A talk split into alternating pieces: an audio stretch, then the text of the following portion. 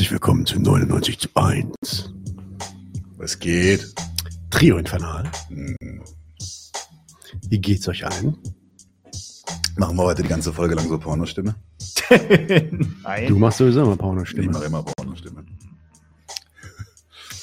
Daniel macht. Das war Marek.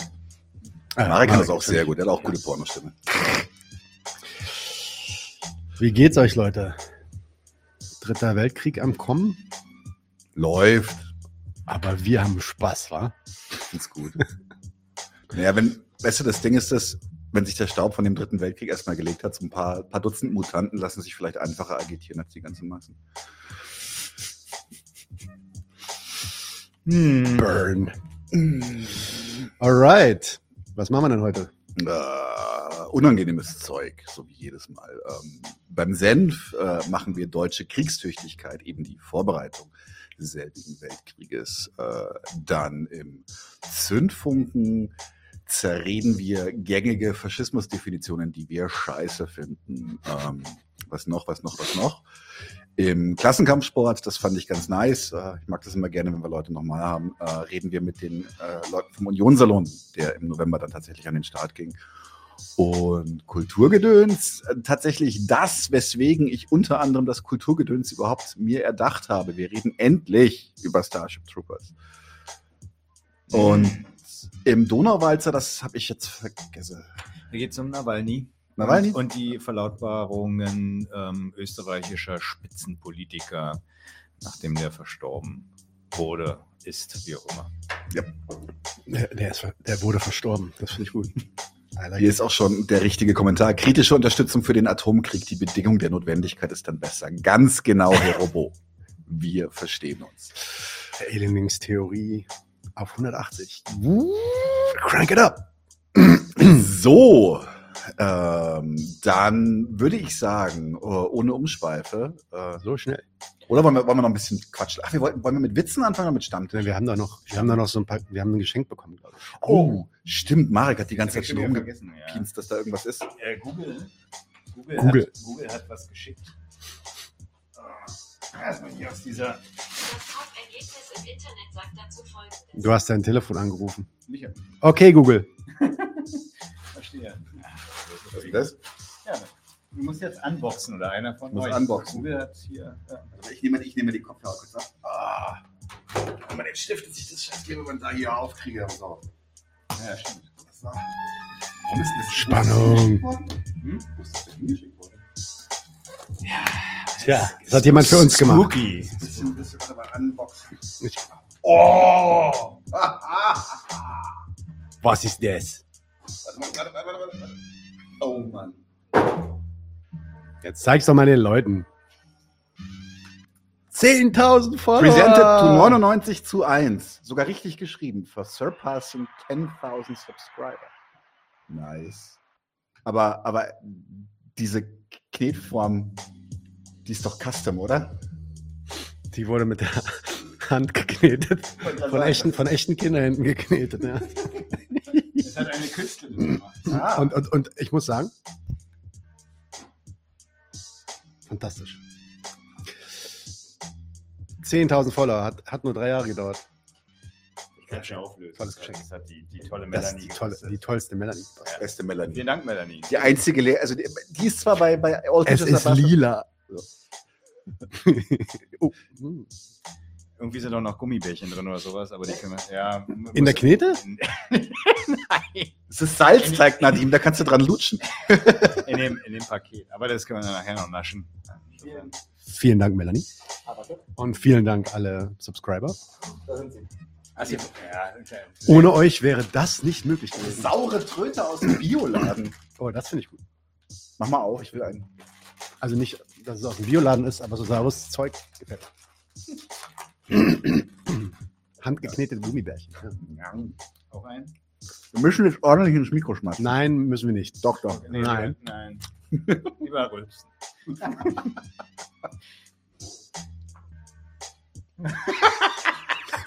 Okay. Sag mir mal, falls das Soundboard immer noch zu laut ist. Letztes Mal hat sich wer beschwert, dass das hier krass laut war. Geht, oder? War nicht zu laut. Das hat sie doch gar nicht. Irgendjemand hat im Discord dann gesagt, äh, was wäre 99 zu 1, wenn man dann das TI nachts guckt und äh, die WG nicht irgendwie aufweckt, weil zwischendrin also- sonst Sound kommt. Wenn ihr fünf Stunden mit dabei seid, müssen wir euch auch ab und zu mal wieder aufwecken. So ist es. Geht nicht anders. Dann beginnen wir die fünf Stunden jetzt, oder? Mit dem ersten Stammtisch. Der erste Stammtisch Start.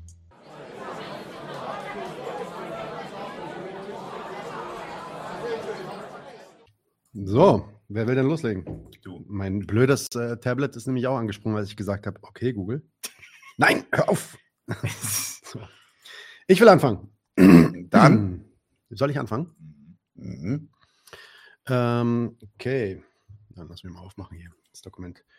So, so, so, so, so. Was gab es denn Interessantes? Ja. Machen wir vielleicht. Äh, Also habt, ihr, habt ihr gesehen, dass äh, Carla Hinrichs gerade bei äh, Thilo Jung war? Ich habe vorhin ein bisschen reingeguckt, Nee. dass du hier deine Folge aufgenommen hast, Daniel, äh, Marek. Oh. Es, ga- und apropos Carla Hinrichs, äh, es gab ein anderes Video ähm, äh, mit- Wo sie sich beworben hat für. fürs EU-Parlament. Oh. Mehr, mehr Cringe ins EU-Parlament. Hier, let's look at it. Ähm, yes. ein kurzer Moment, bevor ich starte, muss ich natürlich den Bildschirm teilen. Das mache ich so. Audio wird geteilt. Ihr seht das alles. Aber ihr könnt es nee, ihr noch nicht sehen, weil es ist noch nicht freigeschaltet. So, Mach mal Vollbild hier. Vollbild und ein bisschen. Da ist er. Hier, genießt es. Okay, warte mal. Habe ich das richtig verstanden? Die letzte Generation will ins EU-Parlament? Nein, wir sind nicht vernünftig geworden und gehen jetzt endlich den richtigen Weg. Nein, wir wollen den Widerstand ins Parlament bringen. Und wir wollen endlich den jungen Menschen da draußen eine Möglichkeit geben, ein Kreuz darzusetzen, wo sie wirklich dran glauben. Nämlich an den Widerstand. An die Menschen, die da mal endlich richtig aufmischen. Oh. Dafür brauchen wir aber dich. Wir müssen 4000 Unterschriften sammeln, um zur Wahl zugelassen zu werden. Und dafür suchen wir jetzt eine Woche lang 100 Menschen, die sagen, ich bin bereit, mit euch diese Unterschriften zu sammeln. Und wir brauchen 50.000 Euro Anschubfinanzierung, damit auch die Bewegung wirklich dahinter steht und dieses Projekt starten will. Dieses neue Protest- und Widerstandsprojekt. Ich bin ganz schön motiviert. Ich freue mich, wenn ihr es auch seid.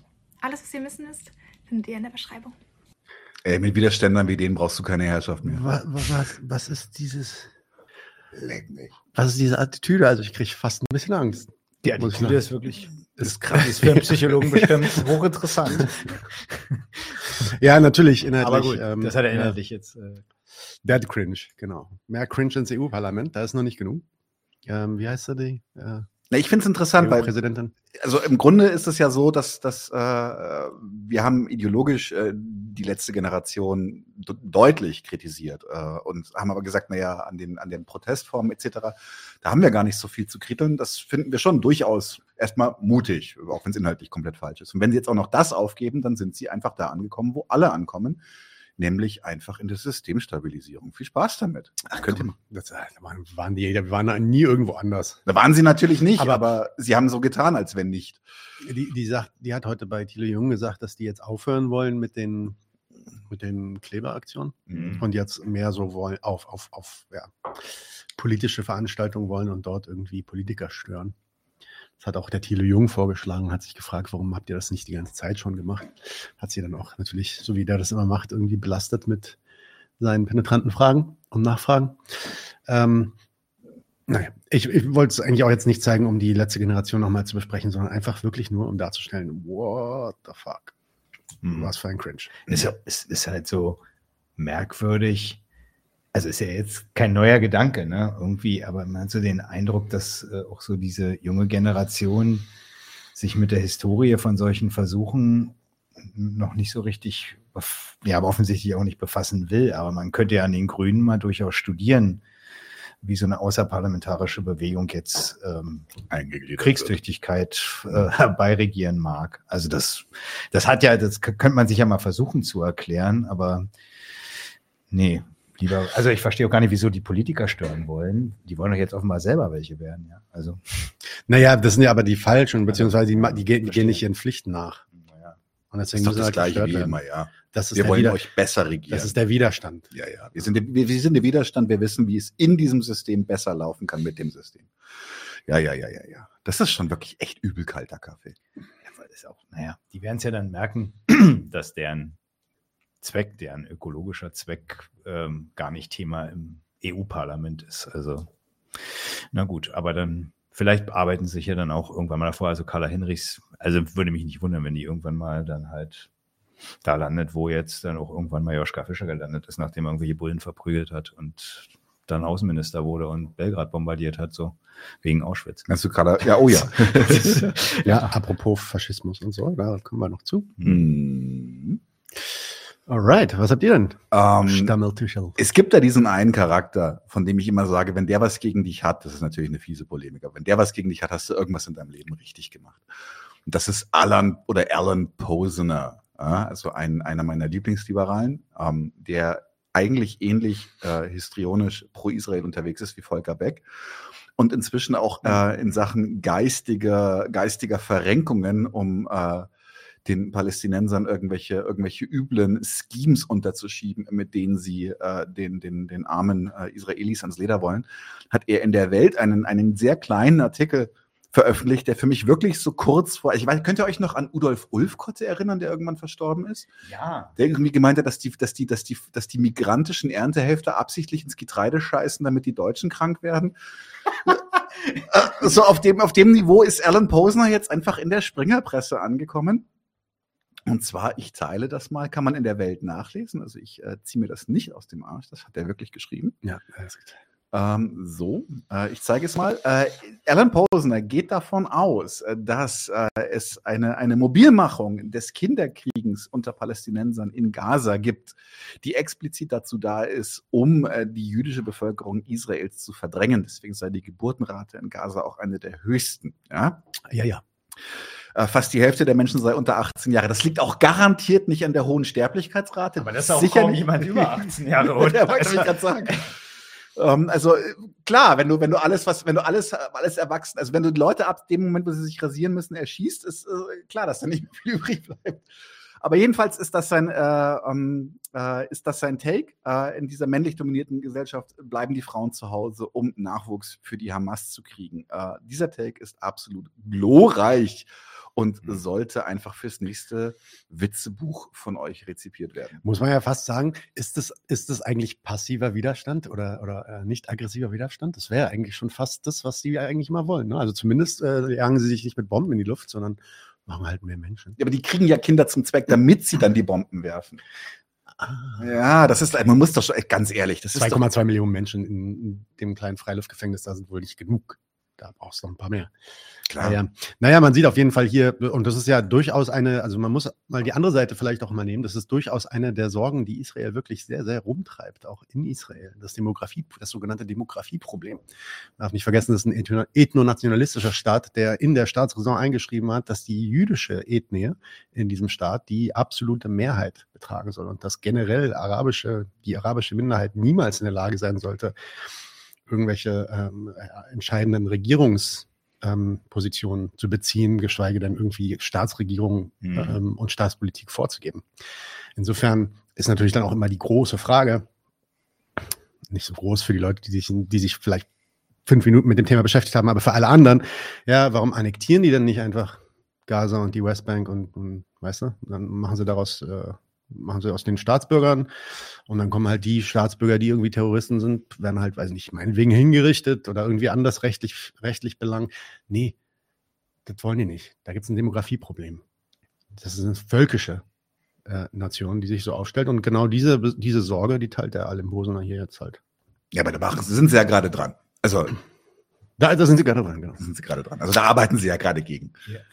Herobo schreibt, insertfeindliche Gruppe hier vermehren sich wie die Hasen oder wie, Hm. die, wie die Ja, Kaninchen. ja, das ist ein klassisches Das ist, ist eigentlich ein. Narrativ, was, was man ja jetzt auch tatsächlich gegenüber den hier ankommenden äh, Syrern, Ja. Arabern und so weiter genauso äh, von aus. Ja, äh, Ich, ich, wette, Trat- ich wette, wenn wir zwei Minuten googeln, finden wir das von irgendwelchen Nazis. die Das, das nein, ganz Ja, sicher, ganz gar nicht. sicher, ganz Ja. sicher. Also zum Beispiel dieser, also das ist ja in der Rattenmetapher aus der ewige Jude schon eingebaut, dass sie sich vermehren wie Ungeziefer. So, genau. Sche- Scheint aber offensichtlich auch in Israel keine Freund, familienfreundliche Politik zu geben, wenn die sich da nicht so zackig vermehren, wie es dann offensichtlich die arabische. Ne, wer, sich, wer sich sehr, sehr stark vermehrt, sind die orthodoxen Juden, aber die sind halt auch ausgenommen von irgendwelchen Militärdiensten und irgendwelchen anderen sozialen Pflichten in dem Staat. Ja. Insofern sind die damit auch nicht so ganz zufrieden. Und die anderen, ja, das ist halt eine liber- liberale Demokratie, die ist um einiges wohlständiger als ein Land wie Gaza. Ähm, äh, oder eine Region wie Gaza, ein Land ist es ja nicht. Ja. Ähm, und so ist das dann halt, wenn man sich auch westliche Demokratien anschaut. Ja, je, je, je wohlständiger, je mehr Individualismus möglich ist und Privatmaterialismus, desto kleiner werden die Familien. Weil die Angewiesenheit auf die Familie eben nicht. Ja, beziehungsweise ist es ja auch durchaus eine, eine Behinderung in der Karriere, ne? wenn Ja. du in, in so einer Hm. entwickelten... Der Privatmaterialismus. Ja, ja, genau. Du verfolgst deinen Privatmaterialismus und bist nicht mehr darauf angewiesen, dass du sechs Kinder hast, die dich, wenn du 82 bist, von A nach B tragen, weil du nicht mehr laufen kannst oder so. Hm. Wenn du überhaupt 82 wirst, was in Gaza nicht besonders wahrscheinlich ist. Das Ja. ist richtig. Okay. Was hast du? Ähm, magst du mir? Ich bin ja nicht im äh, Restream drin von, mach doch gleich das erste Dokument bitte. Dann, das haben wir von unserem äh, Gast, ehemaligen und häufigeren Gast, Peter Schad hier von Instagram, glaube ich ja, gefunden. Genau, das scheint ein Leserbrief an die konkret zu sein von Peter Biel heißt der. Ähm, so, und da beschwert er sich und sagt, sehr schön ist auch, dass ihr die unsäglichen Reaktionen von hiesigen Antiimperialisten und Postkolonialen darstellt, die sich unter dem Label pro-palästinensisch mit der Hamas gemein machen. Das Leid, da, nicht so laut, das Leitmedium für diese Sorte verkommener Linker hierzulande ist die junge Welt, die von Widerstandskämpfern schreibt, aber auch die nationalsoziale Bewegung von Frau Wagenknecht unterstützt. Umso bedauerlicher finde ich, dass in konkret immer noch AutorInnen veröffentlichen können, die auch für die junge Welt tätig sind. Es wäre an der Zeit, dass diese Kolleginnen vor die Wahl, äh, die vor die Wahl zu stellen, entweder für die junge Welt oder konkret zu schreiben. Ja, Peter Bier ist, glaube ich, so ein, ah, also ich habe den noch so in Erinnerung, aus den 2000ern hat sich so vor allen Dingen, glaube ich, so mit Verschwörungserzählungen beschäftigt, auch eher so einer aus dem antideutschen Spektrum. Ja, und bei dem ist offensichtlich so, dass, dass es, äh, wenn der Höchstwert, nämlich äh, der Höchstwert offensichtlich der Israel-Solidarität, über allem steht, dass äh, als, als moralischer Standpunkt, dass diejenigen, die den nicht teilen, mit aller, naja, vielleicht nicht Gewalt, weil man soll sie ja vor die Wahl stellen, immerhin, ähm, zu gehen oder nicht, aber auf jeden Fall die Auseinandersetzung um den Standpunkt selber, die sucht er ja nicht, sondern offensichtlich tendenziell die freiwillig, die freiwillige Säuberung. Er will canceln. Hm. Ähm, interessant ist, dass konkret immer fett geschrieben ist. Ist das? Das ist so in der, das ist in der Zeitschrift so. Das, Ah, ja. Also ich meine, das Ja, ist ein Leserbrief dahin, Ja, ja. glaube Okay. ich, ne? Alright. Ja. Ähm, Sag mir, wo du stehst, ja. machen wir eine Witzerunde oder fangen wir direkt an mit dem Send? Wir machen schon eine Witzerunde. Du kannst doch nicht die Witzerunde einfach streichen. Na, sonst lacht hier keiner mehr heute Abend. So. Dann erzähl mal. Ja, du, ja, fangen wir an. Ja, ich ich Willst du wieder Juden verkaufen? mir, um, um dieser Peinlichkeit heute zu entgehen, habe ich heute Witze aus Russland mitgebracht. So, dann habe ich einen schönen.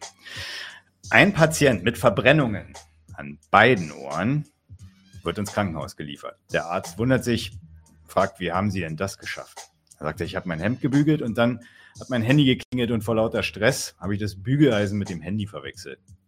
Dann sagt er, ja gut, und das zweite Ohr, wie, was mit dem passiert? Naja, ich muss ja noch einen Krankenwagen rufen. Der ist ziemlich flach. Was lernen Elfen in der Schule? Das Alphabet. Oh Gott. Wird heute nicht mehr besser.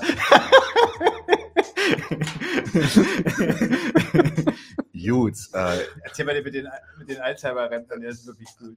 Bitte. sitzen, zwei, der war gut. äh, sitzen zwei Rentner mit Alzheimer auf der Parkbank. Sagt der eine zum anderen, du, ich gehe jetzt ein Eis holen, was willst denn du für eins? Sagt der andere, ey, ist doch scheißegal, du vergisst es doch eh wieder. Nach zehn Minuten kommt der Dude wieder mit zwei Bratwürsten in der Hand. Schimpft der andere, ich habe doch gesagt, dass du den Senf vergisst.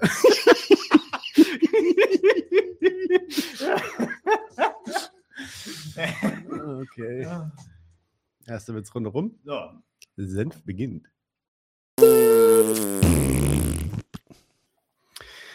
Yo, man wird in den letzten, ja, zumindest die letzten zwei Wochen, aber eigentlich schon die letzten zwei, drei Monate nicht drum rumkommen.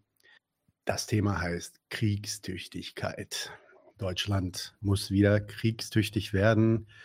Kriegsresilienz bei den Bürgern muss wieder eingeprügelt werden, aufgerüstet muss werden. Deutschland will überall mitmischen. Und wir haben uns einfach mal gesagt, dass wir uns so, ja, disparat so ein paar Sachen anschauen, ähm, von ein paar Regierungsvertretern und auch ein paar Reaktionen aus den Medien uns angucken und dann mal versuchen, so ein bisschen einzuordnen, was zur Hölle gerade hier eigentlich abgeht. Weil, also das muss ich auch gleich vorweg sagen, eine Einordnung im Sinne von das Ding auf den Begriff bringen. Also mir fällt es zumindest schwer, vielleicht schaffen wir es ja heute, aber mir fällt es schwer, weil das ist ein ziemlich verfasstes Chaos einfach. Mhm. Ja, ziemlich viel, ich habe immer gesagt, aufgescheuchte Hühner in der Regierung, die gerade nicht so richtig wissen ähm, oder zu, nicht so richtig zu wissen scheinen, was sie eigentlich zu tun haben, um die Ziele zu erreichen, die sie sich mal gesetzt haben. Aber schauen wir uns das mal an Mhm. und fangen wir vielleicht mal direkt an mit unserem, unserem einzigen Verteidigungsminister Boris Pistoleros, äh, Pistori, Pistorius, wie, wie ja? Pistolero. Pistolero, ja, Das hast du angefangen, Mario, oder? Ich habe damit angefangen. ja, ja, ja. Finde ich gut. Boris Pistolero, ja. Der, wir haben zwei kleine Reden von denen, die sind so 10, 15 Der sieht Minuten aus wie lang. ein Scholz-Klon. Ist euch das schon mal aufgefallen? Mm, Das sind halt beide Kartoffeln, aber ansonsten sehen die sich nicht so ähnlich. Doch. Na, dann siehst du den aber auch ähnlich. Pistolius, ja, Pistolius finde ich auch gut. ähm, äh, wir haben zwei Reden von dem. Eine Rede äh, aus von der Münchner Sicherheitskonferenz, Mhm. eine Ansprache, die ging 10, 15 Minuten lang. Wir werden aber nur Ausschnitte zeigen. Und dann die zweite Rede aus dem Bundestag ähm, äh, zu dem gleichen Thema. Zu dem gleichen Thema und da ging es dann um Tau also Taurus, ne? Ja. ja. Ja, Taurus, da wird er wird befragt wegen Taurus und weicht dann gelandet aus wie ein Torero. Ja, nee, stimmt. Eigentlich ging es um, genau, die, die Überschrift, das fand ich auch so lustig, war ja tatsächlich zehn Jahre Angriff der, der Russen auf Mm, die Ukraine. mm. Die haben da jetzt ähm, mittlerweile schon ein, noch ein neues Narrativ entdeckt. Also fangen jetzt schon an zu sagen, 2014, ne? also so die Separatistenunterstützung und so weiter, ist der eigentliche Angriff auf die.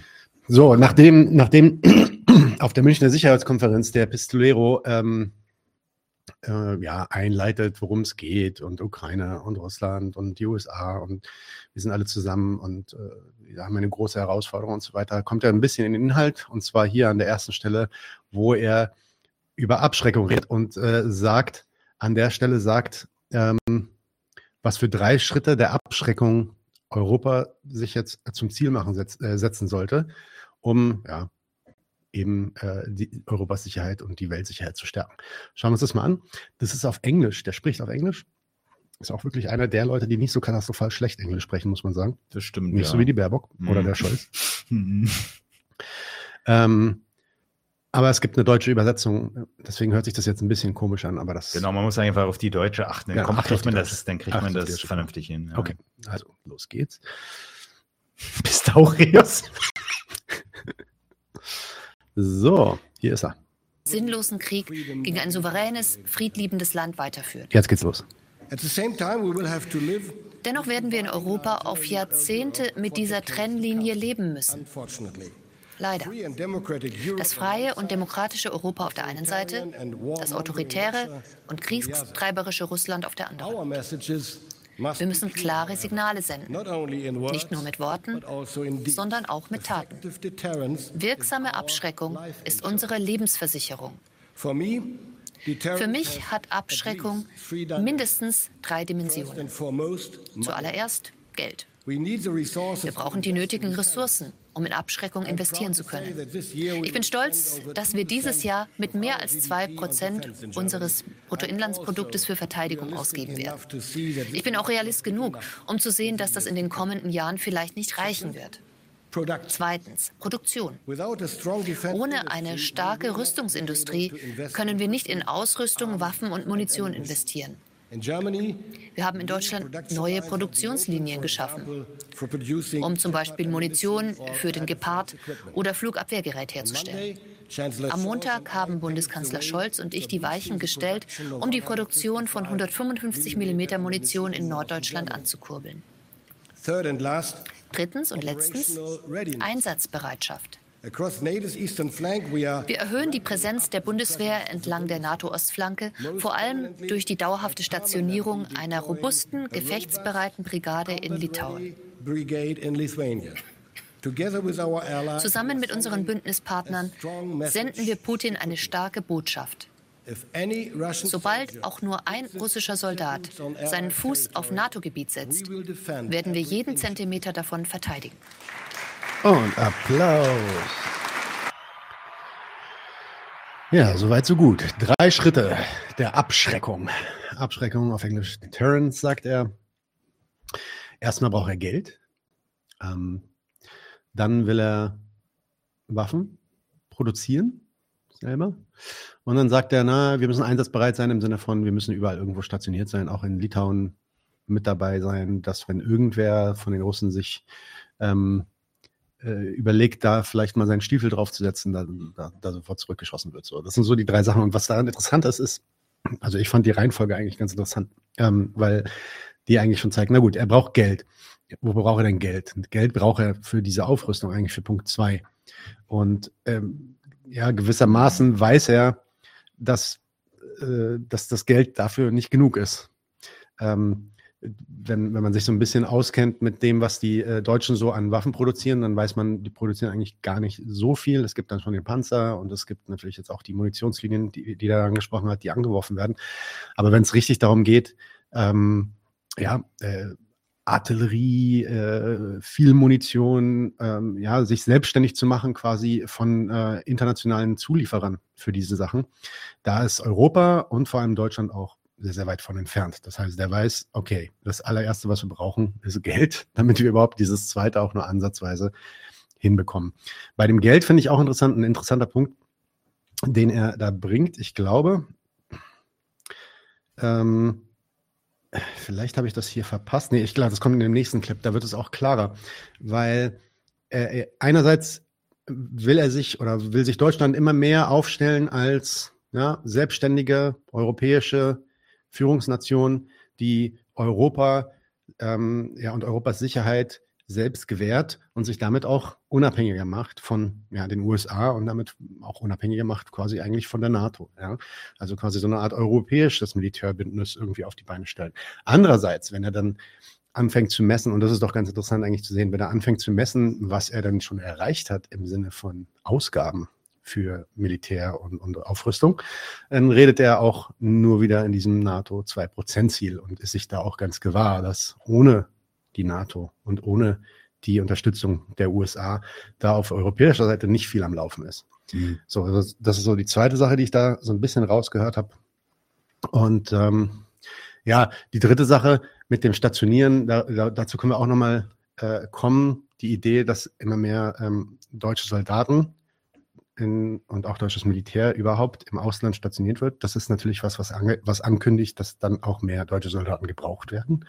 Denn auch dazu ist Deutschland rein kapazitär ja nicht in der Lage, gegenwärtig irgendwie große Militäraufkommen ähm, im Ausland irgendwie auf die Beine zu wollen stellen. sie doch die Migranten für nehmen. Doch gesagt. Ja, genau, da gab, irgendwer hat irgendwas äh, vorgeschlagen, von wegen Asylsuchende oder so, kriegen Mhm. dann auch äh, Aufenthalt, wenn sie sich militärisch reinhängen. Ja, warum nicht? Ich muss auch kurz, kurz, kurz einfach nur äh, blödsinnig reingrätschen. Ich hatte einen Hirndreher. Laschet ist der, ist der äh. Pistorius-Klon. Das Mhm. Publikum ganz recht. Äh, ja, ja, ja, ja. Ja, ja, ja. Ich hatte Scholz die falsche Aber für mich sieht die auch alle gleich aus. Ja, ist schon klar. Ne? Ähm, ich finde tatsächlich, was ich spannend daran finde, ist es, ähm, und das ist in der Rede schon sofort drinnen. Ich lasse euch mal auslachen. Der ist, der ist richtig lang. Okay.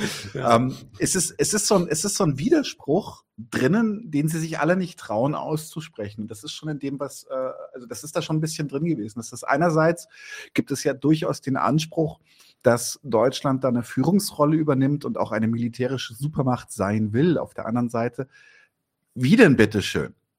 Mit welcher Infrastruktur, mit welchem Geld und wie denn überhaupt? Und ich habe so, also ich bin mir nicht ganz sicher, ob, also, ob denen, ob denen manchmal selber nicht bewusst ist, wie wenig sie zu melden haben oder ob sie das einfach nur wissen und überspielen. Ich glaube, das ist auch von Politiker zu Politiker durchaus äh, verschieden. Ich kann mir zum Beispiel bei einer Baerbock durchaus vorstellen, dass die das glaubt, dass äh, wir da viel Mitsprache haben. Aber Also auf, auf jeden Fall sieht so aus, dass die sich gewahr werden, dass das, was das bräuchte, um jetzt zum Beispiel Ja. mal, also jetzt, wo die USA sich zum Beispiel aus der Ukraine zurückzuziehen, eine eigene Euro europäische Linie in dem Krieg in der Ukraine gegen Russland zu ziehen, ähm, das, was es bräuchte, das, davon sind sie weit, weit entfernt. Und das ist dann ein bisschen das, was ich am Anfang meinte, was die so aussehen lässt, als ob die gerade so ein bisschen wie so aufgescheuchte Hühner durch die Gegend rennen. Einerseits haben sich die USA zurückgezogen, mehr oder minder zurückgezogen, natürlich nicht vollständig, aber auf jeden Fall reduziert ihre Involvierung in, den, in der Ukraine. Ähm, gleichzeitig ist der Ukraine-Krieg de facto eigentlich, also von allen Seiten, selbst aus, aus der Ukraine selbst hört man, das ist eigentlich mehr oder minder ein gegessenes Ding. Ähm, äh, natürlich kann das auch, das heißt nicht, dass es nicht noch drei, vier Jahre weitergehen kann, aber im Sinne von, dass da irgendwie noch eine europäische oder ukrainische also ein ukrainischer Sieg, ein Sieg. Sieg da rauskommt oder sowas. Ja, also am Ende, deswegen fangen jetzt auch deutsche Politiker in Talkshows an, darüber zu reden. Ja, wir müssen mal Sieg umdefinieren. Nein, das war in der einen Talkshow von der Maischberger, sagt das ungefähr.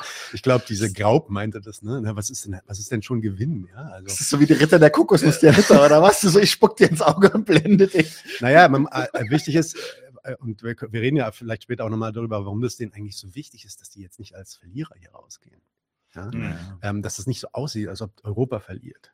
Und warum Europa da vielleicht auch mehr besorgt ist als die USA, ähm, dass es nicht so, nicht so ist. Aber ähm, naja, soweit so gut erstmal. Gucken wir uns mal. Warte mal, ich will mal, also hier ganz ja, kurz. Genau, also wenn jetzt hier ähm, ihr beide sagt, ähm, dass da so ein bisschen die Substanz fehlt für das, äh, was jetzt Deutschland eigentlich gerade auf der Welt für Ambitionen hat, dann soll es jetzt nicht, also ich glaube, das sollte man nochmal klarstellen, ne? soll jetzt nicht so im Sinne von ähm, die die müssten mal da erstmal richtig anklotzen, damit sie ihre Ansprüche dann äh, auch durchsetzen können im Sinne. Ja, ja, ja. Nee, so, so war es jetzt nicht gemeint, sondern einfach nur erstmal die Diskrepanz festzuhalten. Ich, ich will das nur deswegen sagen, weil zum Beispiel der, der Standpunkt wurde, hm, kann man sich bei YouTube angucken, da gibt's bei der Bild-Zeitung ein Interview von diesem Paul Ronsheimer und dem Boris Pistolero da und äh, der macht dem das richtig zum Vorwurf und sagt so, ja, wa Ja, warum haben wir Zimmermann auch zum Beispiel, die machen Ja. das ja auch ständig. ja, okay. ja. Ja, die, ma- also der sagt dem so, ja, ähm, wir haben keine Munition für die Ukraine, warum fehlt denn das jetzt alles hier? Und warum schafft der Putin das? Weil er hat dann gesagt, der Putin hat jetzt Kriegswirtschaft und der kriegt das hin. Ja, und wieso kriegen wir das eigentlich nicht hin? Ne? Also warum machen sie denn da nichts? Ähm, und dann fast schon so halb, halb entschuldigend, halb hilflos so, ja, der ist halt eine Diktatur, wollen Sie das denn? Ne? Also offensichtlich scheint die Diktatur sehr effizient zu sein, jedenfalls was äh, die Munitionsproduktion Da, äh, da, Produktion da, betrifft. da, da kitzelt er fast die Antwort Ja heraus. Ja, das, also, so, also da merkt man auch dann so, wann, wann man auch mal einen Übergang in so eine Diktatur vielleicht machen könnte. Ja. Um, ne? Also das, das, der, die Frage steckte bei diesem Ronsheimer da durchaus ja, Ja. Äh, mit drin. Hat er aber zurückgewiesen und, und äh, der, der Pistorius. Aber wie gesagt, das soll ja erstmal nur so, da scheint irgendwie eine Diskrepanz zu sein. Und tja, also was man vielleicht noch, das hast du ja auch immer äh, im, im Gespräch gesagt, sowas, einer, also Deutschland hat ja wirklich, einerseits wollten die ja schon immer, sowohl mit der EU als auch generell, ähm, sich von den Amis ja eigentlich autonom machen und gleichzeitig äh, das, was die auf der Weltordnung einrichten, mitbenutzen. Und dazwischen, also dann ist man natürlich auch gleichzeitig noch abhängig von, von dem, was die Amerikaner mit ihrer Weltordnung betreiben und muss sich den Entscheidungen beugen. Und äh, ja, und dann merken sie eben auch, wenn das gegenläufig ist gerade gegen ihre Zwecke, also oder also jedenfalls ja, also sie da jedenfalls nackt stehen lässt, weil offensichtlich ist die Situation an der Ostfront, wir kommen ja nachher noch zu dem Melnik-Zitat, die Mhm. scheint ja wirklich ziemlich merkwürdig, wenn der jetzt schon nach Diplomatie ruft. Also pff, keine Ahnung. Ich, was ich interessant finde, ist, ich habe ähm, äh, im ersten im ersten Artikel des Gegenstandpunkt äh, zur Ukraine war, war ein ganz geiler Vergleich drin und äh, der ist wichtig. Das also dauert jetzt ein bisschen mal im Vorlauf. Ähm, und da haben sie eben gesagt, was, äh, dass das hauptsächlich ein Artilleriekrieg ist in der äh, Ja. in der Ukraine. Also das größtenteils ähm, die die mit mit Artillerie taktisch vorgegangen wird und dafür ist tatsächlich äh, weder das deutsche noch das amerikanische Militär gut eingerichtet, weil das ist eine Zahl, wie gesagt, die kenne ich jetzt schon seit zwei Jahren. Was die in einem Jahr zusammen, was Amerika und Deutschland in einem Jahr an Artilleriemunition herstellen, dass die Ukraine verwenden, verwenden kann, das verballern die da, ich glaube, innerhalb eines Monats oder sowas. Und ähm, wenn wir jetzt zum Beispiel sagen, dass wir denen irgendwie Taurus-Marschflugkörper oder Flugzeuge schicken wollen, dann ist das auch immer so, also zumindest erscheint mir das dann immer so ein bisschen so, wir wollen quasi ähm, so tun, als würden wir einen großen, großen Beitrag leisten. Das, dem ist aber einfach gar nicht so, weil das, was die eigentlich bräuchten, ist wie gesagt Artillerie, äh, Artilleriemunition und dafür haben wir noch nicht mal die Fabriken, um das zu liefern, was die brauchen. Also insofern war das von Anfang an ähm, auf Sand gebaut und ähm, also es konnte eigentlich der Sache nach nie um einen Sieg der Ukraine gehen, weil es war einfach nichts da, um das sicherzustellen. Hm. Ähm, naja, die USA haben zum re relativ klar auch, äh, war das der Mitch McConnell oder wer war in diesem einen also bis zum letzten, bis zum letzten Russen. Nein, das ist the best, this is the best money we've ever paid, we've ever spent. Ja. Ähm, das beste ja. Geld, was wir jemals gezahlt haben. Wir haben noch nie so billig Russen töten können. Mhm. So. Naja, also dass das, also dass das das Ziel war und dass es vielleicht nicht das Ziel war, tatsächlich die territoriale Souveränität der Ukraine wiederherzustellen, so wie die Ukraine sich das denkt. Das ist auf jeden Fall auf amerikanischer Seite so gewesen. Bei den Deutschen weiß ich das gar nicht so richtig, aber die neigen ja, wie gesagt, zu dieser, zu diesem leicht absurden Größenwahn. So, so, wenn, weiß nicht, wenn sie, wenn sie, wenn sie Russland irgendwie, wenn sie militärische Forderungen an Russland stellen, dann denke ich mir immer so, okay, und wenn, den Pitbull jetzt ein Chihuahua in die Wade beißt, was sagt er dazu? Ne? Also es ist, es ist einfach, es ist ein, es gibt einfach ein, ein krasses Ungleichverhältnis äh, in, der, in der militärischen Kraft. Und das Interessante ist, ich, beziehungsweise das Interessante ist, aber ich glaube halt, dass Deutschland gar nicht in der Lage wäre, überhaupt an den Punkt zu kommen, wo sie dem was entgegensetzen können, weil das läuft in Russland einfach seit Jahren schon darauf hinaus. Und die bereiten sich da auch schon seit Jahren äh, drauf vor, haben eine ganz andere Infrastruktur, haben auch viel mehr Verfügungsmasse als die ja, Deutschen einfach. Das ist schon richtig. Aber ich denke zwei Sachen. Also die erste Sache ist, sie müssen auf jeden Fall trotzdem so scheinen, als ob sie äh, mhm. die Situation in der, in der Hand haben. Ja. Und der, der Krieg muss weiterlaufen. Und übrigens, der Krieg muss nicht einfach nur weiterlaufen, wenn man ähm, Russland systematisch schwächen will ähm, und das so auf kleiner Flamme laufen möchte. Nee, es geht auch einfach mal darum, dass verfickt viele hunderte Milliarden von Euros in die Ukraine äh, gepumpt wurden, die da jetzt als Schulden liegen und die natürlich dann, wenn dieser Krieg tatsächlich verloren geht, einfach gestrichen werden und für einen dramatischen, einen dramatischen Fall des Werts des Euros sorgen würden. Natürlich übrigens auch, das ist nicht nur für die Euro so der Fall, sondern auch für den Dollar, weil wir wissen, dadurch, dass der Dollar die World Reserve ist, ist das ähm, für den Dollar ein bisschen weniger problematisch als äh, für die EU, wenn das passiert. Das heißt, die wird um einiges härter getroffen werden von diesen Fakten. Deswegen kann die EU jetzt auch nicht so leicht, wie die USA sich das zu ja, machen scheint, ähm, einfach sagen, okay, ja, abgeschrieben wir haben da jetzt so viel Geld reingepumpt, aber das wird nichts. Okay, wir hören jetzt da einfach mal mit auf.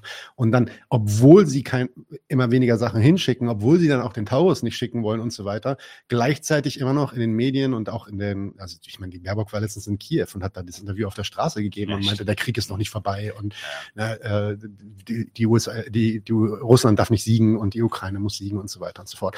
Und da geht es halt darum, mh, hm, was wir jetzt nicht haben können, ist ein absoluter Default eine Insol quasi eine Insolvenzerklärung von all diesen Schulden, die wir da äh, mhm. in die Ukraine gepumpt haben, weil das wird die EU auf jeden Fall, und zwar auch nicht nur Deutschland, aber vorrangig Deutschland, sehr, sehr hart treffen. Ich will noch mal was zu diesem Anti-Amerikanismus sagen, weil ich glaube, ich meine, am Ende ist das ja eigentlich fast, das ist ja fast der Gründungsgrund der EU, sage ich mal, ja, im Sinne von, die wollte sich die wollten sich zusammentun, um in einem großen wirtschaftlichen Block in der Lage zu sein, eine wirtschaftliche Konkurrenz auf die Beine zu stellen, die, die ebenbürtig ist zu der, zu die der USA, haben. die sie alleine aber nicht hingekriegt haben. Militärisch gesehen waren sie sowieso immer Parasiten eigentlich, ja.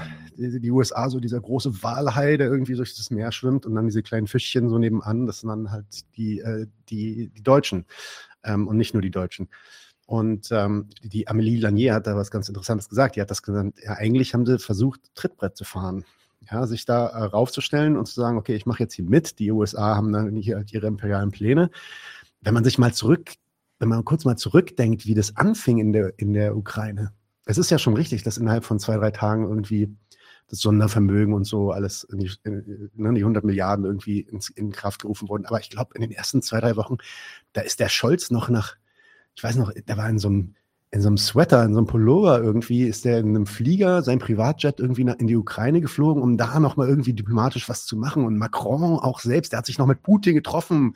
Und da gibt's diese Bilder, wo der dann irgendwie, der Putin mit ihm redet und der Macron irgendwie sich so den Kopf fällt, so von wegen, naja, die haben da versucht, noch was zu reißen. Eigentlich waren die dann auch unterwegs im Sinne von, ja, das soll nicht der totale Krieg werden. Ne? Das, äh, auch, auch wenn sie gleichzeitig natürlich sofort die Aufrüstung ange, angestochert haben. Und das ist halt für mich auch immer so ein bisschen der Hinweis gewesen, dass diese Aufrüstungspläne, ähm, die, auch das, das Aufstocken der Militärmacht, ähm, wo sie ja jetzt alle am Jammern sind, dass die nicht groß genug ist und nicht vergleichbar ist mit irgendwem, weder mit den USA schon gar nicht und auch nicht mit Russland.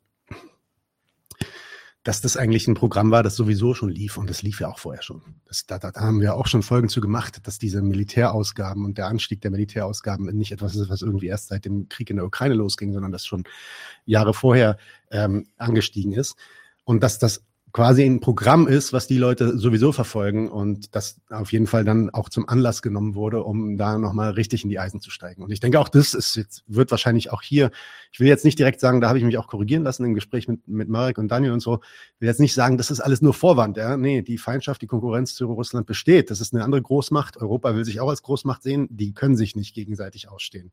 Andererseits ähm, gibt es eben noch diese andere, ja, Idee, dass man so lange Trittbrett fährt mit den USA, bis man selber in der Lage ist, sich militärisch und ökonomisch so aufzustellen, dass man sagt, man ist mit denen ebenbürtig. Und das ist ein Plan, den nicht nur die Europäische Union, sondern auch die BRIC-Staaten und so weiter haben. Ne? Ja, und, und, und, und hier zumindest parteipolitisch sind die AfD und BSW ja auch nochmal Vertreter einer Politik, die einfach wieder zurück wollten zu der Kooperation, um halt zumindest wieder die deutsche Wirtschaft mit äh, vernünftigen, günstigen Energieträgern. Auch das ist nicht ausgeschlossen. Ne? ne? Also ich glaube, das ist auch nicht ausgeschlossen im Sinne von, also wo dann die Allianzen und an welchen Stellen diese Allianzen sich dann spalten und, und wieder zusammenfinden. Ne? Also gegenwärtig sieht es nicht danach aus, dass sich da irgendwas beruhigt. Im Gegenteil, wir haben jetzt da, wir haben, es gab jetzt irgendwelche Transnistrien, glaube ich, äh, da wurde irgendwie gesagt, dass sich irgendwelche Separatisten, die schon länger da natürlich unterwegs sind in Moldau oder in Moldawien, sagt man, glaube ich, ähm, dass die irgendwie um Schutz der Russen gebeten haben. Russland hat sich dazu natürlich noch nicht zu geäußert, aber sofort, also innerhalb von Minuten sieht man auf, der, auf dem Tagesschau Live-Ticker Baerbock, die das sofort mit der Ukraine vergleicht, von vor 10, 15 Jahren, als äh, da irgendwelche Minderheiten im Donbass sich dann irgendwie auch an Russland gewandt haben. Und, äh, auch, oder auch in Georgien, ne? da war das 2008. Genau, das sind alles. Es ist ganz lustig, das was was so was so vulgäre Links Anti immer den Amerikanern vorwerfen, nämlich dass die alles irgendwie steuern und das ist, ähm, ne? wenn irgendwer auf die Straße, weiß nicht, im Iran auf die Straße geht, das ist CIA. Äh, so ähnlich ist jetzt die Baerbock von der anderen Seite unterwegs. Und ja, wenn da irgendwelche Separatisten sagen, wir würden halt gerne, weil wir Russisch sprechen, weil wir eine russische, ja, russisches Selbstverständnis haben, würden wir halt gerne irgendwie, dass die Russen uns äh, jetzt bitte schützen vor den bösen Europäern, die äh, damit ihre Osterweiterung weitermachen. Ähm, dann ist das bestimmt Putins Schuld. Ja, so wird es nicht laufen. Naja, aber okay, wir haben jetzt schon ja. ziemlich viel, wir haben schon ziemlich viel weggenommen. Ja, aber. aber wir können ja mal weiter gucken. Genau. Der sagt dann nämlich auch selber, ich finde das total interessant, der sagt selber in der Münchner Sicherheitskonferenz, sagt er selbst, was sich jetzt seiner Ansicht nach verändert hat in der Beziehung der USA zu Europa. Er hörte mal drauf hin. Er sagte nämlich zwei Sachen. Und die können wir vielleicht gleich mal erwähnen. Zwei wichtige Punkte, die eigentlich auch diesen Widerspruch, den wir gerade schon ein bisschen elaboriert hatten, ganz gut aufzeigen. Fangen wir mal, fangen wir damit an. Mhm. Sekunde. Okay, los geht's. Silvia. Vielen Dank, liebe Silvia. Oh, sorry, das ist der falsche Link gewesen. Das ist zu weit vorne. Hier, das hier will ich, genau. Ja. Ihr wisst noch, ähm, Applaus. Und weiter geht's. Als Frontstaat Während des Kalten Krieges hat Deutschland sehr von der Präsenz der NATO in Deutschland profitiert. Wir alle im freien Europa sind dankbar für den amerikanischen Sicherheitsschirm der vergangenen 75 Jahre. Die US-Vizepräsidentin Kamala Harris hat es gestern sehr deutlich gesagt. Auf beiden Seiten des Atlantiks haben wir immer von dieser engen Partnerschaft profitiert. Sie ist nach wie vor der Grundpfeiler unserer Sicherheit und als solches nicht selbstverständlich. In Europa sind wir uns dessen sehr bewusst, dass Amerika seine Ressourcen und seine Aufmerksamkeit immer mehr dem Indopazifik zuwendet, unabhängig davon, wer im Weißen Haus sitzt. Ab nächsten Januar. Deshalb setzen wir alles daran, den europäischen Beitrag zur transatlantischen Lastenverteilung zu erhöhen, indem wir zum Beispiel in gemeinsame Lösungen investieren. Hier sind drei Beispiele. Erstens die European Sky Shield Initiative mit bereits 21 teilnehmenden Nationen wird Europas Beitrag zur europäischen Luftverteidigung erheblich steigern. Zweitens, hier geht es um gemeinsame Beschaffung und Entwicklung. Nicht nur bei der Luftverteidigung, sondern auch bei U-Booten, Fregatten, Panzern und Munition. Und drittens, der Musterkorridor, den wir im Rahmen der Military Mobility zusammen mit den Niederlanden und Polen eingerichtet haben, wird die Verlegung von Truppen und Ausrüstung zwischen dem Atlantik und der NATO-Ostflanke gegebenenfalls stark erleichtern. Aber, meine Damen und Herren, es ist auch klar, dass wir in Europa mehr tun können und mehr tun müssen. Und wir müssen es schnell tun. Meine Damen und Herren, Europa und der Westen sind und waren nie alleine auf der Welt. Die Länder des globalen Südens äh, sind in beträchtlichem Maße prägend für das 21. Jahrhundert. Sie beeinflussen unsere Realität in Europa, in den Vereinigten Staaten und anderswo. Wenn wir an dieser dynamischen Entwicklung teilhaben wollen, und ich denke, das sollten wir, sind wir gut beraten, uns mit diesen aufstrebenden Mächten auseinanderzusetzen. Sehr viel mehr, als wir das bisher getan haben. Vor allem, weil wir vor vielen gleichen Herausforderungen stehen. Okay, ich mache hier mal eine kurze Pause, weil er redet jetzt noch viel über diese ähm, anderen Staaten und dazu kommen wir auch gleich nochmal. Aber mhm. erstmal den ersten Punkt, den man jetzt hier hat, den zweiten zeige ich gleich. Aber den ersten Punkt, was hat man hier jetzt gerade gehört? Der Ausgangspunkt war, dass er realisiert, dass die USA ihren Fokus auf die Sicherheit Europas und die Integrität Europas, sage ich mal, den, diesen Fokus verliert, beziehungsweise woanders hinsetzt, nämlich mhm. Richtung in den Pazifik. Man könnte das fast, also natürlich ist das, man darf nicht vergessen, da sitzt die Kamala Harris irgendwo in dem Publikum und andere äh, amerikanische Politiker und so weiter und der will, der will da natürlich keinen Affront starten. Insofern will er das nicht als einen Angriff hören. Aber da steckt ein gewisser Seitenhieb mit drin im Sinne von, mh, hm, ihr kümmert euch jetzt nicht mehr um uns. Okay, wenn das so ist, dann müssen wir es selber tun. Und dann zählt er auf. Das sind die drei Initiativen, ne, äh, wo wir das schon machen. Insofern zeigt er da auch, ähm, genau das, was wir gerade schon besprochen hatten, dass ihnen klar wird, dass die USA diesen Fokus auf Europa, beziehungsweise die, diese, ja, das, das, was vielleicht die Ideologie war hinter dieser äh, transatlantischen Partnerschaft, ähm, nämlich dass die Europa und äh, die Europäer und die Amerikaner zusammenstehen, dass das einfach nicht mehr Realität ist und die USA sich auf den Indo-Pazifik, also auf China, Taiwan und so weiter stürzen. Ne? Und dass das der Konflikt der Zukunft ist für die Amerikaner, was die übrigens auch ständig sagen. Mhm. Ähm, insofern ist das jetzt auch nicht falsch, was der da sagt. Ne?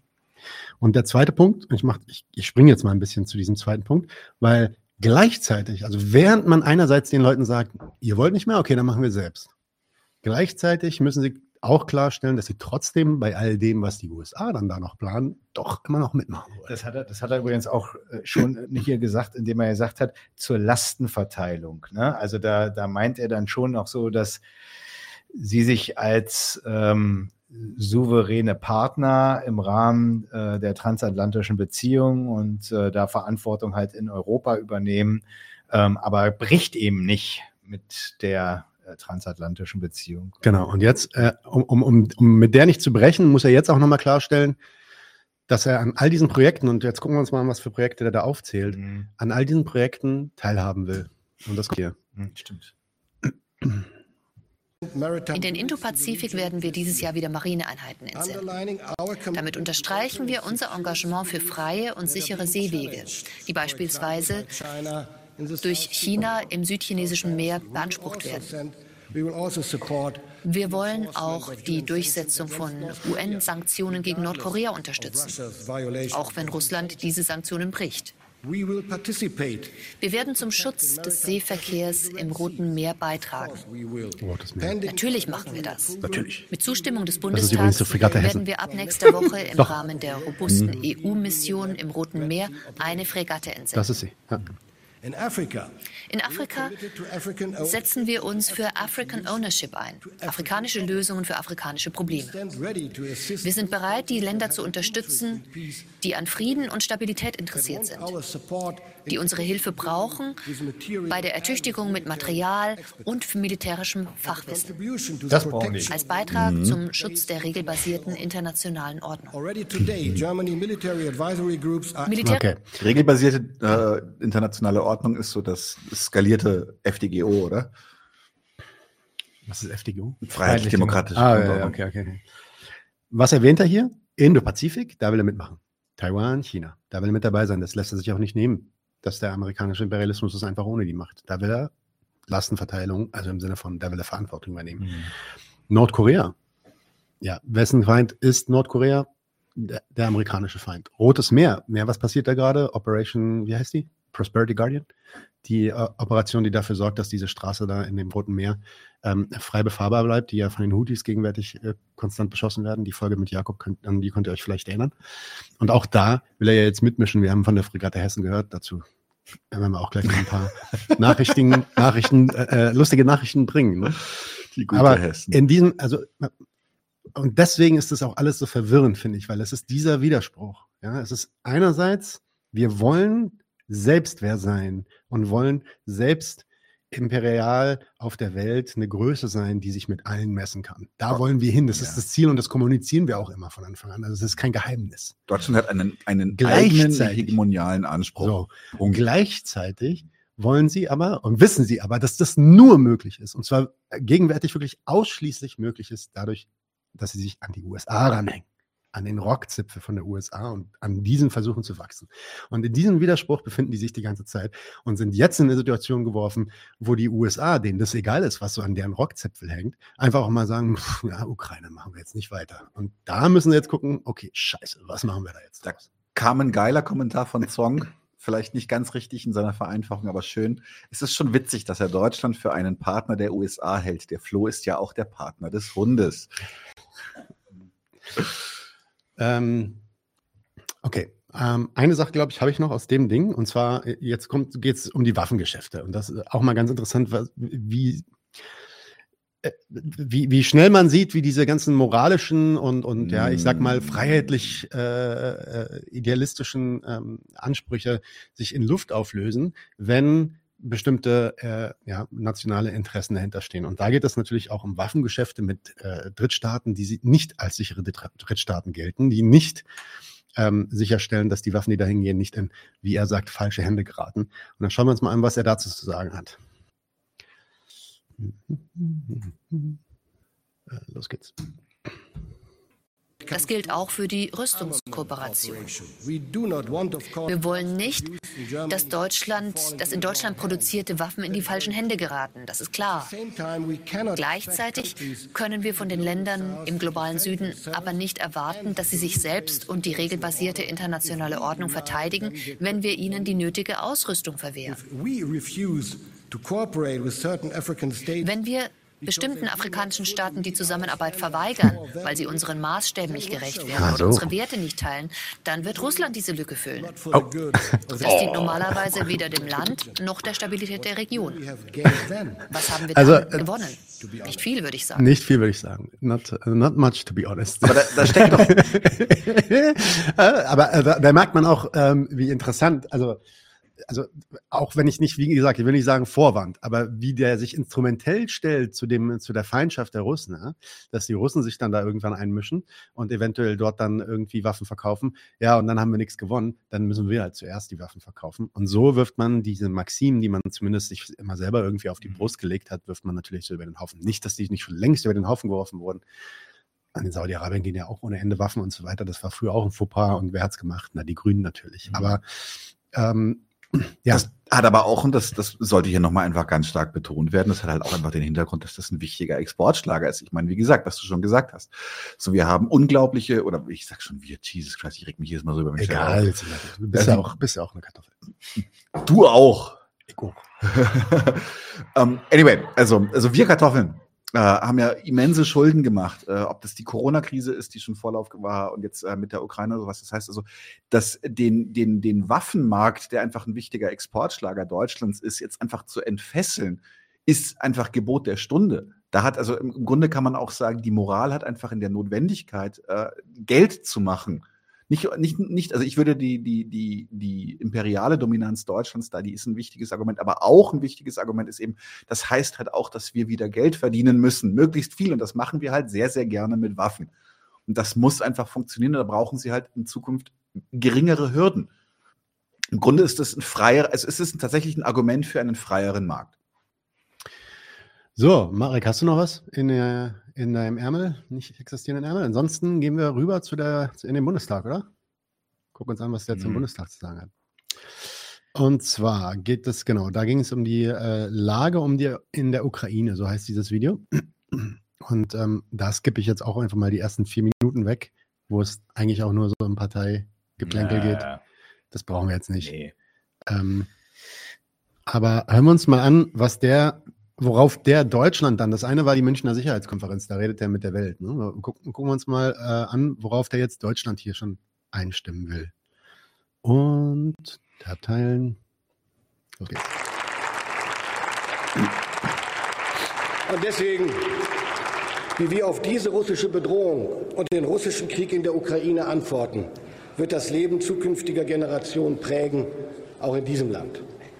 Deswegen, meine Damen und Herren, müssen wir heute und auch in Zukunft alles daran setzen, uns dieser Bedrohung mit aller Kraft entgegenzustellen. Das tun wir, indem wir die tapferen Ukrainerinnen und Ukrainer in ihrem Freiheitskampf, in ihrem Überlebenskampf unterstützen, mit Panzern, mit Waffensystemen und Munition, mit Ausbildung und vielem mehr. Für das laufende Jahr sind Ausgaben alleine in diesem Jahr von sieben Milliarden Euro geplant, und wir werden nicht nachlassen, meine Damen und Herren. Herr Minister, erlauben Sie eine also, interessant hier fand ich das auf mehrere Generationen bezogen. Also der macht schon klar, dieser Krieg ist für den lange, lange, lange, lange, lange nicht vorbei. Und selbst wenn dieser Krieg irgendwie vorbei sein sollte, da wird es dann noch weitergehen. Ja? Ähm, Deutschland darf nicht nachlassen. Warum, warum redet der die ganze Zeit über Nachlassen? Ja? Also warum macht er sich die ganze Zeit Sorgen, dass irgendwie jetzt Resilienz verloren geht oder dass irgendwie Leute müde werden? Naja, Ganz offensichtlich, weil der sich bewusst ist, dass der Krieg einfach gegen, gegen Ende geht ja, und sich in eine Richtung auflöst, quasi. Ähm, der Konflikt sich in eine Richtung auflöst, wo selbst ein, wie du es vorher gesagt hast, ne, ein Melnik mittlerweile relativ, ja, wortwörtlich diplomatische Töne anschlägt und sagt, wir müssen wieder mehr Diplomatie wagen, wir müssen mit den Russen sprechen, wir können nicht alles irgendwie nur mit dem Militär. Der Melnik, ja, äh, muss er, kann er das nicht haben. Der kann das nicht haben, diese Idee, dass, oh, vielleicht ist das bald vorbei. Ähm, und vielleicht hat Russland bald gewonnen oder vielleicht, weiß ich nicht, vielleicht bleibt sogar die Ukraine bestehen in ihrer, in, äh, ne, als ein souveräner Staat, aber äh, wird halt demilitarisiert und so weiter, was der Putin da will. Ja. Ne? Ähm, und das, das, das kann er nicht haben. Ja, warum eigentlich nicht? Und ja, da würde ich halt wieder dahin was, was nicht passieren kann für die Europäische Union, ist auf jeden Fall, dass dieser Krieg verloren geht. Das ist einerseits der Großmachtanspruch, den sie einfach nicht loslassen wollen. Das ist andererseits eine materielle Seite äh, zu dem Ganzen hin, dass sie da extrem viel Geld schon reingesteckt haben, da extrem viele Schulden in der Ukraine sind, die halt von einem Tag auf den anderen dann auch einfach sich in Luft auflösen. Also das ist Geld, was nicht mehr zurückkommt. Und das ist was, was eine nationale Ökonomie in der Größe halt auf jeden Fall treffen kann.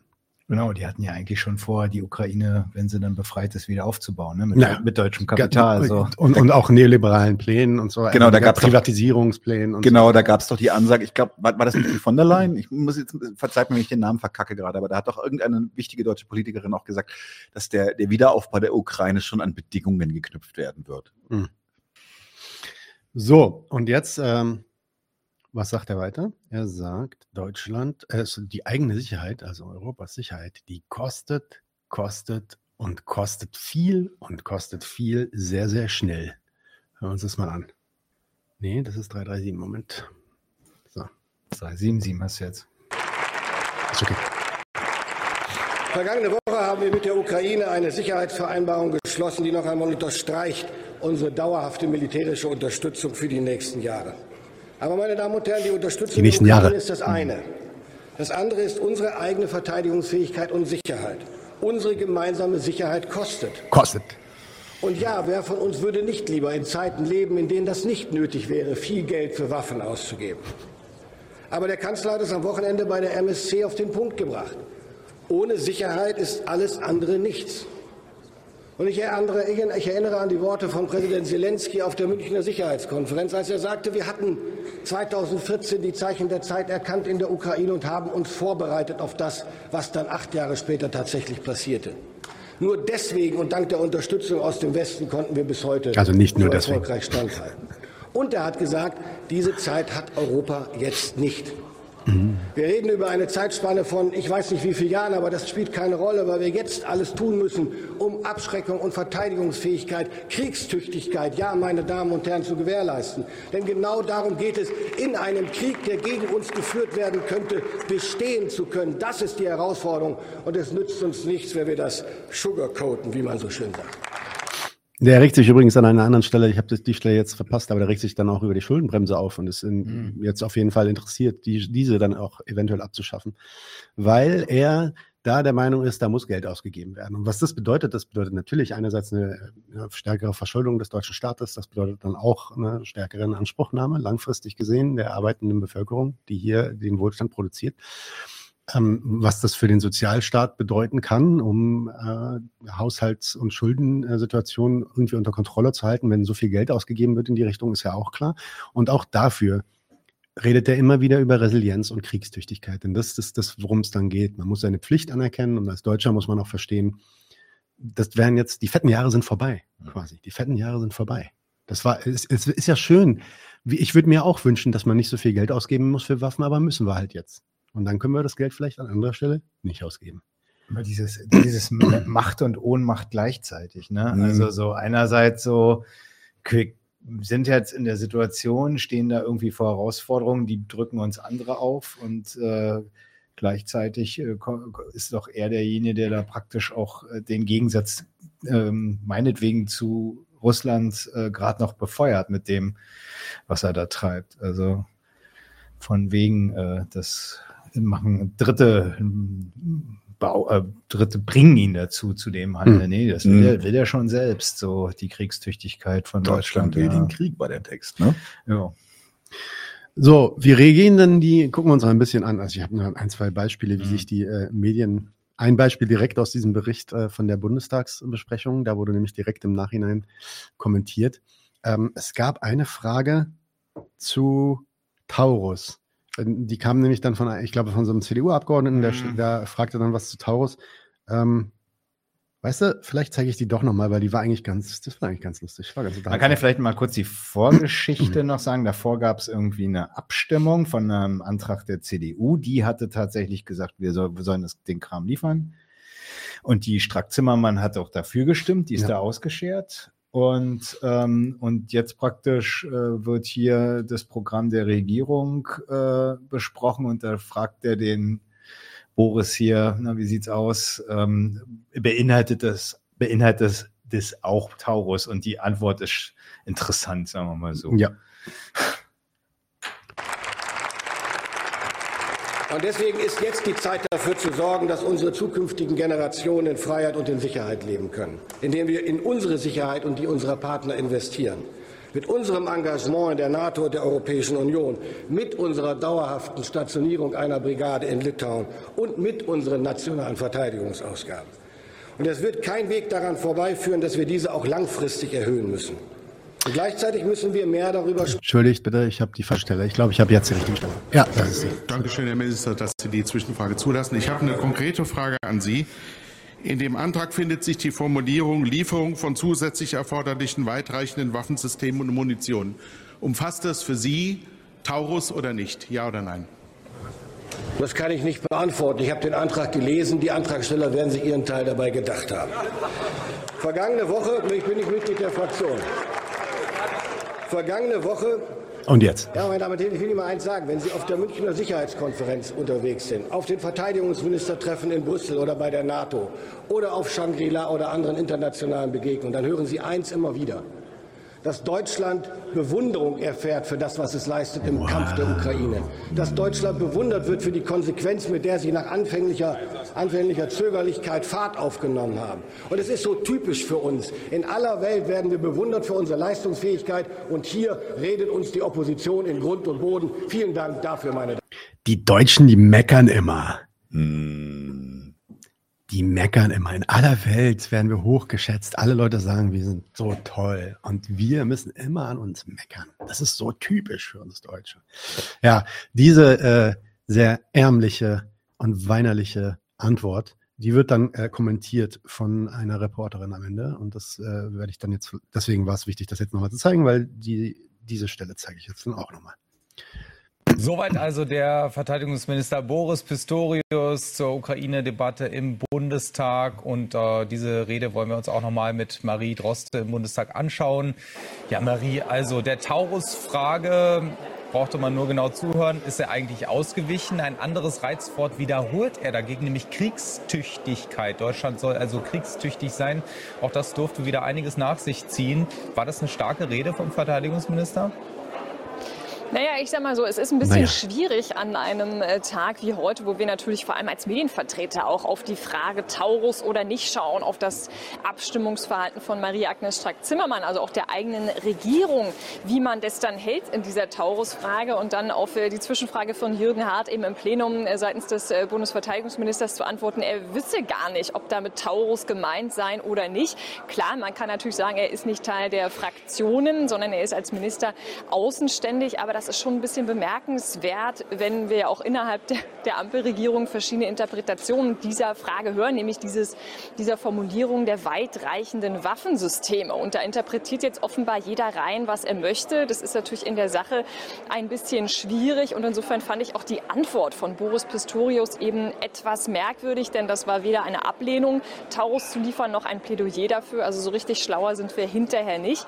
Aber ja, du hast den Punkt angesprochen, das Thema Kriegstüchtigkeit ist für ihn natürlich weiter wichtig. Es geht also nicht nur um die Unterstützung der Ukraine, sondern eben auch darum, was das eigentlich als Gesellschaft mit uns macht, wie wir uns eigentlich als Deutschland zukünftig aufstellen wollen in diesen Fragen mit der Bedrohung, die es ja auch von außen gibt. Aber insofern, ja, Ja. schon eine, eine bemerkenswerte Rede, die Boris Pistorius da gehalten hat. Und äh, die Abstimmung jetzt hier hinter uns zu dem Antrag.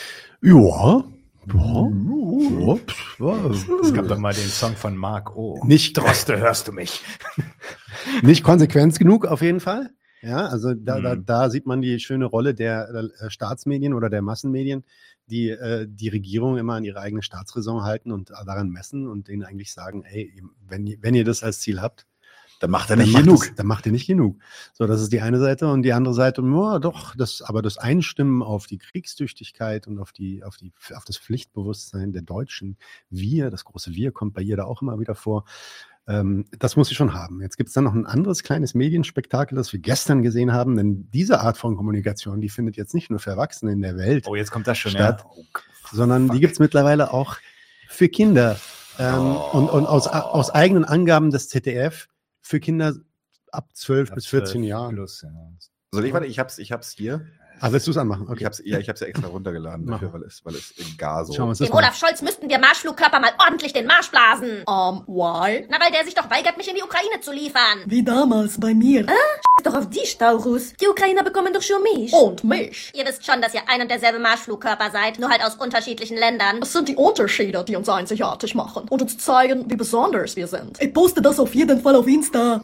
Schon passiert. Kein Wunder, dass die mich haben wollen. Ich bin halt eindeutig der bessere Marschflugkörper. Wohl eher ein Flugkörper, wenn du nicht bald hier auftauchst. Hey, an mir liegt's doch nicht. Du musst doch nicht gleich in die Luft gehen. Ich bin ein Marschflugkörper. Genau das ist meine Bestimmung. Lass mich raten. Du darfst deshalb nicht in die Ukraine, weil euer Kanzler wieder einmal zögert und zaudert? Der German Fachbegriff dafür ist Scholzen. Nein, diesmal gab's sogar eine Begründung. Weil ich so eine krasse Reichweite habe, hat er Angst, dass ich übers Ziel hinausschieße und Russland treffe. Mhm. Und was macht Russland seit zwei Jahren? Was macht Russland seit zwei Jahren? Ernst. Da weiß man gar nicht, da weiß man gar nicht, wie man da ruhig bleiben soll. Ja? Ich, ich möchte kurz, be- bevor wir, bevor wir in die, in die, in die Analyse gehen, möchte ich kurz einfach den persönlichen Disclaimer nachschieben. Dass ich habe, ich habe, Moment, Moment. Bef da fragt jemand, was das war. Das Und das ist eine sehr relevante Frage. Das war ein Instagram-Video auf einem offiziellen ZDF-Account, der heißt Unlogo. der sich beschäftigt mit dem Vermitteln von politischen Nachrichten und Themen an Kinder. Ab 13 Jahren. 12, 13, 14, oder irgendwas wäre zwischen in dieser Zeit, äh, wurde gesagt, ja. Ich habe es so nicht glauben können, dass ich, dass ich ganz lange darauf gewartet habe, dass irgendjemand das als Fake News entlarvt.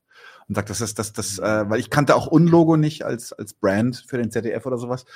Und dass das dann tatsächlich, also dass das alles echt ist und dass das auch noch an Kinder, also an Jugendliche gerichtet ist, also an Menschen, die, die, die, die, die noch nicht die Chance hatten, sich eine, eine äh, äh, differenzierte Meinung zum Leben zu bilden. Das finde ich also. Das hast selbst du nicht erwartet.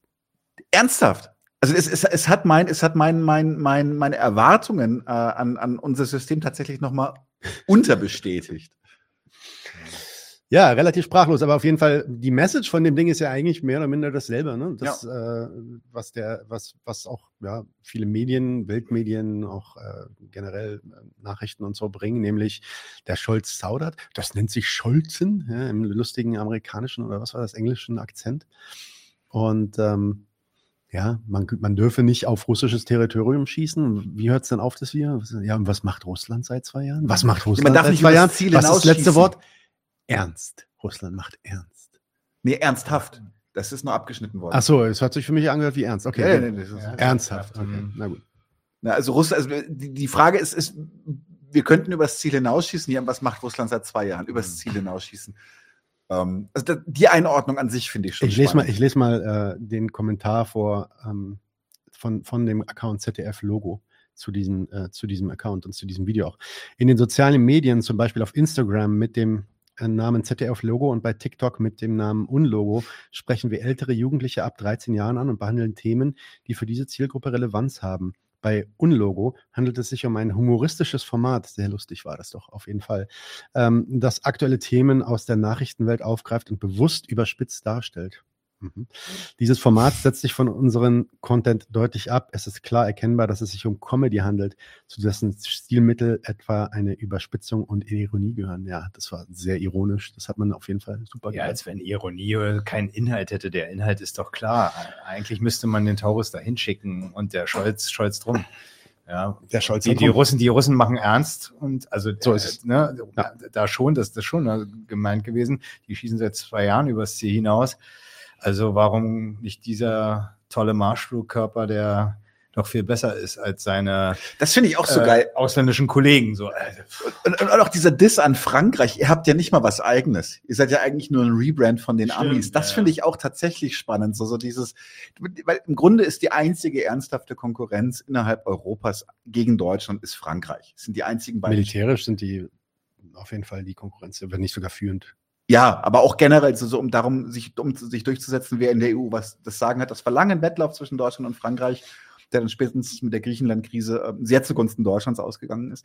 Ähm, trotzdem, aber es ist auch so geil, wie, sie- also im Grunde ist es fast clever, was da alles drin ist. Also man, ich, ich, ich möchte, ich möchte eigentlich nicht glauben, dass das irgendein Idiot äh, im Suff eine lustige Idee hatte. Das ist zu strukturiert, das ist zu klar von den Inhalten. Ja.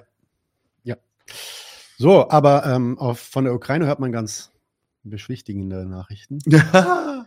Hier haben wir den, unseren Melnik, Ein der, der, der bekannt ist für seine, ähm, für seine diplomatischen Anstrengungen im, im Ukraine-Krieg. Äh, der deswegen auch abgezogen wurde aus Deutschland, damit er diese Diplomatie in Russland, äh, in, in Ukraine gegen Russland dann auch äh, in Anschlag bringt. und jetzt in, in Brasilien ist. ja. Er fordert nach diplomatischen Initiativen Ukraines, äh, in, in der Ukraine. Das ist doch äh, auch mal lustig, kann man nachlesen in äh, ja, im Tagesspiel. Ja, Forderung nach diplomatischen Initiativen, aber überall. Das war auch eine große Neuigkeit und die kam natürlich fast zeitgleich mit dieser Diskussion um Kriegstüchtigkeit. Und auch das hat nochmal die Hühner um einiges mehr aufgescheucht. Was gibt's noch? Ja, da, äh, da, da hätte ich noch einen Punkt, ne? weil es wird immer gesagt, und auch der Pistorius hat es in der, in der Rede, äh, das war ganz lustig, in welcher Reihenfolge der das ausspricht. Der sagt er irgendwie, ja, er sieht die Ukraine in der NATO und in der EU. Und dann im Nachgang, dann merkt er so, hm, und sie sich natürlich auch. und bei dem, bei dem, bei dem Melnik, äh, es wurde, wird immer erzählt, wir, wir, ja, also auch jetzt hier die blöde Gaub und äh, ach, alle, diese Claudia Major, das sind doch alle so eine, so eine Kriegstreiberfrauen auf den entsprechenden, in den, in den Talkshows, die sagen alle, wir müssen doch darauf hören. Erstmal müssen noch die Ukraine entscheiden, auf die müssen wir hören. So, dann sagt so ein Ukrainer hier, der eine ganze Menge immer zu sagen hatte zu dem Krieg, nun sagt er was, weil es offensichtlich wirklich nicht so gut läuft da an der Ostfront. Ich hatte es ja schon gesagt. Aber da merkt man, was auf die Ukrainer hören Ja. inhaltlich heißt. Auf die hört man, wenn sie das machen. Wenn oder sie das man, sagen, was- wenn sie das sagen, genau, was wir wollen. So ist es. Ja. So ist es. Ja, ja, da ist dieses, äh, diese Standpunkttheorie ist, ist da am Ende. Die hört da auf. Da Mhm. wissen die Ukrainer nicht, was, äh, was besser Der hat richtig von Konservativer der richtig einen Maulkorb bekommen, so von wegen, der, der scheint ja offensichtlich äh, nicht, nicht, nicht genug Arbeit in Brasilien zu haben und sowas. Irgendwie so richtig gehässige Kommentare kamen da. Ja. Äh, kurzer, äh, auch nochmal ein anderer Fun Fact. Also Fun, er ist eigentlich nur, man muss sagen, man, man kann den, man kann den auch ja, äh, wieder negativ nehmen und irgendwie äh, als Beweis nehmen dafür, wie kriegsuntüchtig die Deutschen sind. Aber andererseits ist einfach die äh, scheinbare Planlosigkeit und die scheinbare Unfähigkeit und Inkompetenz der Deutschen ähm, in, in, in diesem Moment auf diesem Feld, zumindest mir, gibt auch so ein bisschen Genugtuung einfach, weil das Ja, aber man muss, man, muss, man muss mal überlegen, was, was die Deutschen zwei Weltkriege lang angerichtet haben. Also es kann, können auch mal ganz schön aufdrehen. Ja, das ist, aus, das, aus der Schwäche äh, heraus. Genau, soll, das soll das soll auch nicht heißen, dass das damit schon gegeben ist. Aber was interessant ist, ist, ne, die Fregatte Hessen ist ja dann jetzt im Roten Meer angekommen. Und zwar, soweit ich weiß, letzten Freitag. Und am Mittwoch ähm, oder am Dienstag, ich glaube von der Nacht zu Dienstag zu Mittwoch, ist die auch schon im Einsatz, voll im Einsatz, sofort. Die sind sofort bereit. Also ich kann mir richtig vorstellen, wie die Leute da an den Maschinen sitzen und sagen, ja, wir müssen jetzt, wir müssen jetzt auf irgendwas ballern. Na, leider haben sie dann auch versehentlich auf eine amerikanische Drohne geballert. So, ähm, und äh, ja, haben anscheinend nicht gewusst, na gut, wie die aussehen, wie die auf dem Radar aussehen. Und den Fehler kann man auch schon mal machen, auf den engsten Verbündeten schießen, der einen da hingerufen hat. Na, Moment, Moment, da muss man jetzt, also eine kleine, nicht eine Lanze brechen, ist zu viel gesagt, aber das, die Tatsache ist schon, sie haben, sie haben wohl etwas erstmal an alle Verbündeten gefunkt. Das ist nämlich, da, da ist ein Inhalt drin. Sie haben an alle Verbündeten gefunkt, so, so ist das eure? Und keiner hat geantwortet, weil es eine nicht offizielle Drohne war. Und das ist der Knackpunkt. Das heißt, die Amis operieren da halt auch in Black Operations, von denen halt nicht mal ihre Verbündeten etwas wissen. Und das ist halt dann ihnen quasi jetzt äh, vor, die- äh, auf Okay. die Füße gefallen. Beziehungsweise ist, das Geile ist ja, es ist ja gar nicht den Amis auf die Füße gefallen, weil sie haben ja nur auf das, das ist wichtig, sie haben ja nur auf die Drohne geschossen. Von Treffer steht Genau. nichts. Weil, und das ist, das ist nämlich direkt die, das ist nämlich direkt die zweite Neuigkeit, voll im Einsatz, aber nicht voll einsatzfähig. Äh, die Neuigkeit äh, kam dann heute, nachdem nämlich klar wurde, dass die zweimal, die haben zweimal auf diese Drohne geballert, mit zwei äh, Marsch, äh, nicht Marschflugkörpern, sondern zwei Geschossen. Und beide Geschosse sind defekt vor Impact auf die Drohne einfach abgestürzt. Haben nicht getroffen, sind abgestürzt. Und äh, ja, einen Tag später, am 29., das ist heute, kommt dann halt die Neuigkeit, Fregatte Hessen im Roten Meer offenbar nur bedingt einsatzfähig. Das sind die deutschen Großmachtbestrebungen. Das ist tatsächlich so, also wenn die, wenn die ihr, ihre, ihren Munitionsvorrat, den sie an Bord hat, wenn sie den verknallt hat, dann ist aus. Dann gibt es diese Munition erstmal nicht mehr im Fundus. Es ist schon ganz schön krass.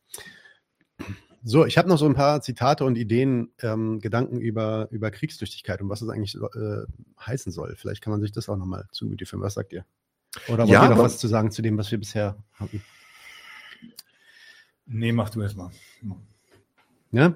Ähm, genau, was ist eigentlich diese Kriegstüchtigkeit? Äh, Das ist ja jetzt das neue Thema. Äh, Remigration war es letzt, letzten TI, diese, dieser TI ist Kriegstüchtigkeit. Ja? Was ist das eigentlich? Da geht es nicht nur um so eine gewisse Verteidigungsbereitschaft. Das wurde früher mal gesagt, Verteidigungsbereitschaft. Das war der Begriff früher. Aber diesmal heißt es wirklich Kriegstüchtigkeit. Das geht natürlich über einen ganz großen ähm, aggressiven äh, Aspekt dieses Begriffs. Und was da drin steckt, ist das Wort Tüchtigkeit. Das heißt, das Ding rechtet, re- richtet sich an die Bürger, an die Verfügungsmasse des Staates. Tüchtigkeit kann natürlich auch Richtung der, dem militärischen Equipment gehen, aber es sind vor allem die Leute, die dann halt auch tüchtig sein müssen mit diesem Equipment.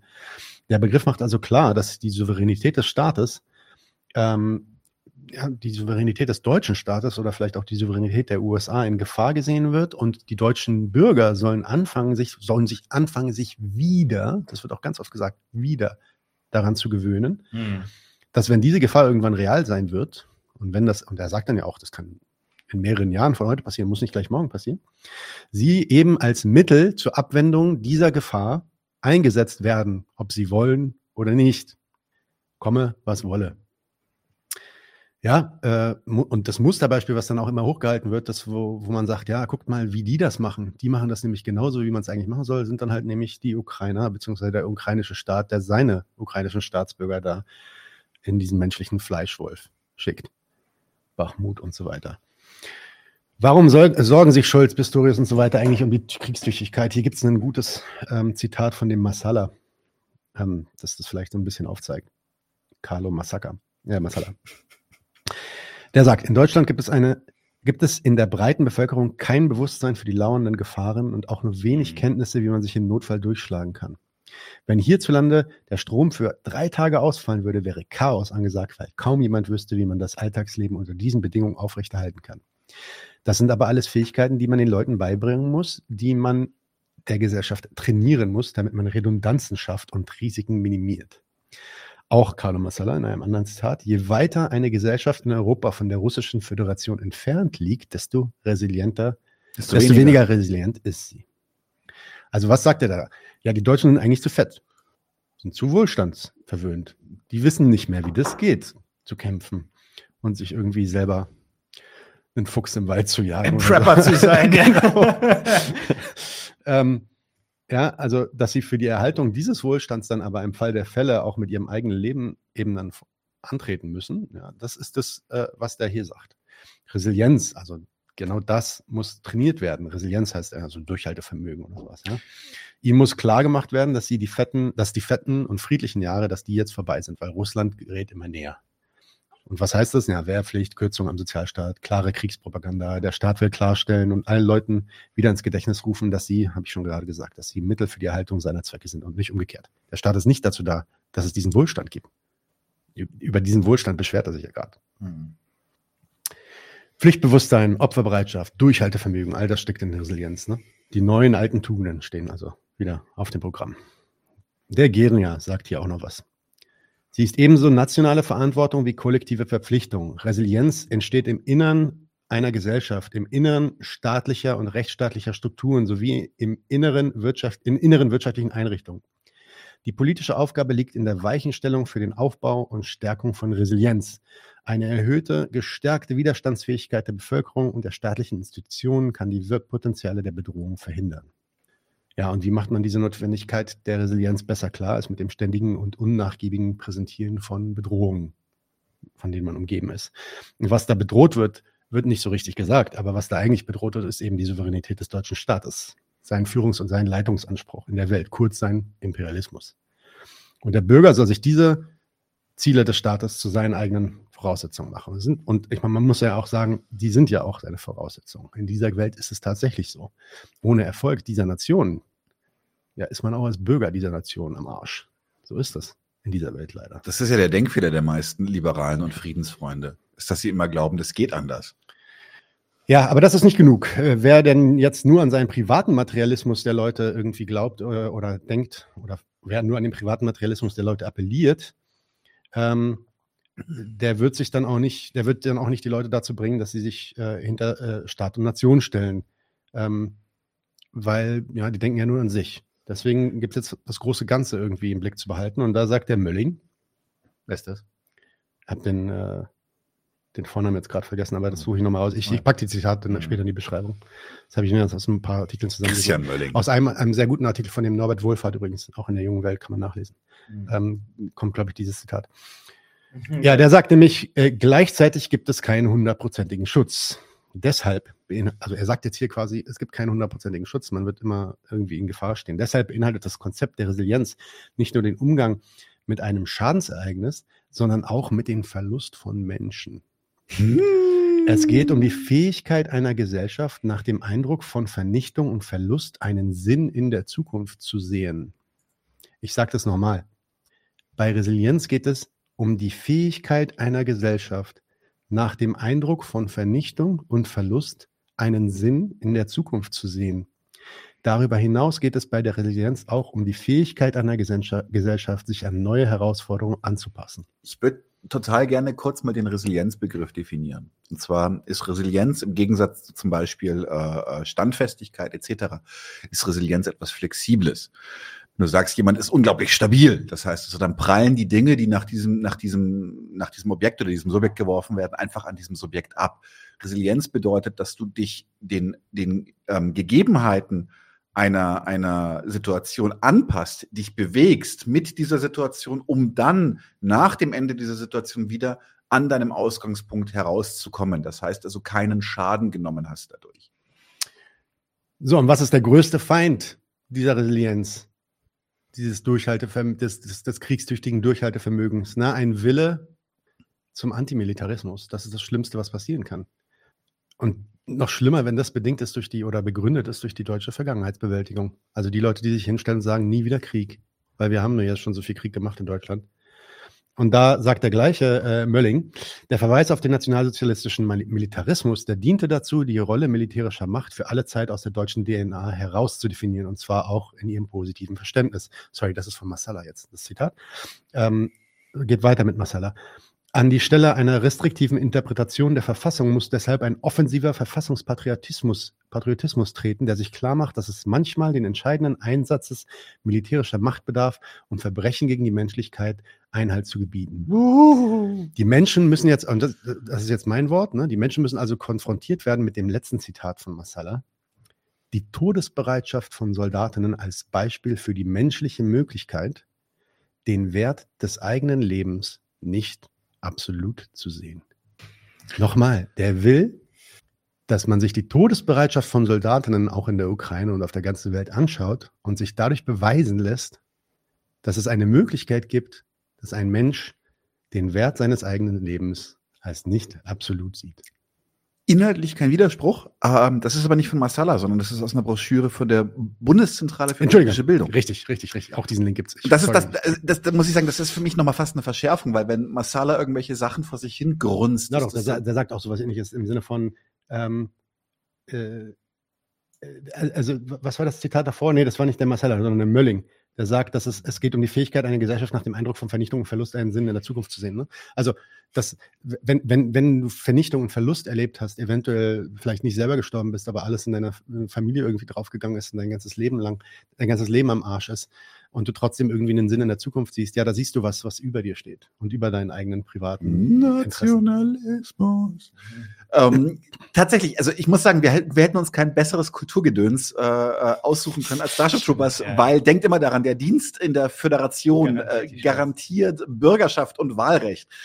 Ähm, tatsächlich, aber dass das tatsächlich in, in, in also die, die Bundeszentrale in politische Bildung ist ja nun wirklich ein Institut, das dazu da ist, um, um jetzt mal in der äh, idealistischen Art und Weise, wie sie einem präsentiert wird, so, so, so, so die, die, die Menschen abzuholen und äh, zu besseren Menschen zu machen. Und wenn die dann schon in diese, in diese, ähm, wenn die schon meinen Kampf unterm Kopfkissen hatte, in gewissen Aspekten, dann ist eigentlich interessant, ähm, kurze, kurz rekursiv dann auch zu dem, was wir im Zündfunken sagen und auch was wir in, unserem, in unseren Faschismuserklärungen hatten. Wir sehen in einer extremen Deutlichkeit, das ist auch zum Beispiel etwas, wo ich mit dem Narrativ von vielen Friedensdemonstranten breche. Es ist nicht so, dass wir der Faschisierung einer Gesellschaft zusehen, sondern es ist einfach nur so, dass die Demokratie ihren Staatszweck auch in aller Konsequenz umzusetzen weiß. Wir brauchen dafür gar keinen Faschismus. Und das sieht man ja auch in der ganzen Wortwahl und der Art und Weise, wie dort Meinung gemacht wird. Es geht eben nicht um irgendwelche völkische Todesbereitschaft, sondern es geht um eine Todesbereitschaft im Sinne der freiheitlich-demokratischen Im Sinne Grundordnung. der Verfassung. Im Sinne der Verfassung. Ein Verfassungspatriotismus. Jawohl, danke dafür. Gab es nicht in, ich kann mich noch erinnern, im Sommer letzten Jahres so eine Debatte auf Twitter, wo sich äh, Personen aus dem linken, linksliberalen, aber auch durchaus weiten linken Spektrum darüber geärgert haben, dass die Bundeszentrale für politische Bildung irgendwie erhebliche Kürzungen oder Ja, ja. irgendwas bekommt. So. Ja, ja. Stimmt, ja, ja, ich weiß nicht. das sind, boah, dann äh, dafür, Mhm. das ist dann das, was, äh, wofür sich da durchaus auch linksradikale Leute, glaube ich, auch sich eingesetzt haben. Ja, das letzte Zitat kam von der BPD. Das, Ja, also, also der, der, die Ansage ist doch, verabschiede dich von deinem Materialismus. PB. Ja, genau. Genau, ne, verabschiede dich überhaupt von deinem Leben. Ja, Also du du, bist musst- Verfügungsmasse. realisier, realisier mal die Möglichkeit, dass es was anderes gibt als dein eigenes Überleben, was wichtiger sein könnte. Was du auch als wichtiger ansehen könntest. Ja, bei Ja, also ich, ich lese das Zitat gerne ist, nochmal ist vor. ja auch klar, wenn, wenn dein eigenes Leben und deine eigene Existenz, die Freiheit und alles, was dir dieser Staat halt in seinen Grundrechten und so weiter zur Verfügung steht, wenn er da meint, dass seine Souveränität angeknackst ist durch irgendeine Bedrohung, ja, äh, dann musst du dich davon verabschieden, deinen privaten Materialismus, dein Leben, deine körperliche Unversehrtheit hier noch ähm, ausüben zu können als Rechtsträger. Denn wenn der, der Staat bedroht ist dann äh, und, und, und untergeht, dann kannst du natürlich auch nicht mehr diese Grundrechte ausüben. Also musst du dich erstmal dafür einsetzen, dass die staatliche Souveränität uneingeschränkt mit allen ihren imperialistischen Ansprüchen gilt. Das scheint ja offenbar das zu sein, was da, oder? Die Todesbereitschaft von SoldatInnen, by the way, schön, Mhm. ja, äh, die Todesbereitschaft von SoldatInnen als Beispiel für die menschliche Möglichkeit, den Wert des eigenen Lebens nicht absolut zu sehen. Ich finde die Formulierung wirklich Unfassbar. Äh, perfide. Zonk sagt dazu, ähm, sei der Dünger deiner Nation. Und dazu möchte ich kurz sagen, gibt ja auch den großartigen äh, frühslowenischen Industrial Gassenhauer von Leibach. Blutiger Boden ist fruchtbares Land. Und genau darum geht's. Ja, ja. oh ja. Also, vielleicht mal kurze Zusammenfassung. Also von meiner Seite, ich, vielleicht wie ich das sehe. Mhm. Einerseits riesengroßes Chaos, das sich, das basiert auf ein paar Faktoren, vor allem ähm, A, dem sich abzeichnenden Sieg Russlands, beziehungsweise auf jeden Fall nicht den, der Niederlage Russlands in dem Ukraine-Krieg. B, aus dem daraus folgenden Rückzug der Amerikaner, was die Unterstützung der Ukraine angeht, unilat- unilateral, ohne Absprache natürlich mit den, mit den Europäern. Warum auch? Die Amerikaner machen halt, was sie denken und was sie glauben, was für sie richtig ist in diesem Moment. B, übrigens, das wurde, haben wir heute noch gar nicht angesprochen, aber auch das wird immer wieder angesprochen. Hm, wahrscheinlich kommt Trump bald wieder. Mhm. Ja, und da dann die amerikanischen Beziehungen stehen dann sowieso auf der Kippe und da müssen wir uns wirklich wieder von emanzipieren und so weiter. Äh, D, die, die, die Ambition des deutschen Staates, selber sich als militärische und ökonomische auch Großmacht aufzustellen. E, das Bewusstsein des deutschen Staates und der äh, Mitglieder dieses Staates, der Regierung, dass das ohne die USA nichts wird und auch in absehbarer Zeit nichts wird. Und deswegen muss man sich auch daran hängen.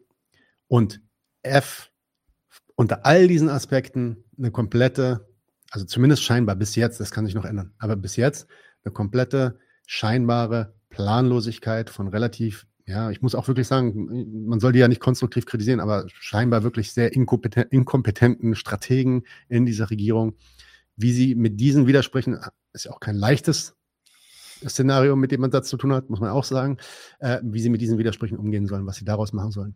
Das, deswegen auch immer dieser, äh, diese Metapher von den aufgescheuchten Hühnern. So sieht das für mich zumindest aus. Das ist mein, mein privater Mhm. Eindruck. Ich habe mit jemandem gesprochen, mit Amelie habe ich vorhin gesprochen, die ist eigentlich relativ beruhigt und die sagt sich sowieso im, Sinn, also im Sinne von nicht keine Panik schieben, nicht jetzt denken, dass im nächsten Jahr ein Krieg gegen Russland losgeht. Au- Auf der materiellen Seite, sowohl auf der finanziellen als auch auf der Aufrüstungsseite, äh, mit der sie sich gut auskennt und wo sie sich äh, viel informiert hat darüber, was alles möglich ist. Daniel hat auch schon ein bisschen was erzählt über die Artilleriefähigkeit und so weiter. Ist das einfach so weit weg, dass äh, das ihrer Meinung nach ja äh, eigentlich so, so eine Art irrationale Wunschträume oder fast schon Idiotien einfach sind von diesen Leuten, die gar nicht so richtig wissen, mit was sie es da zu tun haben. Das ist Mhm. ihr Eindruck. Ich weiß nicht genau, ob ich den Teil, ich, man ist, man kann nicht, man kommt nicht umhin, besorgt zu sein, glaube ich, wenn man von einem äh, Verteidigungsminister hört, dass man anfangen soll, sich mit der Idee genehm zu fühlen, dass das einige, eigene Leben doch vielleicht nicht der höchste Wert ist. Mhm. Das finde ich tatsächlich auch den, den, den Punkt, den man nochmal unterstreichen sollte, weil egal wie es jetzt in der Zukunft weitergeht, Prognosen sind schwierig, aber ähm, es wird uns in aller Deutlichkeit gezeigt, dass, dass das, das Dringlichste und Eigenste, was wir haben, nämlich unser Leben, dass das vollkommen irrelevant ist in den Planspielen und Strategien einer Herrschaft, die uns nicht im Sinn hat. Nee, nee. Also ich habe mir schon Sorgen gemacht. Ich bin froh, dass es Leute gibt, die es, äh, die einen noch manchmal so ein bisschen einnorden, ja. Aber beruhigen oder so, ja, Ja. zumindest, zumindest, ja, das Einordnen vielleicht, der Einordnen. ein, ja, ja, oder einordnen, ein, Einordnen. einordnen, meine ich jetzt im Sinne von so ein bisschen so in die, wieder in die Spur kommen lassen, so. Ähm, aber also ich glaube, es ist kein Fehler, sich, sich zumindest mal einen Gedanken, also man sollte das, glaube ich, schon auch ernst nehmen, was die da als Anspruch haben, meine ich. Ja. So meinetwegen auch so wenig Substanz der aktuell hat. Wie gesagt, ich habe es ja vorhin gesagt, also Die Absichtserklärung ist da.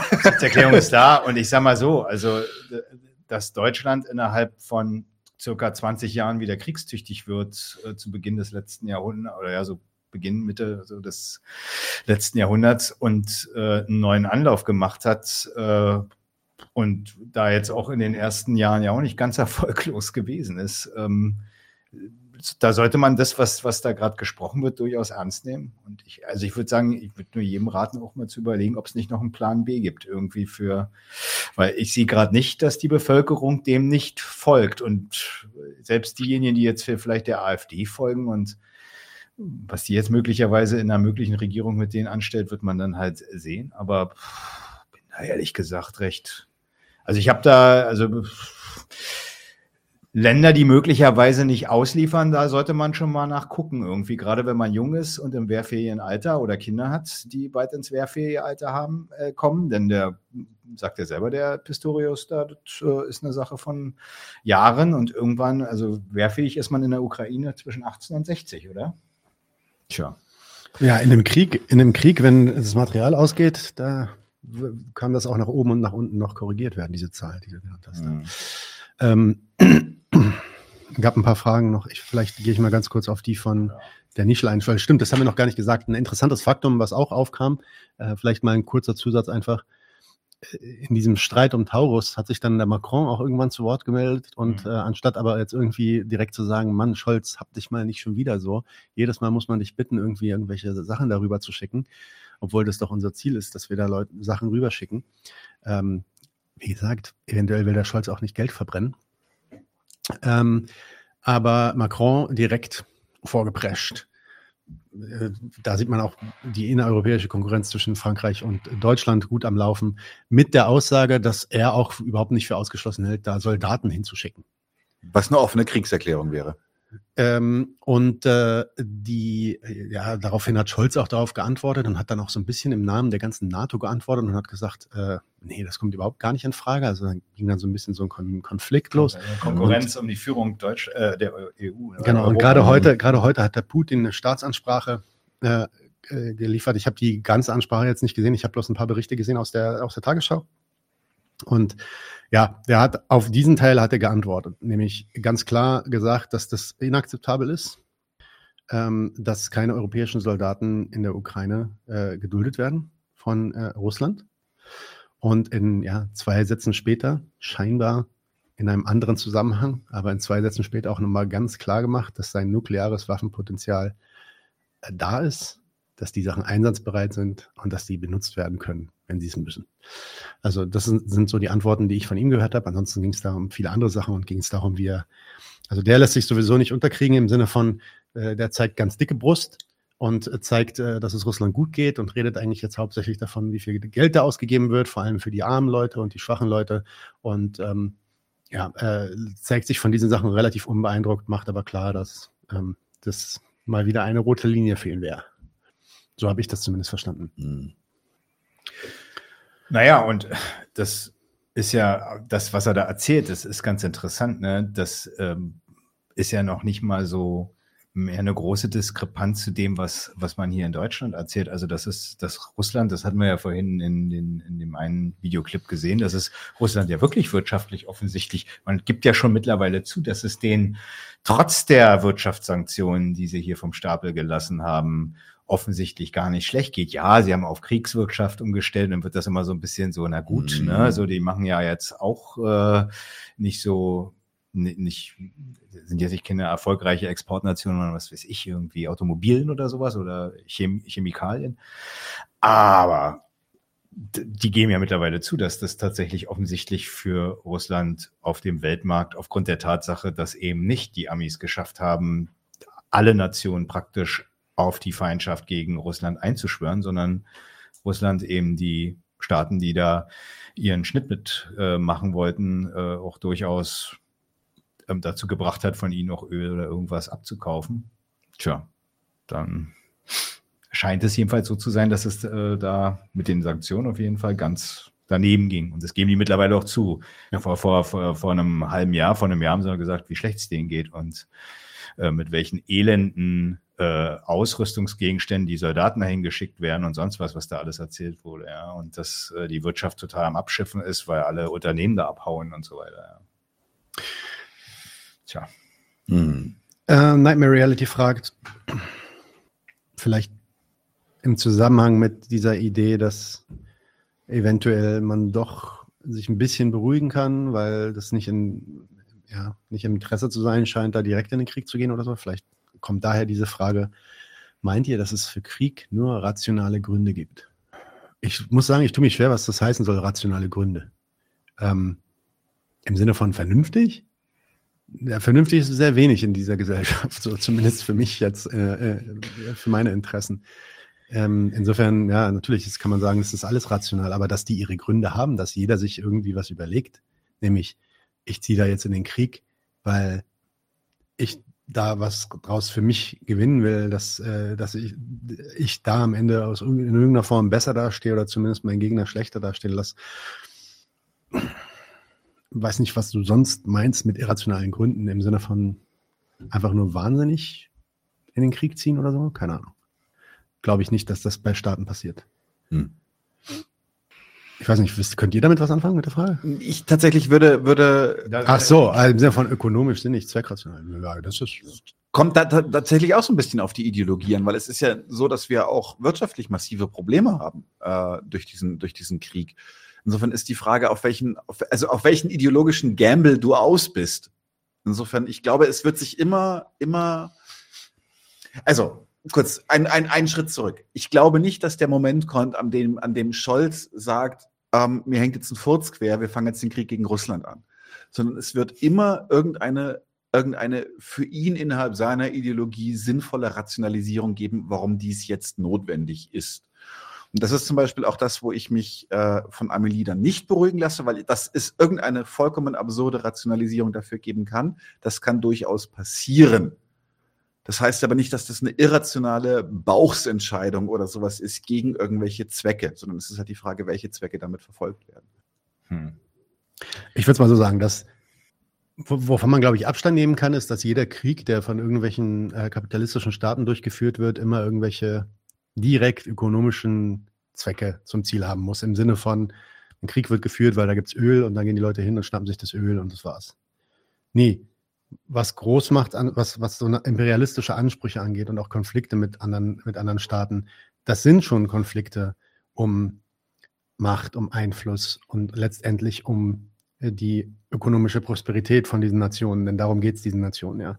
Das heißt, einerseits ist es so, dass innerhalb einer, einer Weltordnung mit kapitalistischen Nationalstaaten diese Art von Kriege tatsächlich notwendig auftreten. Und zwar eben bestimmt auf dieser kapitalistischen Basis, mit der diese Nationen ihre, ihre, ihre Länder führen, quasi. Ja? Im Sinne von, die müssen wachsen. Die müssen, äh, die müssen Zugriff, sich Zugriff und Ermächtigung in, außerhalb ihrer Nationengrenzen verschaffen. Und es wird versucht, anfangs versucht, so billig wie möglich zu kriegen. Mit Verhandlungen, mit irgendwelchen ähm, Verträgen, äh, Zollerleichterungen und so weiter und so fort. Drohung. Drohung, dann kommen die Drohungen, dann kommen irgendwie, ja, ähm, Visa-Rechte äh, werden eingeschränkt für die Bürger und dann geht's los mit, äh, mit, mit all diesen kleinen Sticheleien, die man, in, die man ja eigentlich International Relations nennt. Ja? Wo es dann immer so diese, die Beziehungen zu den anderen Ländern sind, diese mythischen Beziehungen zu den USA, die wir haben und die Beziehungen, die wir zu China haben und so weiter. Damit meinen die immer was. Damit meinen die so eine Art, ja, so ein Kontostand fast. Im Sinne von, ja, also wie viel kann ich, wie, wie, wie viel erlauben die mir Zugriff, wie viel erfordern die gleichzeitig Zugriff, ähm, Zugriff äh, auf meinen Reichtum im Gegenzug. Und dieses, dieses Ringen und Ziehen, das ist natürlich, das ist die Basis ähm, oder, oder das ist anders. Das ist der Grund für die Notwendigkeit, dass diese Konflikte immer zustande kommen. Dass dann aber diese Konflikte ganz am Ende äh, begründet werden, auch damit. Im Sinne von, naja, ich, ich ziehe jetzt mit, den, mit China in, in den Krieg, weil die erlauben mir nicht, äh, da mein eigenes Kapital anzulegen. Die wollen immer diese Joint Ventures oder so. Nee, das ist es, so, so direkt ist es nicht. Da sind ein paar Schritte zwischen. Ja, aber diese ganze Idee von, auch die Idee von Nation überhaupt, einer Großmacht, die irgendwie Welt, äh, Welt, äh, eine Weltordnung stellen möchte, wie die USA zum Beispiel, komplett zu trennen von dem ökonomischen Inhalt dieser Nation ist das nicht. Glaube ich nicht. Ähm, ist es direkt immer der ökonomische Inhalt, der die Kriege auslöst? Nee. Das kann auch einfach dann was anderes sein, das ist richtig. Gut. Machen wir hier erstmal einen Cut. Ich kann mir zum Beispiel vorstellen, dass das eine Voll also dass wir das Thema wieder aufgreifen werden Ja, in späteren Tiros. Wenn es so weitergeht, dann Ganz wird klar, es, ganz wird klar. ein äh, Dauerbrenner. Ich glaube, das war jetzt erstmal ein guter Aufschlag ähm, für unser Publikum an der Stelle und würde umleiten auf den nächsten Stammtisch dann, oder? Mhm. Dann schießen wir ab. Wo ist er?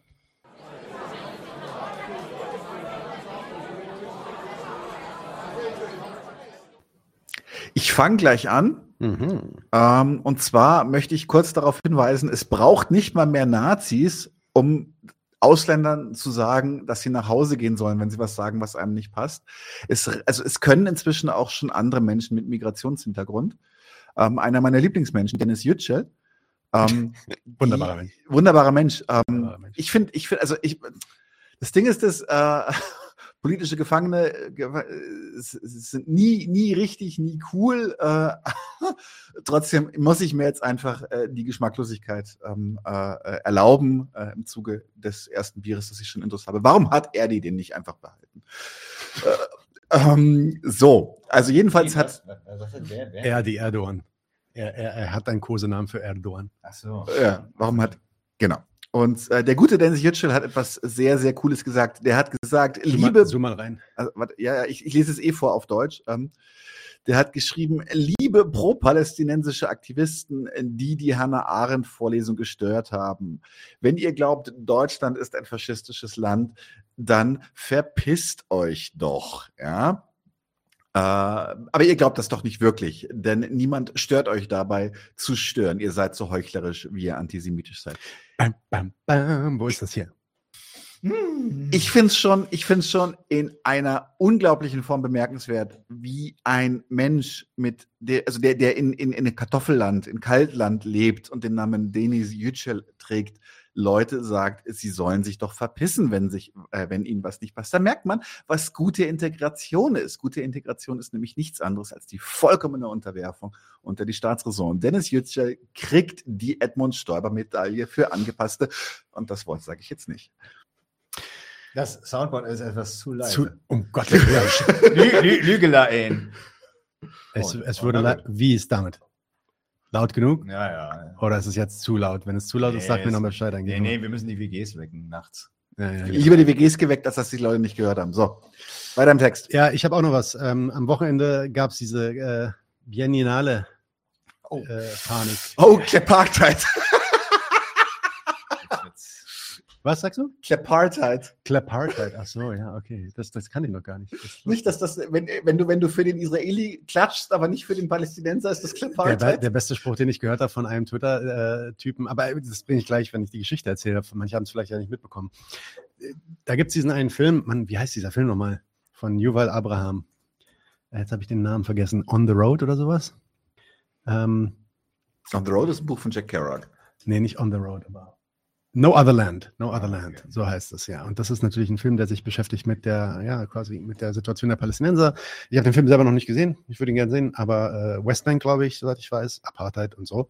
Ähm, und der Yuval Abraham gewinnt den Preis auf der Biennale ähm, und äh, hält dann eine Rede, in der er, ich würde also eigentlich denken, relativ harmlose Sachen sagt. Hören wir uns das mal an, was er zu sagen hat. Nämlich ähm, hier auf Twitter habe ich den Link irgendwo. Wo bist du denn? Dick, dick, da habe ich dich. Okay. Diesen Tab sharen. Und dann hören wir uns mal an, was der Yuval. Yuval ist ähm, Israeli, äh, der lebt, soweit ich weiß, jetzt in Schweden, produziert von dort aus auch diese Filme. Und er ähm, zusammen mit Basel, das ist Basel hier auf der rechten Seite, hat diesen Film ja, produziert. Beide durften da was sagen. Ich habe jetzt bloß diesen kurzen Ausschnitt von Yuval ähm, gezeigt, weil der dann auch direkt äh, einen, Applaus kriegt. Und umdrehen dreht sich dann die, äh, die Panik dann auch im Anschluss. Schauen wir uns das mal an. I want to say we are we are standing in front of you now. Me and Basel are the same age. I am Israeli, Basel is Palestinian, and in two days we will go back to a land where we are not equal. I am living under a civilian law, and Basel is under military law. We live 30 minutes from one another, but I have voting rights. Basel is not having voting rights.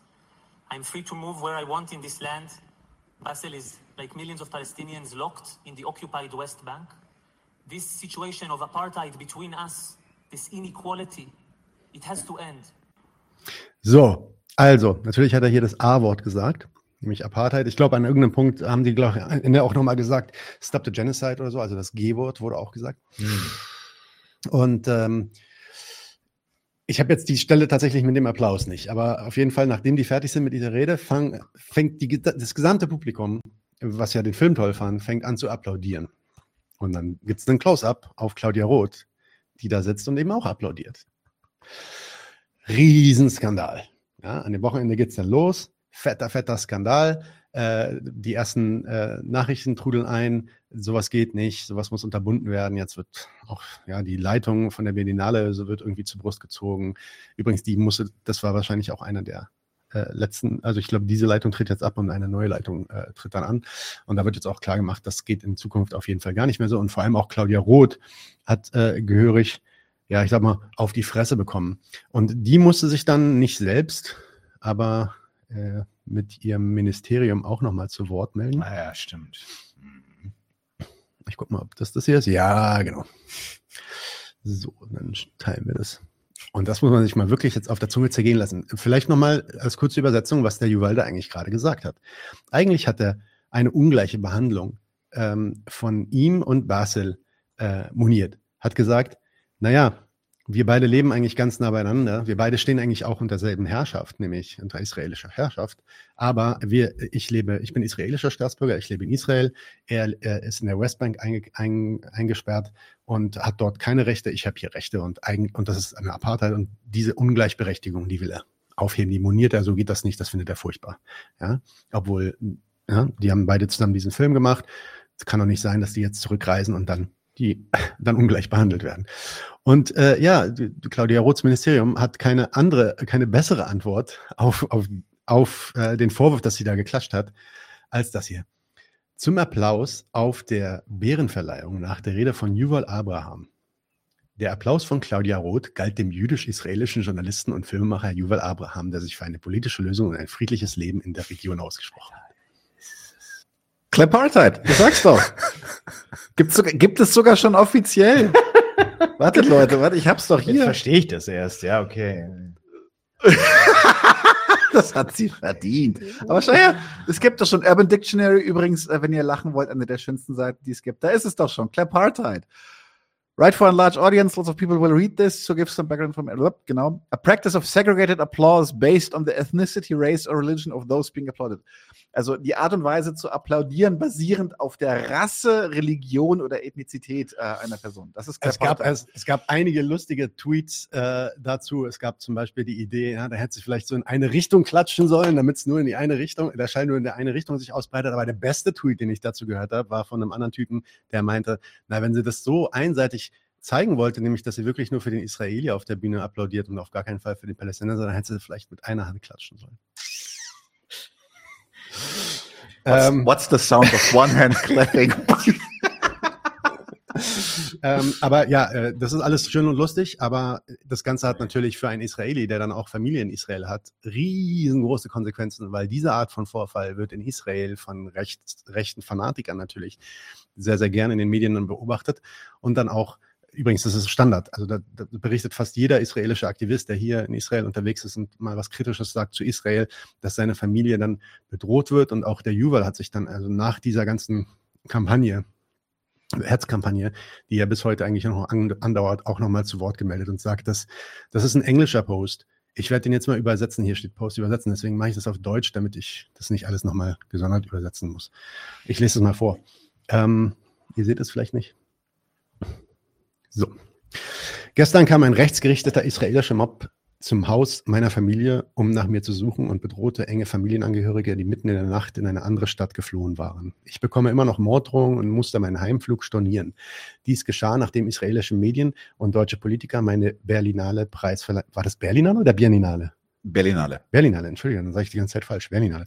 Preisverleihung, äh, Preisverleihungsrede, in der ich die Gleichstellung von Israelis und Palästinensern, einen Waffenstillstand und ein Ende der Apartheid forderte, absurderweise als antisemitisch bezeichnet. Der entsetzliche Missbrauch dieses Wortes durch die Deutschen nicht nur um palästinensische Kriti- Kritiker Israels zum Schweigen zu bringen, sondern auch um Israelis wie mich zum Schweigen zu bringen, die einen Waffenstillstand unterstützen, der das Töten in Gaza beenden und die Freilassung der israelischen Geiseln ermöglichen würde, entleert das Wort Antisemitismus Bedeutung oder die Bedeutung des Wortes Antisemitismus und gefährdet damit Juden auf der ganzen Welt. Da meine Großmutter in einem Konzentrationslager in Libyen geboren wurde und der größte Teil der Familie meines Großvaters im Holocaust von Deutschen ermordet wurde, finde ich es besonders empörend, dass deutsche Politiker im Jahr 2024 die Dreistigkeit haben, diesen Begriff auf eine Weise gegen mich zu instrumentalisieren, die meine Familie gefährden könnte. Doch vor allem Direktor Basil Adra, das ist der äh, Palästinenser, äh, sein Kollege, der unter militärischer Besatzung und umgeben von gewaltigen, gewalttätigen Siedlern in Massafariat erlebt, er ist äh, in weitaus größerer Gefahr als ich. Ich freue mich, dass unser preisgekrönter Film No Other Land eine wichtige internationale Debatte zu diesem Thema ausgelöst hat. Und ich hoffe, dass Millionen von Menschen ihn sehen, wenn er dieses Jahr in die Kinos kommt. Wir haben es geschafft, ein Gespräch anzuregen. Man kann scharfe Kritik an dem üben, was ich und Basil auf der Bühne gesagt haben, ohne uns zu verteufeln. Wenn es das ist, was sie mit ihrer Schuld am Holocaust tun, dann will ich ihre Schuld nicht.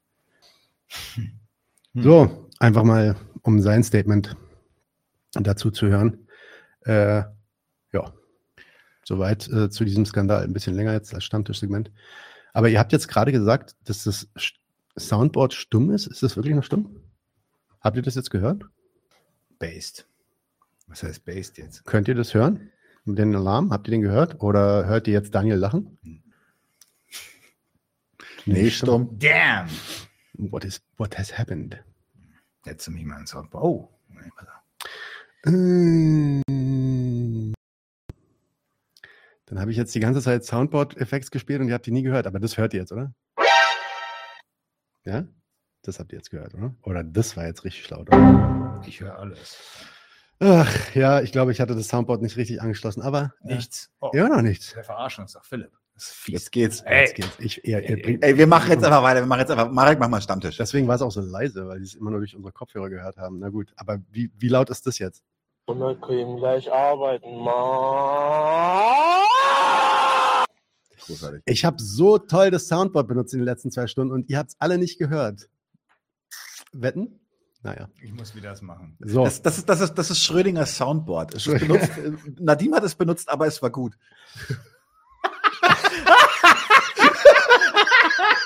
Das pass- passiert uns Kartoffeln nämlich nicht. Respekt, Respekt. Respekt. Gangster. So. so. Apropos Spaß, lass uns mal den Kampfsportler für die Moment mal. Dein Stammtisch. Ja, eben. Ich sage, deswegen sage ich. Ach so. Ich, ich wünsche mir den Kampfsportler für die AfD. Den Kampfsportler für die AfD.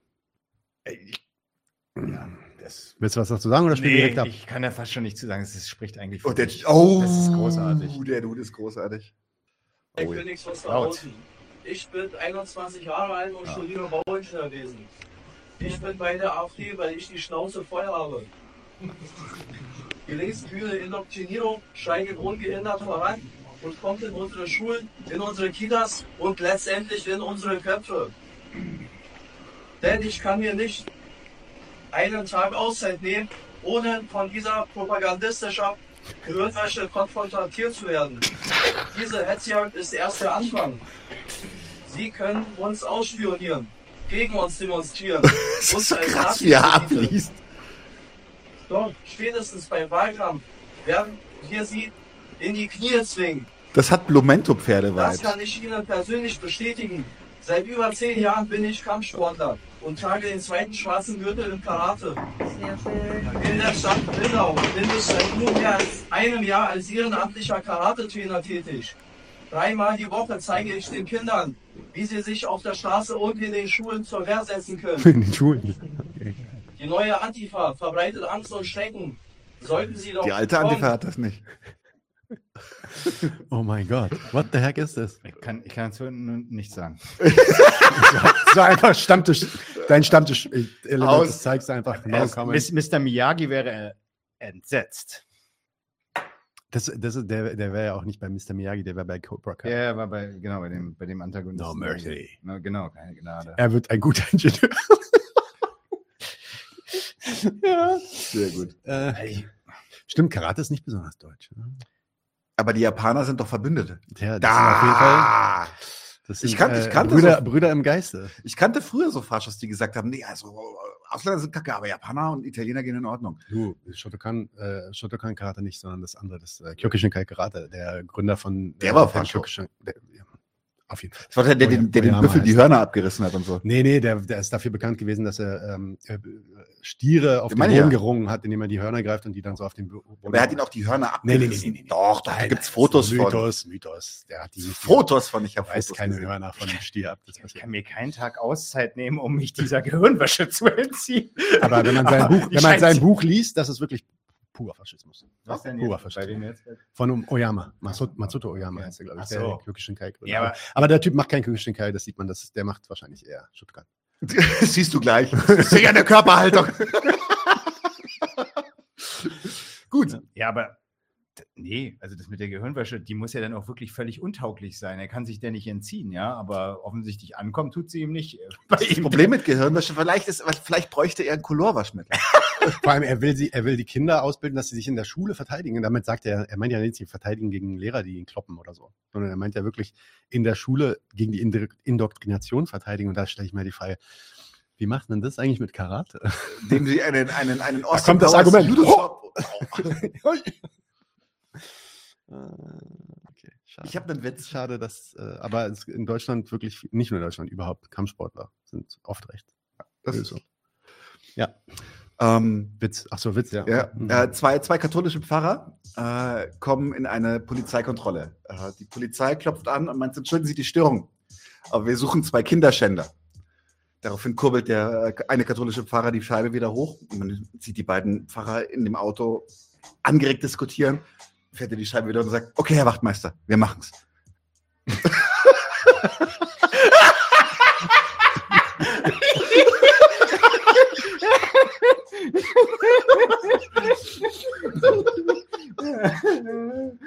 Ach, schön. So, Ruskiewitz. Ja, also, sagt einer zu anderen, um die Verdauung anzukurbeln, trinke ich Bier, bei niedrigem Blutdruck Rotwein, bei erhöhtem Blutdruck Cognac, bei Erkältung Wodka. Sagt der andere, und Wasser? Meinte der, nee, so eine Krankheit hatte ich noch nicht. Ja, ist nice. Was ist rot und schlecht für die Zähne? Ziegelstein. Wow. Okay, aber weil du den erraten hast, weil du Ja, den erraten ja- hast, gibt's noch- einen. Nein, was äh, gibt's noch einen? Ähm, warum ist Aschenputtel so schlecht im Fußballspielen? Weil sie immer vor dem Ball wegrennt. nice one. der, ist, ja- der ist sogar jugendfrei. Das ist Ja, ist- schlecht. Ja, nice. Wir machen, glaube ich, jetzt erstmal einen, einen Klassenkampfsport. Ähm, Sehr gut, dann können, können wir hier nach. Ich Zehn Minuten brauche noch Pause. Treibstoff hier. genau, wir, wir, wir Ist ein holen kurzes uns Ding, mehr ne? Birkstoff. Ich fresse noch einen Burger und ähm, Machst du ihn an oder so? ich mache ihn an. Ich mache ihn an. Ähm, ich mache nur eine ganz kurze Anmoderation hier. Äh, wo ist der Klassenkampfsport? Da.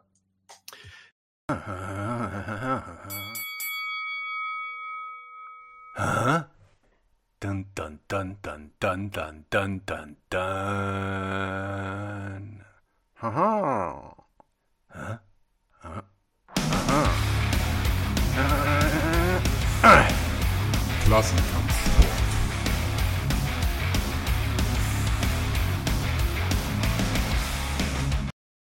Herzlich willkommen zu einem neuen Klassenkampfsport. Ich habe hier Laura und Kim vom Unionsalon. Über den Unionsalon haben wir schon gesprochen. Da war er noch eine Hypothese beziehungsweise ein Projekt der Zukunft. Ähm, so wie ich das richtig verstanden habe, streamt ihr gerade aus dem Unionsalon. Ja, erstmal danke, dass du uns nochmal eingeladen hast. Wir freuen uns sehr. Ähm, genau, seit November letzten Jahres hat der Unionsalon tatsächlich eröffnet und wir sitzen gerade ja mitten im Raum. Cool. Ähm, erzählt doch einfach mal so ein bisschen, wie ist es euch ergangen seit dem November? Das sind jetzt knapp vier Monate, etwas, ja, etwas mehr als drei. So, wie viel von euren, von euren Ideen habt ihr umsetzen können in der, in der, in der Location einfach? Also ich glaube, ähm, gerade so die erste Zeit zwischen der Aufnahme ähm, und der Eröffnung liegen ja auch noch ein paar Wochen. Und da war echt eine sehr intensive Renovierungszeit. Ähm, das ist auf jeden Fall auch nochmal ähm, irgendwie wichtig zu erwähnen, weil uns wir gemerkt haben, dass uns das als Kollektiv auch echt nochmal näher zusammengebracht hat und wir auch ganz viele Wünsche und Ideen ähm, so räumlich auch einfach schon mal umsetzen konnten. Und das irgendwie im Rückblick dann auch echt eine schöne Zeit so war. Und ansonsten, ähm, ja, wir haben gerade noch mal so ein bisschen über das Februarprogramm geschaut, über das aktuelle Programm und ähm, haben gesehen, dass wir echt schon einige Dinge so umsetzen konnten. Also auf der einen Seite haben wir regelmäßige Öffnungszeiten, wo wir einfach nur ähm, das Café offen haben, das auch echt ähm, einige Nachbarn und Nachbarinnen schon nutzen. Und dann haben wir auch über Lyra, über den Frauen- und Mädchenraum eben auch ähm, regelmäßige Öffnungszeiten, Veranstaltungen Genau, und konnten da auf jeden Fall schon einiges in die Tat umsetzen. Also was besonders erfolgreich bisher ist, ist zum einen die Sozialberatung. Wir haben jeden mhm. Dienstag eine Sozialberatung stattfinden, ähm, was natürlich super ist, weil wir in ja einfach viel in Kontakt mit der Nachbarschaft kommen und vor allem viele Leute einfach auch unterstützen können, die diese Hilfe ähm, unfassbar dringend hier benötigen. Davon gibt es viele Menschen im Viertel mhm. und da ist es toll, direkt an dieser Stelle anknüpfen zu können. Und was bisher auch super erfolgreich war, das wird jetzt auch ein monatliches Ding, ähm, ist so ein Nachbarschaftsdinner, wo alle was mitbringen. Und das war super schön, weil man gemerkt hat, so gemeinsam am Tisch, wenn man zusammen isst, dass man auch total gut auf so einer niedrigschwellen Basis eben auch in politischen Diskurs gehen kann. Mhm.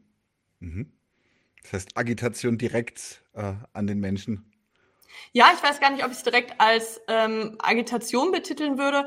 Es ist halt einfach erstmal dieser Austausch, dieser mhm. Kennen, mhm. dieses Kennenlernen und auch Nachbarschaft erstmal politisch einschätzen zu können. Also auch das ist ja was, ähm, was an Wissen ja erstmal gefehlt hat. Mhm. Gab es denn eigentlich äh, bisher im Betrieb irgendwelche Schwierigkeiten oder wird der Raum in der Nachbarschaft gut angenommen? Mm, also wir merken schon, dass ähm, gerade in den ersten Wochen die normalen Öffnungszeiten jetzt eher ähm, weniger angenommen wurden und dass ich das einfach total rumsprechen musste. Also auch mhm. ähm, gerade bei ähm, Lyra, bei dem Frauenraum, ist das so, ähm, dass da auf jeden Fall auch noch Luft nach oben ist. Ähm, ich glaube aber, dass es einfach auch daran liegt, dass es so einen eigenen Frauen- und Mädchenraum gibt, dass es einfach so ungewöhnlich ist, dass sich einfach die Idee davon auch noch ein bisschen verbreiten muss. Aber da versuchen wir auch jetzt ähm, durch irgendwie regelmäßige ähm, Mädchen-Selbstverteidigungskurse und Mädchentreffen das nochmal ein bisschen zu ähm, verbreiten. Und wir haben gemerkt, dass wirklich der direkte Kontakt auch nicht nur den Raum in der Nachbarschaft anzubieten, sondern auch wirklich auf die Nachbarn zuzugehen, mit Haustürgesprächen, mit Flyern ähm, und einfach auch Präsenz im Viertel zu zeigen, dass uns das auch bekannter macht. Also wir können nicht darauf warten, dass die Leute vorbeikommen. Wir müssen irgendwie auch äh, natürlich ähm, genau überhaupt erstmal zeigen, was äh, dass es uns gibt und was man auch ähm, von uns irgendwie so ja, bei uns für Inhalte irgendwie bekommt. Also man merkt aber auf jeden Fall, dass es ähm, immer mehr Leute werden. Also der Anfang war noch ein bisschen schwach. Bei der Eröffnung waren super viele Leute da. Es war absolut gefüllt hier. Ähm, aber dass es danach erstmal ähm, doch sehr, sehr sachte anfing.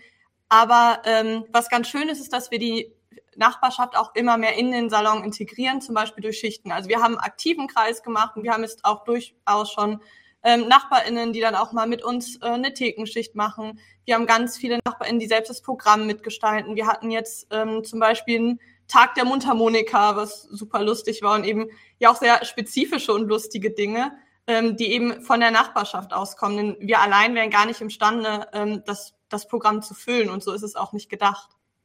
Das klingt ja sehr cool.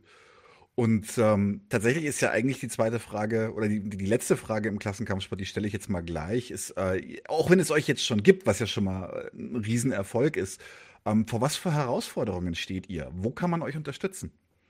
Also ähm, die nächsten Monate ist erstmal unsere Finanzierung, also Finanzierung ist natürlich immer so eine Frage von so einem mhm. auch nicht kommerziellen, ähm, offenen ähm, Nachbarschaftstreff.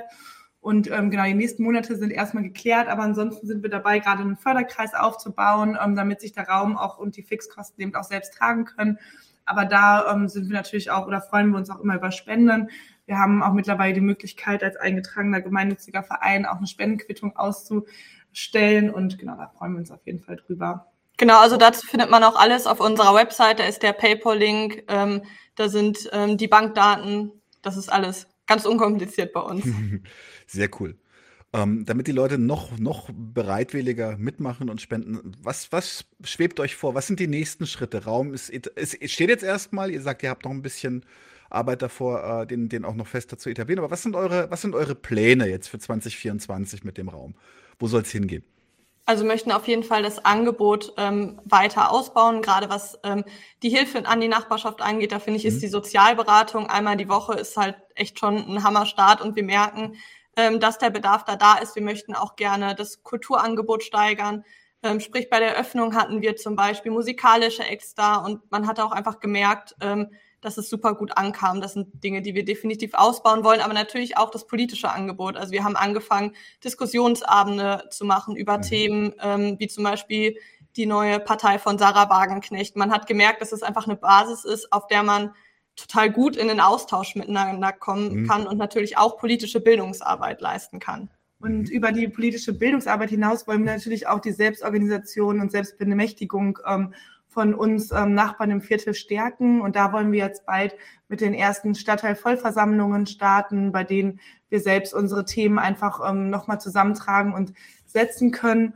Und gerade wenn ich an den Frauenraum denke, ist es, glaube ich, auch total wichtig, diese ähm, Stärkung und diese gegenseitige Solidarität auch bei ähm, ja, geschlechtsspezifischer Gewalt in den nächsten Wochen ähm, und Monaten nochmal zu stärken. Also dass zum Beispiel bei Fällen von häuslicher Gewalt, was jetzt irgendwie auch, wo wir schon irgendwie darüber informiert sind, dass wir da aber auch wirklich ähm, handlungsfähig sind und auch einfach nochmal ähm, mehr mitbekommen können. Mhm.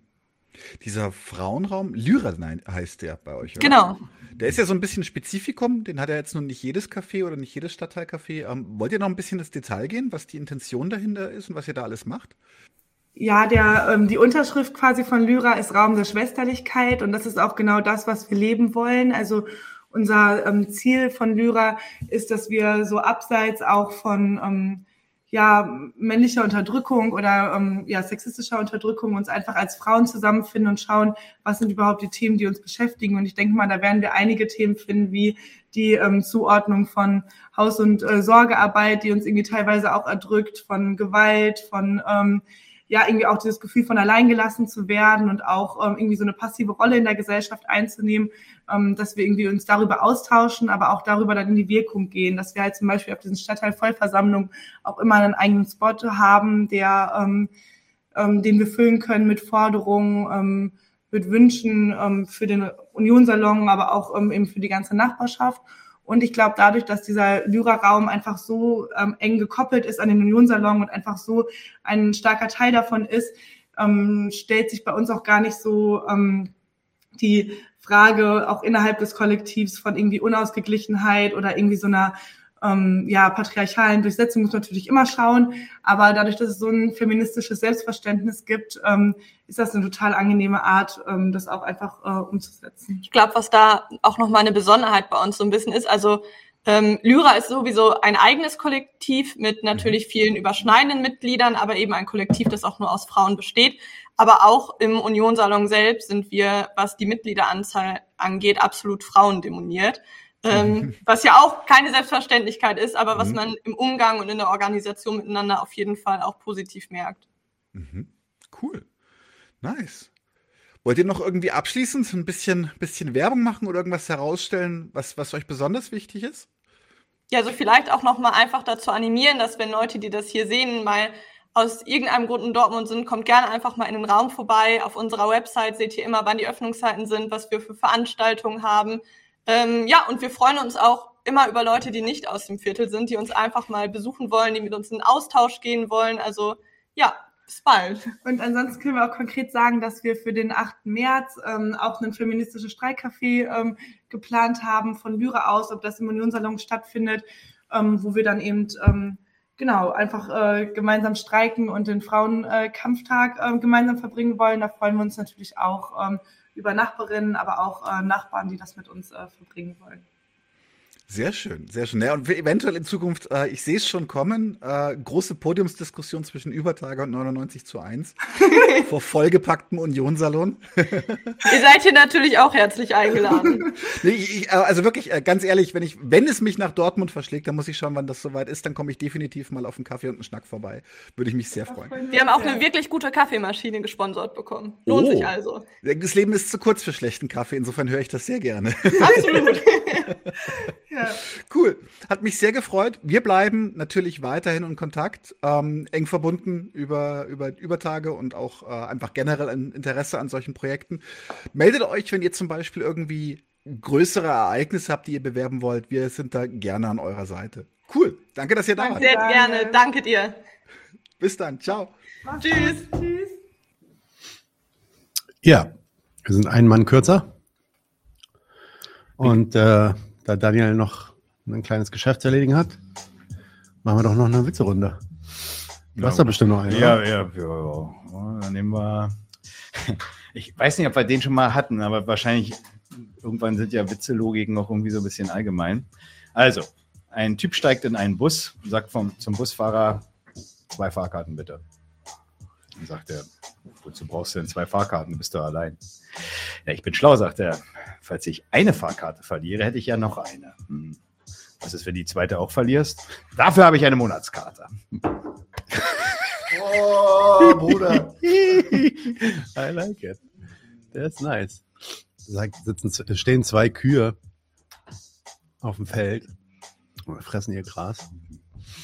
Dreht sich die eine Kuh zur anderen und sagt, ey, hast du gehört? Rinderwahnsinn geht um. Sagt die andere Kuh. Echt? Na, zum Glück bin ich ein Pinguin.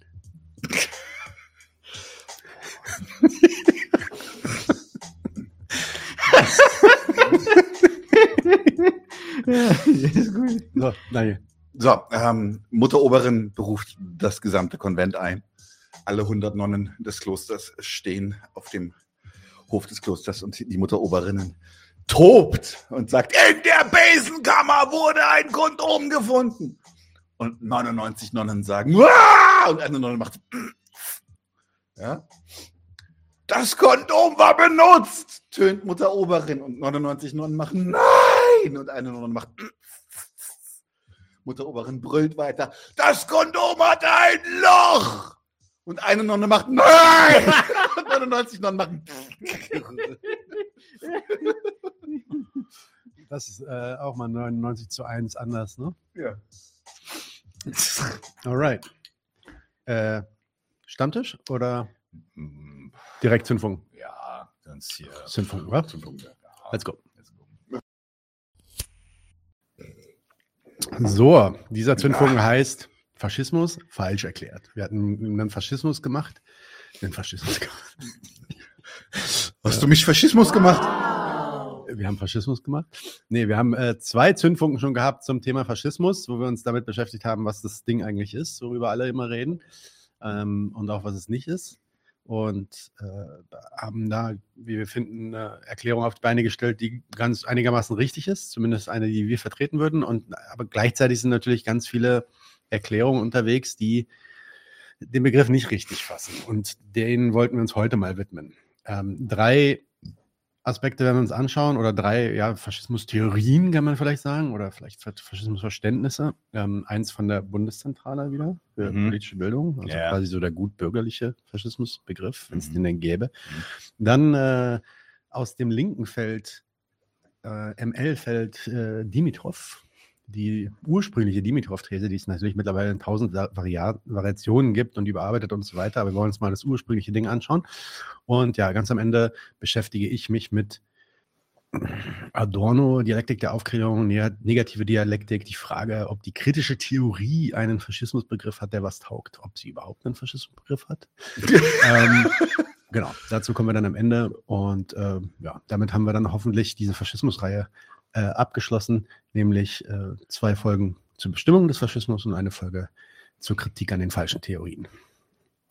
Mike, du hast äh, dich, du hast dir das Ding von der Bundeszentrale für politische Bildung angeschaut. Was Genau, denn man, dazu? nee, genau. Also man, man hätte theoretisch jetzt so im Nachhinein ist mir gerade so ein bisschen aufgefallen, äh, eigentlich sogar mit der, der Folge jetzt äh, einsteigen können, ne? dass man so ein bisschen Ja. erstmal so die falschen Überlegungen oder die Überlegungen, die, die man so hört und kennt, äh, dass man die erstmal so erstmal prüft, ob die was, was taugen. Ähm, aber gut, jetzt machen wir es umgekehrt. Ich meine auch, dass das jetzt erstmal nicht, äh, nicht zwingend äh, oder nicht schlimm ist, aber ist mir gerade nur so aufgefallen. Okay, genau. Also ich habe mir mal so ein paar Zitate von der Bundeszentrale für politische Bildung, werde die Zitate auch vorlesen, die sind immer kurz, aber will erstmal ein bisschen was allgemein vorwegschicken und dann nochmal so ein bisschen das an den Zitaten, was ich da dann vortrage, nochmal ähm, vorführen, aber erstmal was einleitend sagen. Also tragend ist durchweg so ein, bei diesem, bei dem, bei der Sicht der Bundeszentrale für politische Bildung ist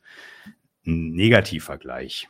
Was meine ich damit? Faschismus ist undemokratisch, illiberal und vieles mehr. Werde ich dann, wie gesagt, auch nochmal mit den Zitaten belegen. Festgestellt wird jedenfalls die Abwesenheit demokratischer und rechtsstaatlicher Institutionen. Da kann man ja erstmal sagen, okay, das mag schon so sein, aber das wäre ja eigentlich erstmal der Auftakt zur weiteren Betrachtung der eben da verglichenen Gegenstände Faschismus und Demokratie.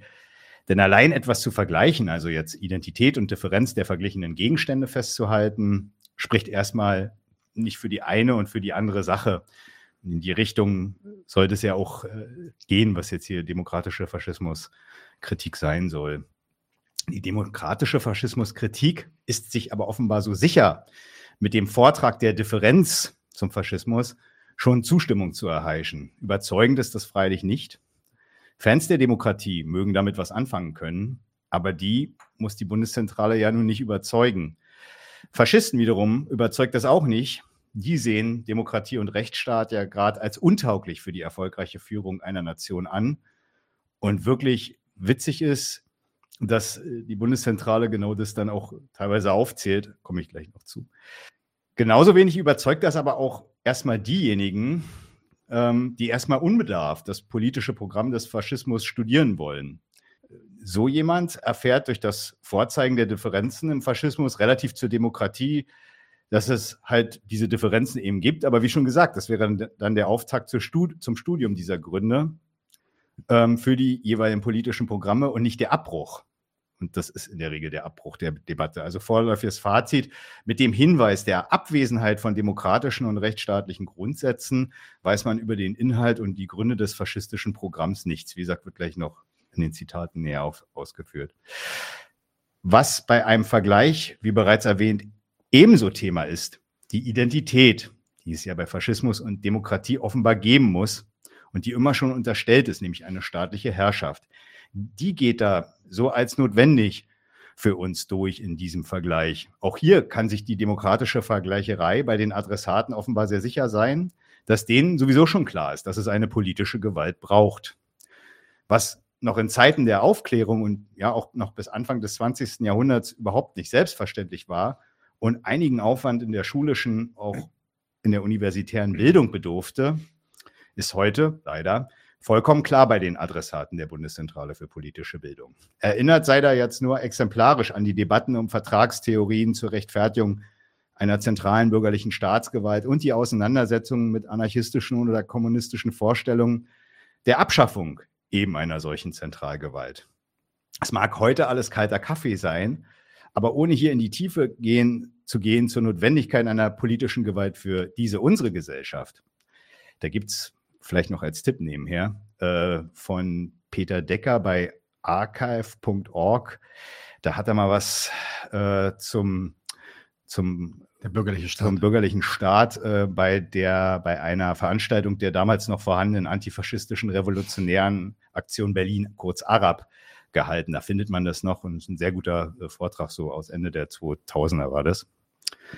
Ähm, also nochmal, das mag heu- heute alles kalter Kaffee ka- sein, also die Notwendigkeit äh, dieser politischen Gewalt hier, aber ohne da jetzt weiter in die Tiefe zu gehen, selbstverständlich ist es erstmal überhaupt nicht, dass es eine Gewalt benötigt, in der ich praktisch mein Leben organisieren, meine Bedürfnisse befriedigen kann.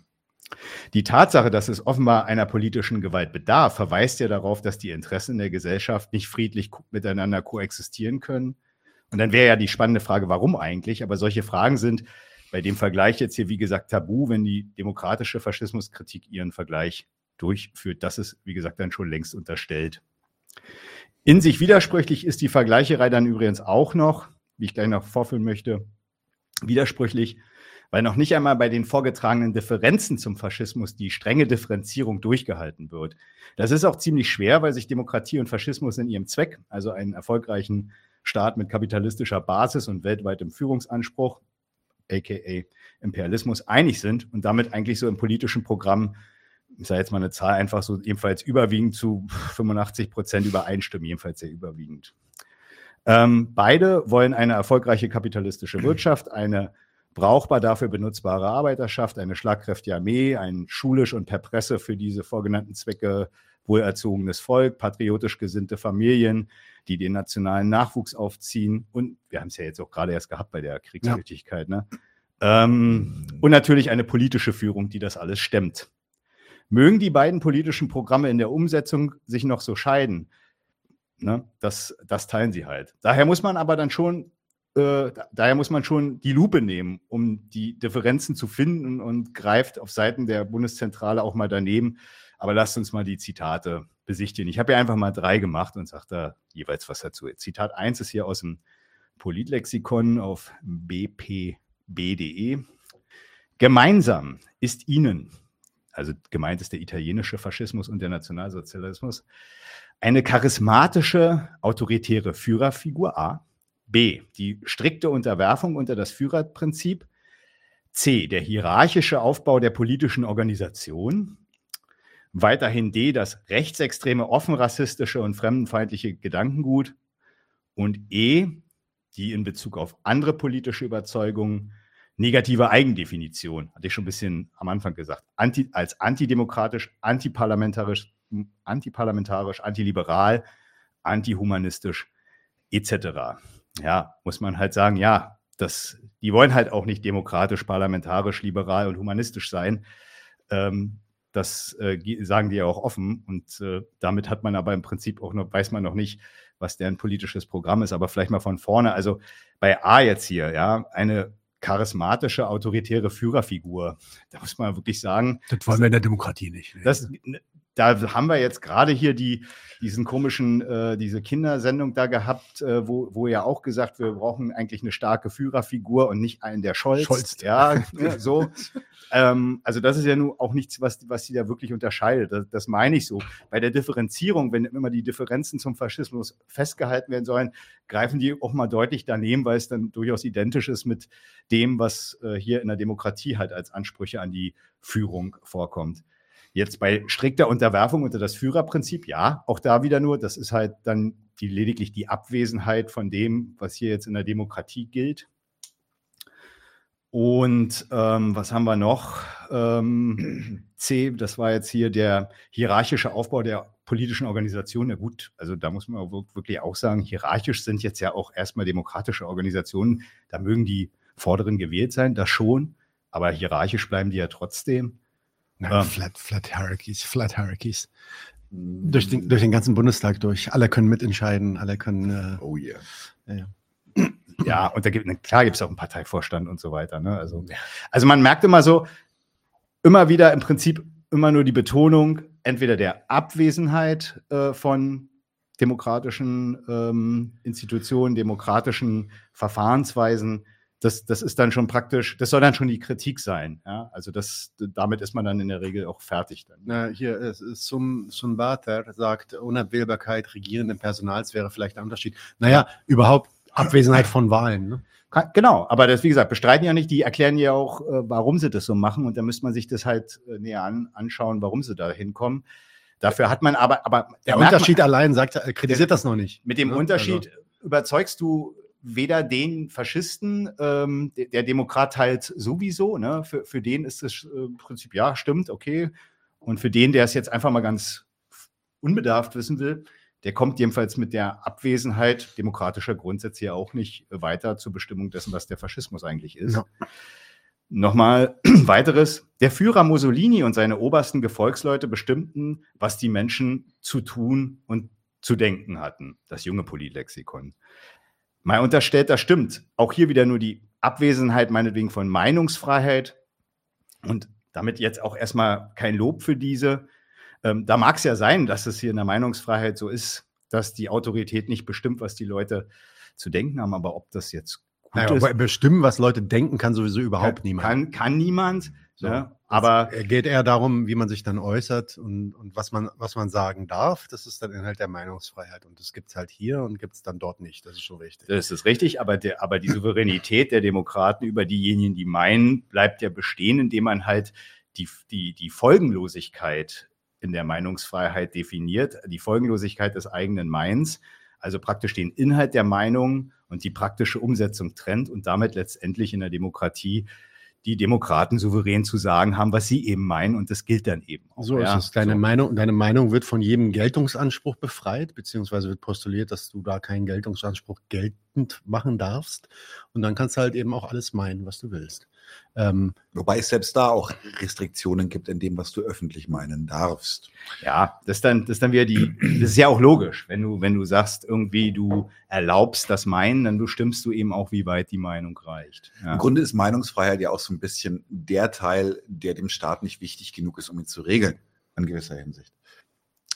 Der ihm nicht, nochmal, sag mal, der, ähm, Der Teil, der von der Meinungsfreiheit gedeckt ist, ist der Teil, der für ihn nicht relevant genug ist, um ihn zu regeln, ganz klar. Das ist auf jeden Fall ein Raum, Ja. in dem der Staat dir erlaubt, dich zu betätigen mit deiner freien Meinung. Da kannst du machen, was du willst, da kannst du dich austoben mit deinen Gedanken, kannst du sagen, was du denkst und kannst dich dadurch als, ja, als, als, als frei fühlen, als jemand, der halt seine Meinung zu Sachen da, sagen darf, aber eben mehr auch nicht. Denn mit dieser Unterscheidung, du darfst deine Meinung sagen, wird auch ganz klar schon gesagt, aber mehr auch nicht. Die Geltendmachung von deiner Meinung, also wenn du jetzt sagst, ich, meine Meinung ist, ich will, äh, Kommunismus ist besser, kannst du das sagen. Das sagen wir ja auch ständig. Das ist okay. Aber sobald du das geltend machen willst, kriegst du ein Problem. Genau. Denn was Geltung hat, das wird bestimmt in dem Staat, in der Region, diese Stadt. Das, das wäre mal ein Vergleich, wie er mal ehrlich wäre, ne? Mhm. dass man halt wirklich sagt, okay, mag ja sein, dass es äh, bei dem Faschismus halt eine bestimmte, ja, ich nenne es jetzt mal eine Cancel Culture eigener Art gibt, im Sinne von, dass, dass dort halt praktisch ähm, bestimmte Meinungen ähm, gar nicht erst geäußert werden dürfen. Und dann guckt man sich halt mal an, wie du es jetzt gerade gemacht hast, wie man es hier macht. Und dann kann man, dann kann man sich entscheiden, was findet man davon besser oder ist beides vielleicht möglicherweise nichts, wofür man sich einsetzen sollte, weil es beides einem nicht gut tut. Ja. So, aber so geht jetzt hier praktisch die Bundeszentrale darauf nicht los. Noch ein ähm, Zitat nach einem martialisch inszenierten Marsch auf Rom stürzte Mussolini 1922 die italienische Regierung. In den Folgejahren baute er durch Auflösung der übrigen Parteien, Gleichschaltung der Justiz, Aufhebung von Bürgerrechten und Pressefreiheit sowie politischen Morden eine Einparteiendiktatur auf. So. Auch hier erstmal wieder nur das, ja, das Abwesen, die Abwesenheit von nach dieser Meinung hier vorhandenen demokratischen, rechtsstaatlichen äh, Verfahrensweisen. Man muss aber auch sagen, auch das ist hier noch nicht mal richtig stringent durchgehalten. Ähm, also eine Gleichschaltung von der Justiz, das war doch hier immer so ein Thema bei Polen. Ne? Also offensichtlich kennen auch Demokratien durchaus Überlegungen, ähm, Richter äh, so zu, einzusetzen. Und es wird ja auch gerade diskutiert bei der AfD, dass die ja vielleicht das Bundesverfassungsgericht äh, okkupieren könnte. Hm. Ähm, und das alles auf einem ganz normalen demokratischen Wege. Also das scheint jetzt auch einer Demokratie gar nicht fremd zu sein, derartige Maßnahmen zu ergreifen, wenn da die entsprechenden Personen unzuverlässig sind in ihren Richterämtern. Aufhebung von Bürgerrechten, Stichwort Notstand, auch das kennt die Demokratie. Und ja, es äh, Todesstrafen äh, ist jetzt, also jetzt hier steht politische Morde. Na gut, also Todesstrafen, das ist auch jetzt nichts, was äh, nur exklusiv dem Faschismus vorbehalten Die älteste Demokratie der Welt, die USA. haben die praktizieren sie sogar noch, ne? Also ich meine, klar, du hast jetzt hier, ich glaube so in Frankreich oder Israel gibt es die, glaube ich, auch ist ausgesetzt, meine ich, oder? Also Israel wüsste ich nicht. Nee. Frankreich. täusche, täusche ich mich da? Bei Frankreich bin ich mir sicher. Ähm, aber dass das, wie gesagt, dass, dass die Maßnahme jemand äh, das Leben zu nehmen, äh, durchaus eine Sache ist, die auch eine Demokratie kennt. Das passt hier noch nicht mal wirklich. Also ich will mal nur sagen, man bleibt hier letztendlich ziemlich dumm zurück, was den Begriff des Faschismus betrifft. Wenn überhaupt, weiß man, er ist keine Demokratie, aber das hat man ja letztendlich auch schon äh, vorher. Ah ja, okay, wurde gerade gesagt. Im Fall Von- gibt es von- keine. Okay. Von Herr IDF. das, das muss eine Institution sein, die es weiß. Geschenkt. Aber ich will nur sagen, also jedenfalls den, ähm, äh, das, das, Demo also das Demokratie noch durchaus die Maßnahme kennen. Das wollte ich festhalten. Jedenfalls weiß man am Ende, Faschismus ist keine Demokratie, aber das wusste man, wie gesagt, schon von Anfang an. Sonst würde man ja, ähm, würden die politischen Programme hier auch nicht unterschiedliche Wörter bekommen. Ja, aber mehr hätte mehr, mehr weiß man jedenfalls ähm, aus der politischen Bildung dieses Staatswesens erstmal nicht. Zwei Kommentare, einer von Herobo auf die Frage der Meinungsfreiheit vorhin. Äh, Das finde ich auch nochmal wichtig zu sagen. Ja, das stimmt. Meinungsfreiheit ist schon produktiv für den demokratischen Staat. Also es Mhm. stimmt nicht, dass es nicht wichtig genug für den Staat ist. Also quasi die Leute sich nur mit den Themen beschäftigen müssen, die den Staat eh nicht interessieren, sondern das ist schon unter anderem eine Art, wie der bürgerliche Staat mit Dissens einfach auch umgeht. Ja. Mhm, leitet, leitet in diesen Wirkungs, ja, quasi wirkungs äh, äh, abgeschlossenen Bereich der Meinungsfreiheit. Dort darf man sich betätigen, dort darf man sagen, was man will. Aber da ist es dann auch eben nur deine Meinung, nichts anderes. Genau, vielleicht auch nochmal der Hinweis. Ähm, ich habe heute recht lange mit Melanie eine äh, Folge zum Rechtsstaat aufgenommen. Die wird Dienstag erscheinen. Da wird dieses Thema und auch nochmal, welche Produktivkraft die Meinungsfreiheit für den bürgerlichen Staat, auch die Versammlungsfreiheit durchaus ist und wie das auch von höchster Stelle, das muss man auch ernst nehmen. Das ist nicht einfach nur eine Manipulationsquatsch. So, Ja. da will man schon, die Leute Ja. will man, die sollen sich konstruktiv darum sor sorgen, dass ihre Regierenden doch ordentlich regieren. Das ist praktisch so ein konstruktives äh, Sorgen um das Gelingen des, des Staatswesens von unten aus dem Volk heraus. Und da ist die Meinungsfreiheit, die Versammlungsfreiheit, da gi- gibst du ja ein richtiges Zitat vom Bundesverfassungsgericht, das sind Frühwarnsysteme, so, ne, wenn, wenn man mal so dann auch wissen will, was, was diskutieren die, was, was diskutieren die da.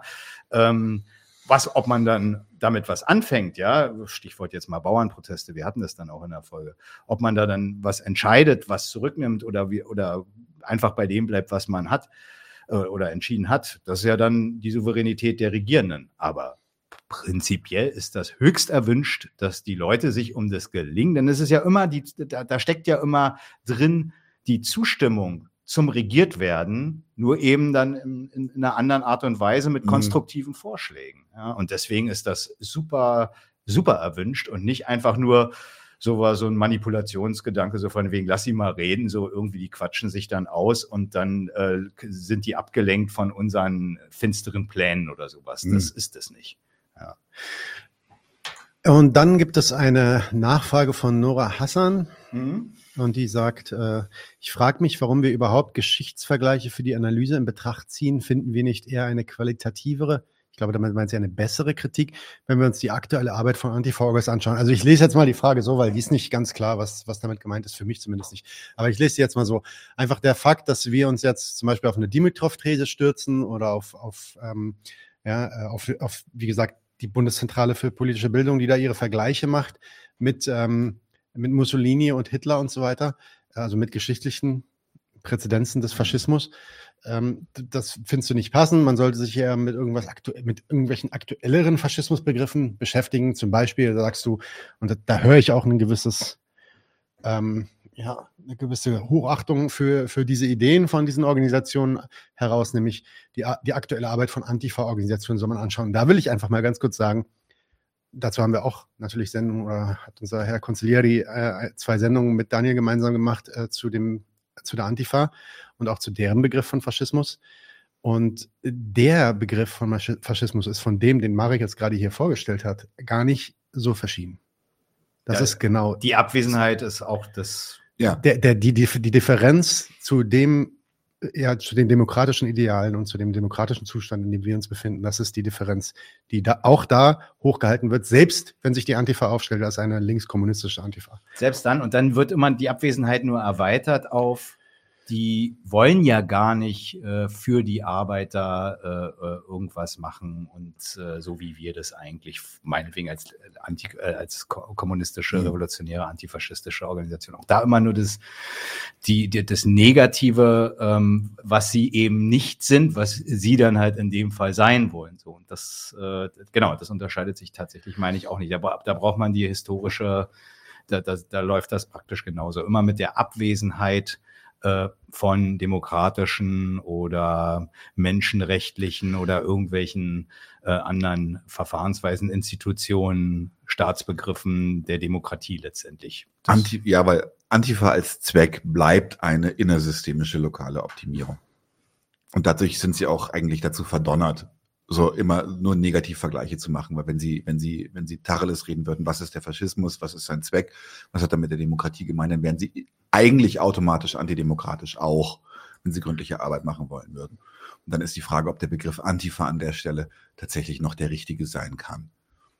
Mag ja auch sein, dass es irgendwo mal eine Anti, also ich bezweifle es, um ehrlich zu sein, weil ich glaube, wenn man, wenn man tatsächlich irgendwie verstanden hat, was der Faschismus, was die Demokratie ist und was das Gemeine da drin ist und warum man sich dann gegen das Gemeine da drin stellen sollte, äh, bezweifle ich, dass man sich als Antifaschist aufstellt. Aber es mag ja sein, dass irgendwo eine Antifa-Organisation unterwegs ist, die einen besseren Begriff vom Faschismus hat. Ja, wenn du das hast, zeig uns das, dann gucken wir uns das an. Wo, womit wir uns hier jetzt gerade beschäftigen, sind halt die gängigen Ja. Faschismustheorien. Und die erste, die wir uns gerade angeschaut haben, ist eigentlich die, die in dieser bürgerlichen, und guckst dir, guckst dir an, guck dir Arte an, ZDF, irgendwelche Dokus über den Faschismus, wenn es darum geht, in der bürgerlichen Gesellschaft zu bestimmen, was der Faschismus eigentlich ist. Übrigens auch, was ihr in der Schule gelernt habt, dann wird das eben meist über diese Negativ, äh, Negativ äh, Differenzen aufgemacht und gar nicht bestimmt. Der eigentliche Inhalt, übrigens, es gibt auch einen Grund, warum das nicht gemacht wird. Der eigentliche Inhalt, also was, was diese Faschisten eigentlich wollten und warum, der ist so schwer zu Demokra äh, der ist so schwer zu kritisieren für die Demokraten, Weil er sich so ähnelt. weil die sich so ähnlich sind. Weil die, weil die wirklich zu 80, 90 Prozent die gleichen Zwecke, die gleichen Ziele verfolgen. Und wenn du, wenn du sagst, der Kern des Faschismus ist es, die Nation der Sache, die, äh, die, die Sache der Nation und die Sache des Volkes, den Erfolg des Volkes herzustellen, kostet es was wolle. Ja, das ist auch der Zweck der Müssen, Demokratie. müssen, müssen wir die Zitate aus der, aus der Broschüre über Soldaten, die sterben, nochmal vorlesen? So, diese Sachen, diese Aspekte haben sie einfach gemeinsam und deswegen ist es auch so scheiße schwer. Wir hatten das auch schon in ein, zwei anderen Folgen mal besprochen. So in der Folge mit Gauland und wie heißt der andere? Äh, Boom. ähm, es ist so Boom. scheiße schwer für äh, Demokraten wie den Baum zum Beispiel, einen Faschisten oder den Faschismus an sich zu kritisieren oder überhaupt Rechte zu kritisieren. Ich würde gerne noch die Ergänzung machen, ist es das vor allem, wenn du, wenn du siehst, was Antifaschismus für ein moralistischer Gummibegriff war, ist, geworden ist, wie auch immer.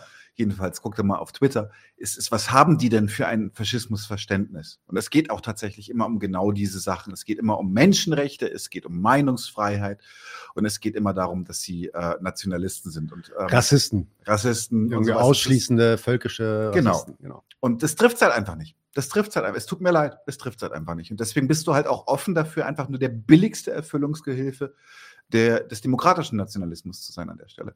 Viel Spaß damit. Ich würde tatsächlich an der Stelle jetzt dann gleich übernehmen. Mach mal kurz, aber nur noch mal Hä? an IDF.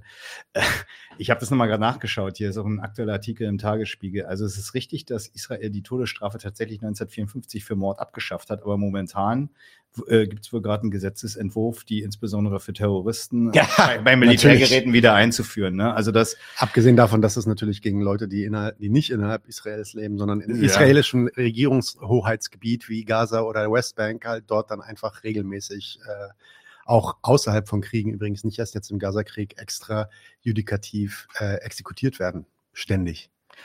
Ähm, Hm. Aber gut, Todesstrafe gibt es dann da vielleicht nicht. Nee, aber scheint offensichtlich da auch gerade ein Thema zu sein und das würde ja Mhm. auch zu dem Krieg, den die da führen, auch ordentlich passen. So. Ja.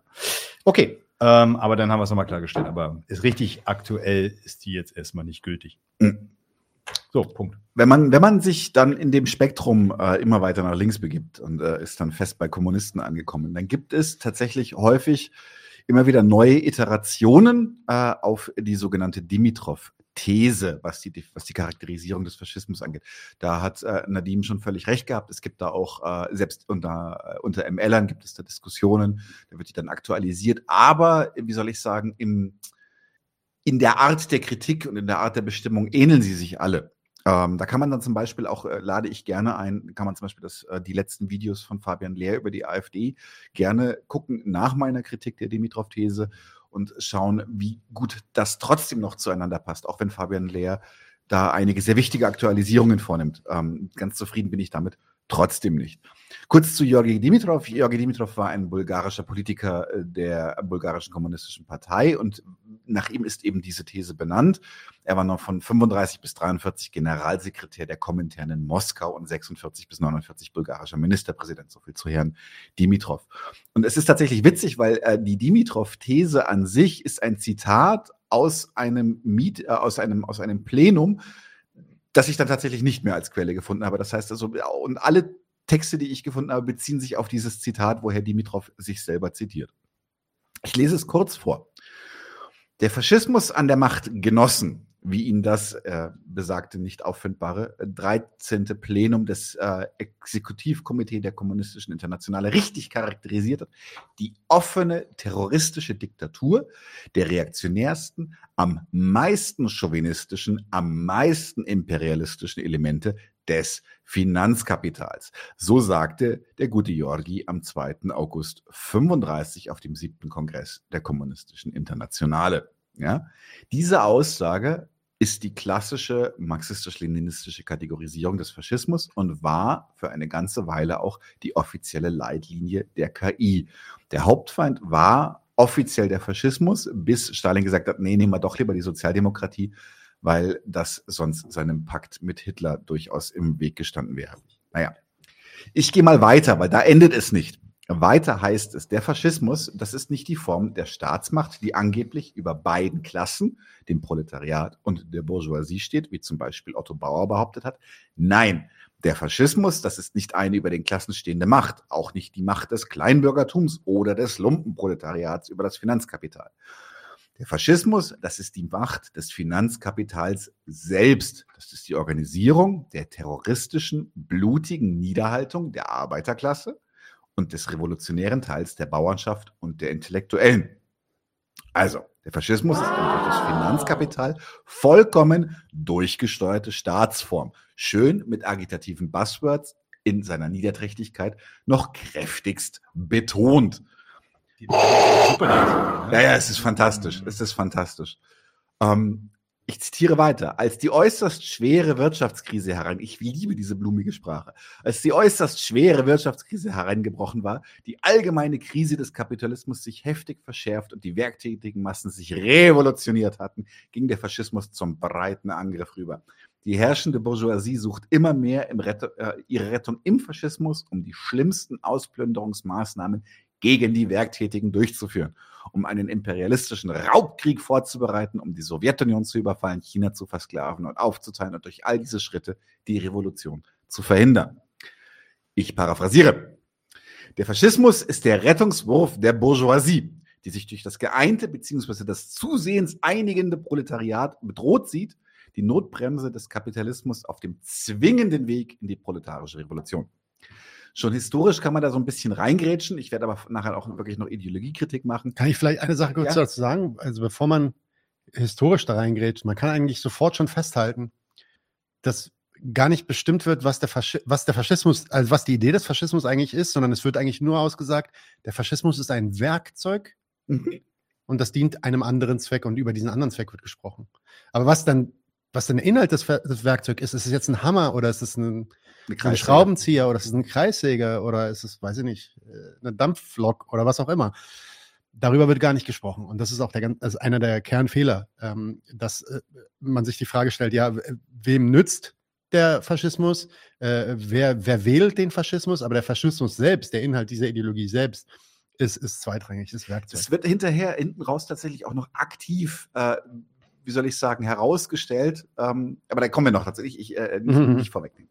Ähm, also, schon, aber wie gesagt, man kann schon historisch reingrätschen und kann sagen, so, so ist es aber auch einfach nicht gelaufen. Also es ist nicht gewesen, dass, äh, ups, jetzt äh, hat die KPD ihre 50 Prozent erreicht, dann installieren wir doch einfach mal Schnieke einen faschistischen Reichskanzler, sondern äh, in, in, in vielen... Wenn es so einfach wäre. Ja, wenn es so einfach in vielen Irrungen und Wirrungen hat sich in einer Minderheitsregierung eine Partei an die Position gebracht, wo die Bourgeoisie gesagt hat, naja, von allen, allen Scheißalternativen ist er die am wenigsten beschissene.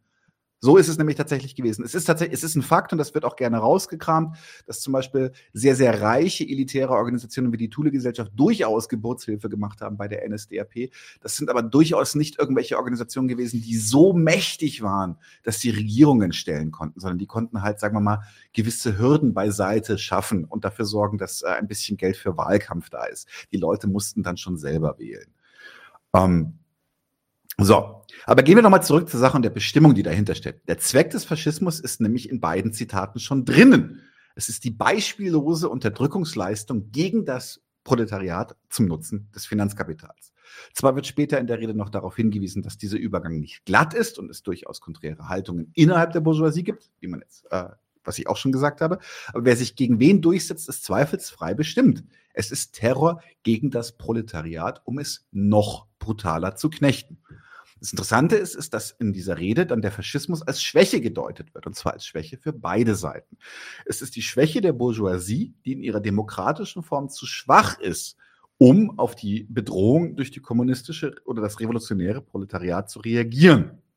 Außerdem ist das Proletariat geschwächt durch die, aha, Sozialdemokratie, die ihnen das alles madig macht und deswegen der Faschismus überhaupt erst die Möglichkeit an den Staat zu kommen. Hier auch wieder wichtig, wie macht die Sozialdemokratie das eigentlich, dass die Proletarier den Faschismus ähm, also es wird ja hier so getan, als würden sie den irgendwie so nicht verhindern können, dass sie aktiv daran beteiligt waren im Proletariat zum Teil. Das kommen wir nachher drauf. Ähm, also nochmal ganz platt formuliert, dass sich auf dem Weg zu seiner historisch vorgesehenen Einigkeit, das ist wichtig, historischer, ohne historischen Materialismus macht die Dimitrov-These überhaupt keinen Sinn. Ja? Also nochmal ganz platt formuliert. Auf dem Weg zu seiner historisch vorgesehenen Einigkeit befindende Proletariat, das an sich geschlossen nur Revolutionäres im Sinn hat, was anderes kann das Proletariat gar nicht, die sind alle revolutionär, ähm, wird mit Sozialdemokratie geschwächt, um dann letztendlich vom faschistischen Terror unterjocht zu werden. Daraus lassen sich in meinen Augen schon mal zwei kommen. Ganz kurz auch, um das auch nochmal einzuordnen, wenn, wenn der Sozialdemokratie sagt, dann meint er Kommunisten. Das ist nicht das, was wir heute mit Sozialdem unter Sozialdemokratie verstehen, sondern er meint wirklich eine kommunistische Arbeiterbewegung, die sich, äh, also proletarische Bewegung, die sich antikapitalistisch aufstellt. Damals war das der Titel, äh, den die sich gegeben haben. Auch Lenin hat sich Sozialdemokrat genannt. Also nur damit das nochmal auseinandergehalten wird. Aber zu, der, zu dem Zeitpunkt noch? In den 30er Jahren, äh, Dimitrov selbst war auch selber noch ein Sozialdemokrat. Ja, ja. Dimitrov war Sozialdemokrat, wenn er solche Sprüche klopft? Nicht, wie gesagt, nicht Sozialdemokrat im Sinne von SPD. Aber er, er, er schimpft doch so gegen die Sozialdemokratie. Aber war das nicht schon tatsächlich mit Lenin als, äh, äh also der war ja Anfang der, des 20. Jahrhunderts als Sozialdemokrat. Aber also in die Sozialfaschismus-These stand doch schon. Ich meine auch. Also ich glaube, da war tatsächlich, der meint tatsächlich die, also so, so richtig, der, der Lenin hatte ja nur noch auf die Sozialdemokratie, insbesondere die Deutsche ja noch, hat er ja noch rumgehackt. Wenn, wenn, der, wenn der Dimitrov die These aufstellt, dass sich, das, dass sich die Demokratie erwehren muss, wogegen muss er sich dann muss sich die Demokratie erwehren? Die muss sich nicht erwehren gegen eine Sozialdemokratie im modernen Sinne, sondern die muss sich erwehren gegen eine kommunistische Arbeiterbewegung, die in der Lage ist und vielleicht auch ansetzt, äh, dieses kapitalistische System tatsächlich zu stürzen. Er redet doch davon, dass die kommunistische Bewegung, die das tun sollte, durch die Sozialdemokratie geschwächt ist. So ich, hätte ich das tatsächlich. Also, also die Sozialdemokratie ist bei Dimitrov definitiv ein negativer Faktor, okay. ein negativer Einflussnehmer. Okay. Dann habe ich das falsch hier gelesen. Der, der, der die Kommunisten nee, okay. ähm, quasi ihre, ihre Schlagkraft abnimmt. Mhm. Ähm, okay, äh, okay, alles klar. Ja, was ja auch seinen Sinn ja, das, das, das, muss man auch mal dazu sagen. Also, in, in, in, das sind immer wieder Details, wo man sagen, so ganz falsch liegt der ja nicht. Das Problem ist nur, ist, dass er an der Bestimmung einfach wunderbar vorbeiredet. Aber da kommen wir nochmal dazu. Mhm. Also, zwei grundlegende Fehler, die sich ableiten lassen. Und zwar unter anderem der, dass Proletarier keine Faschisten sein können. Und das ist auch etwas ganz Wichtiges gewesen, was unter anderem dann auch Leute wie Adorno später beschäftigt hat, weil sie, weil sie so viel Quatsch, Spoiler Alert, wie sie dann später darüber gesagt haben, die wussten, das geht nicht auf. Es, es Proletariat war mitbeteiligt am Faschismus. Das ist gegen deren Interesse. Ja, ja es ist gegen objektives Interesse. Interesse also gegen sein objektives Interesse, aber bloß weil es gegen sein objektives Interesse heißt das nicht, dass die Menschen in einer Massenbewegung nicht auch mit dabei waren. Da kommen wir auch nachher nochmal zu. Also sie können mit diesem System durchaus was am Hut haben. Und ähm, dass der Staat hier das reine Werkzeug des Kapitalismus ist, der sich ohne seinen eigenen Zweck nur den historischen Notwendigkeiten des Kapitalismus unterwirft, ist auch etwas, wo wir sagen müssen, naja, das können wir eigentlich nicht mehr guten Gewissens behaupten. Der Staat hat schon seine ganz eigenen Interessen und Zwecke und die sind nicht immer deckungsgleich mit denen, die verschiedenste, auch teils konträre finanzkapitalistische Bewegungen im Sinne haben. Es ist allerdings so falsch nicht, dass das Finanzkapital und die kapitalistische Klassengesellschaft, äh, die kapitalistische Klassengesellschaft beherrscht, aber nicht, weil es die Struktur und das Personal der Herrschaft stellt, sondern weil es das ökonomische Lebensmittel dieser Gesellschaft verfügt. Hier ist auch nochmal, also kann man den Punkt von Nightmare eingehen, die da direkt nachfragt, aber da- das ist genau richtig, was Daniel gerade sagt. Warum wird da eigentlich sich auf so Finanzkapital eingeschossen, nicht auf das Indus- Industriekapital? Ja, weil da richtig schon, auch seit Bernstein schon äh, sehr richtig ähm, identifiziert wurde, dass das, was das Industriekapital und überhaupt das gesamte Kapital in dieser Welt am Laufen hat, hält, ist, ist, äh, sind die Finanzkapitalisten, die eben mit ihren Spekulationen und auch mit ihren Kreditvergaben überhaupt erst dafür sorgen, dass diese Industrie zum Laufen kommt. Das wird dann identifiziert als der Ausgangspunkt, äh, also wenn man es richtig sich anschaut, dann wird das identifiziert als der Ausgangspunkt für viele kapitalistische Zwänge in dieser Gesellschaft. Aber was äh, Leute wie Dimitrov und natürlich auch viele andere Linke dann daraus machen, ist das Finanzkapital eben als einen bösen Akteur in dem Ganzen zu identifizieren und dann aber das Industriekapital auf der anderen Seite als irgendwie ja das eigentlich Gute. Deswegen auch dieses Gerede von reaktionär und nicht reaktionäre Kapitalistenklasse und so weiter. Ne? Ähm, also quasi als moralisch gut und moralisch schlecht hinzustellen, als würden die Sachen nicht wirklich ineinander verzahnt sein und ohne einander überhaupt nicht funktionieren. Ja. Ja, klar. Und ich- meine übrigens, das kann man aber an der Stelle vielleicht auch nochmal zum drauf achten, äh, mal sagen, das Finanzkapital selbst kommt, so verstehe ich die jedenfalls äh, deine Vorbereitung hier. Warum das jetzt nun im Besonderen praktisch äh, hinter dem Kap Faschismus stehen soll, das Bankenkapital, das kommt, wird da auch gar nicht so richtig aufgelöst, oder? Das, Sie behaupten halt, Das basiert auf Lenin. ja, weil der mal, weil der mal, klar, weil der mal gesagt hat, die sind das, die Monopole, das Subjekt, klar, Die okay. Monopolisierung und äh, die- vor allem die Verschmelzung von dem Finanzkapital mit dem, äh, mit dem Staat. Mhm. Also das Staatspersonal wird selbst durch äh, Finanzkapitalisten quasi gestellt, beziehungsweise von gleichen Interessen geleitet.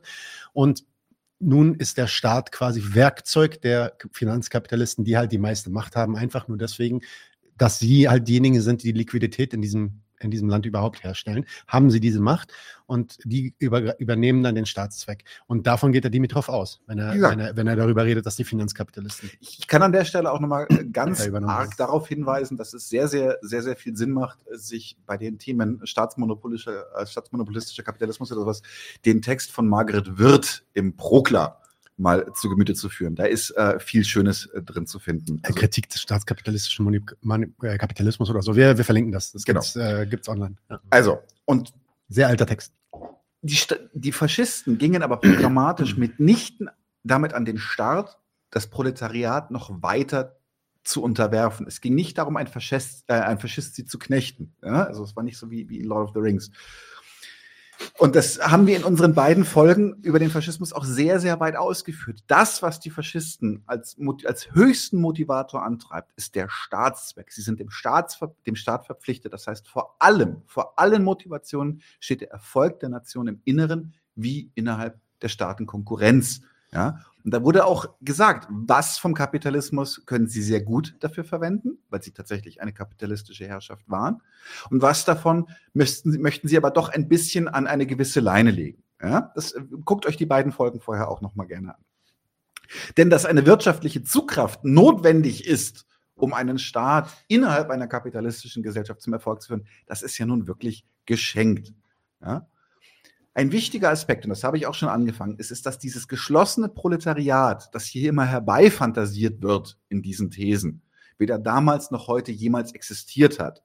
Weder haben sich die Faschisten, ähm, weder, ja genau, haben noch, haben noch ein großer Teil des Proletariats als Gegensatz zueinander gesehen. Und als Proletariat meine ich hier jetzt auch wirklich den eigentlichen Begriff, die Leute, die in der Klassenrelation das Proletariat sind, nicht die ideelle Größe von zwingend revolutionären Menschen, die die Leninisten gerne unter jedem Stein finden möchten und die trotzdem immer nirgends ist.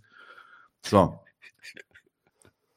Es ist, es ist ja tatsächlich sogar so gewesen, dass auf das Proletariat in der Programmatik der Faschisten sogar aktiv eingegangen wurde, was für einen essentiellen Beitrag sie zum wirtschaftlichen und zum nationalen Erfolg des Staates leisten.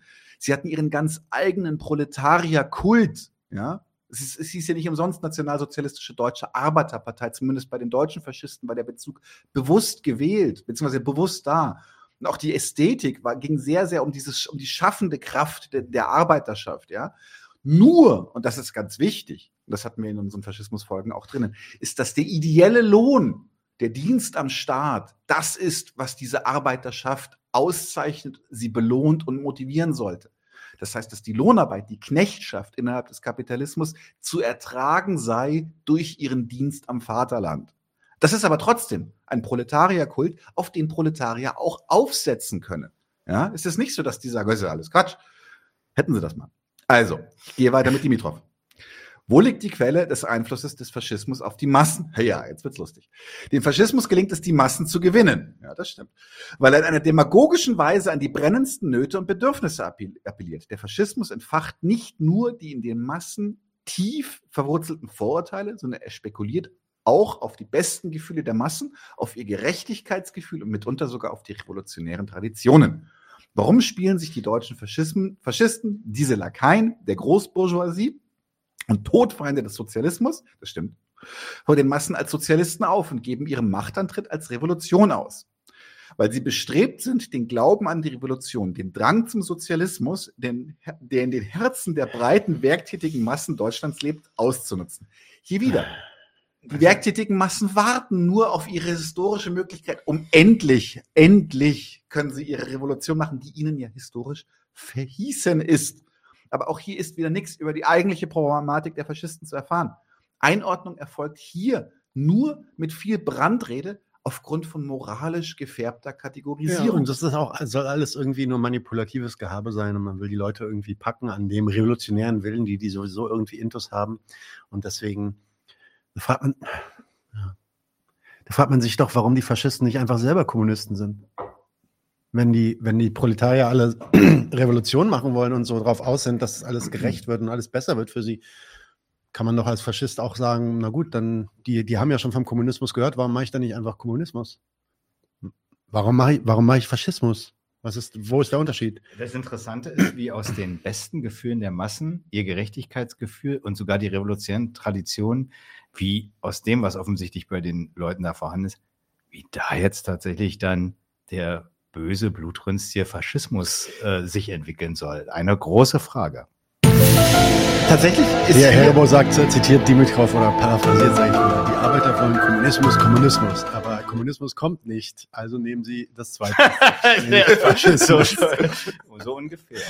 Tatsächlich ist hier aber auch wieder, ähm, das äh, fällt mir jetzt auf, wo ich deinen Vortragsteil vorher gehört habe, Marek, es ist tatsächlich, es ist auch hier wieder ähm, relativ viel Negativdefinition. Es ist relativ viel so, so, die sind doof, weil die machen Sachen anders als wir. Aber es ist trotzdem nicht Rest so in richtig. Peace Headphone Users. Ich glaube, das Soundboard ist wieder das?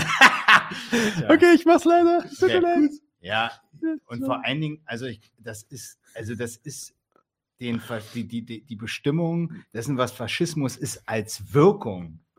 Es wirkt, also das ist eine, das wird nur an der, an der Wirkung, nämlich der Verhinderung der Revolution, der Revolution, ähm, der Arbeiterschaft, die da eigentlich An seiner Funktion wird es ja, quasi an der, die, die Funktion, die, also aber auch da wieder Funktion ist keine Ja, Funktion im Sinne von Wirkung, hast recht. So Genau, meinst du, ja, ne? ja. Also, so, ja, man sieht, dass die Sozialisten wurden irgendwie niedergemacht. Beim Faschismus geht es darum, dass die Sozialisten niedergemacht werden. Ja, gut. Und? Bei, nein, bei Faschismus. Ja, warum? Genau. Und, und geht es wirklich darum, ist das wirklich das, äh, Moment mal, ist das das Ziel vom Faschismus, dass sie sagen, okay, ey, wenn die Sozialisten niedergemacht sind, dann, dann können wir uns Alles äh, nice. zur Ruhe setzen, dann ist alles nice, dann gehen wir wieder äh, zurück an den Strand und chillen mit, mein, mit unserem Bier. Ist das wirklich der Faschismus? man kann jetzt tatsächlich schon sagen, das ist, ist ich meine, es ist ja nicht so, dass, dass, dass, dass, dass Dimitrov sich diese Sachen komplett aus dem Hintern gezogen hat. Es ist ja tatsächlich schon so, dass, äh, wenn man, wenn man sich jetzt zum Beispiel meinen Kampf nimmt von Hitler, dass er den, den Sozialismus, also dass, dass, dass da ist schon eine, wie heißt es nicht Tautologie, sondern wenn etwas eine in- ein Zirkelschluss. So, der, der, der Sozialismus ist scheiße, weil er jüdisch ist und das Jüdische ist scheiße, weil es sozialistisch ist. Also es ist schon so, dass die Feindschaft gegenüber dem Sozialismus und dem Kommunismus hat schon einen ganz, ganz, ganz großen Stellenwert im Faschismus. Das stimmt, das ist überhaupt nicht klein zu Weil sie reden. halt als Feinde der Nation. Ganz genau. Die haben sich halt, die waren ja die ursprünglichen Kommunisten, nicht die Sozialdemokraten jetzt, ja, sondern die Mhm. ursprünglichen Kommunisten hatten zumindest schon teilweise zumindest einen Begriff darüber, dass diese Nationen in dieser Welt nicht das sind, äh, was, äh, was sie wollen. Wenn, wenn, jetzt, wenn jetzt ein basierter Kommunist sagt, dass das Proletariat kein Vaterland hat, dann kriegt ein Faschist halt Schnappatmung. So, ja, es geht so? doch nicht. Wie, wissen, wie Das kannst du sowas sagen? Was, wir sind jetzt mit Chinesen irgendwie gleich? Was ist denn jetzt Ja. los? Ähm, also, ich mache mal hier weiter. Aber wie gesagt, es waren auch weite Teile der Arbeiterklasse entweder nicht im Gegensatz zu den Faschisten, sondern sie waren teilweise auch aktiv beteiligt und sogar Befürworter, aber nicht, weil sie die heftige Ausbeutung wollten, die ihnen damit geblüht hat. Die haben nicht gesagt, geil, wir kriegen mehr Keile, lass die mal wählen. Ähm, sondern woran die Faschisten appelliert haben, und jetzt kommen wir auf einen sehr, sehr wichtigen Punkt der Programmatik und auch auf viele, auf einen ganz entscheidenden Fehler der damaligen Kommunisten. Es ist die Sehnsucht nach einer starken Nation und ein ideelles Volksgefühl. Ja? Und das ist aber nicht den Faschisten etwas Ureigenes, und das ist ein Spiel, das äh, ähm, wesentlich älter ist als die Faschisten, was die Faschisten in ihrer Rhetorik aber zum Zentrum gemacht haben und dann an die Leute appelliert haben. Es wurde den Faschisten sogar vorgeworfen, ähnliche Aussagen wie die Kommunisten zu machen. Da war es dann aber dann reine Demagogie, die haben das nicht ernst gemeint, ja. Der Faschismus handelt im Interesse der extremsten Imperialisten, aber vor den Massen tritt er unter der Maske des Beschützers der erniedrigten Nation auf und appelliert an das verletzte Nationalgefühl, wie zum Beispiel der deutsche Faschismus, der mit der Losung gegen Versailles die kleinbürgerlichen Massen mitriss. Also ist alles nur Maskerade. Die wollen das gar nicht, die wollen gar keine starke Nation, die wollen eigentlich nur äh, Imperialismus und ähm, also keine starke Nation im Inneren, in der das Volk gedeiht, sondern sie wollen nur Imperialismus. Ähm, bedienen aber tatsächlich den Nationalismus genauso, wie es viele kommunistische Parteien ihrer Zeit getan haben. Es ist das fast das Argument, die Lügen sind ähm, zynische Demagogen, aber wir, also die, die, die, die Mhm. Faschisten, die lügen, das sind zynische Demagogen, aber wir, wir Kommunisten, wir meinen das wirklich ernst. Ne? Also wenn ihr nationalen Erfolg wollt und äh, das Ende des Versailler Schmachfriedens, dann müsst ihr schon zu uns kommen. Ne? Warum die Kommis sind, warum sind die Kommis dann mit ihrer radikalen Ehrlichkeit gescheitert? Auch darauf hat Dimitrov eine Antwort. Es ist eine der schwächsten Seiten des antifaschistischen Kampfes unserer Parteien, dass sie ungenügend und nicht rechtzeitig auf die Demag- Demagogie des Faschismus reagieren und bis auf den heutigen Tag fortfahren, die Fragen des Kampfes gegen die faschistische Ideologie geringschätzig zu behandeln. Viele Genossen glaubten nicht, dass eine so reaktionäre Abart der bürgerlichen Ideologie wie die Ideologie des Faschismus, die sich in ihrer Unsinnigkeit häufig bis zum Wahnwitz versteigt, überhaupt fähig ist, Einfluss auf die Massen zu gewinnen. Das war ein großer Fehler. Die weit fortgeschrittene Verwesung des Kapitalismus dringt in das Innerste seiner Ideologie und Kultur und die verzweifelte Lage der breiten Volksmassen macht gewisse Schichten dafür empfänglich, von den ideologischen Abfällen dieser Verwesung angesteckt zu werden. Ganz kurz, wie, wie, wie, wie sehr der von den Leuten redet, als wirklich so hirnlose Manipula Manipulationsobjekte eigentlich, ja. Also die Massen, die irgendwie kontrolliert, auf die man Einfluss gewinnen muss. Die Kommunisten haben es irgendwie nicht geschafft, richtig Einfluss zu gewinnen. Die Faschisten allerdings schon. Da wird dann auch nie gefragt, warum denn eigentlich, hat er jetzt auch wieder nicht gefragt, warum denn eigentlich der Faschismus da gut andocken konnte an deren Ideen und so weiter. Ja, da wird irgendwie gesagt, ja, den Übel und so, den geht's schlecht und weil es den schlecht geht, dann kann das der, Kom äh, der Faschismus. Warum es der Kommunismus dann nicht kann, der bietet doch auch äh, Erklärungen an für, für die Schäden der Leute. Der kriegt das aber irgendwie nicht hin. Ja, äh, am Ende sind das alles so manipulative Fragen. Ja, die, die, die Faschisten haben es irgendwie besser hingekriegt, die Leute zu manipulieren. Wir haben es nicht geschafft. Mhm. Es ist wieder nichts bestimmt, nichts wirklich kritisiert. Der ideologische Abwehrkampf ist damit getan, die Faschisten mit blumiger und verächtlicher Sprache zu beschimpfen. Und allen un, äh, unschönen Dingen zum Trotz gibt es obendrein noch ein ganz bisschen Verelendungstheorie, als sei eine Krise tatsächlich dazu da, um Menschen ihre Ideologie hinterfragen zu lassen. Es erinnert fast an heutige demokratische Texte zum Faschismus. Es wird von seiner Verführungskraft gewarnt, aber nie erklärt, woher die eigentlich kommt und was daran anders oder was daran falsch ist. Ich gehe weiter. Wir dürfen auf keinen Fall dieses Wirkungsvermögen der ideologischen Seuche des Faschismus unterschätzen. Wir müssen im Gegenteil unsererseits einen breiten ideologischen Kampf entfalten, uns dabei einer klaren populären Argumentation bedienen und richtig verständnisvoll an die Eigenart der nationalen Psychologie der Volksmassen herangehen. Ja. Als Gegenentwurf wird also im Gegenteil sogar an die gleiche nationale Ideologie und sogar an die Opfermythen des Ersten Weltkriegs appelliert. Ich gehe weiter. Zitat Dimitrov. In Deutschland haben unsere Genossen lange Zeit das verletzte Nationalgefühl und die Empörung der Massen gegen den Versailler Friedensvertrag nicht genügend berücksichtigt. Sie sind mit dem Programm der sozialen und nationalen Befreiung zu spät hervorgetreten.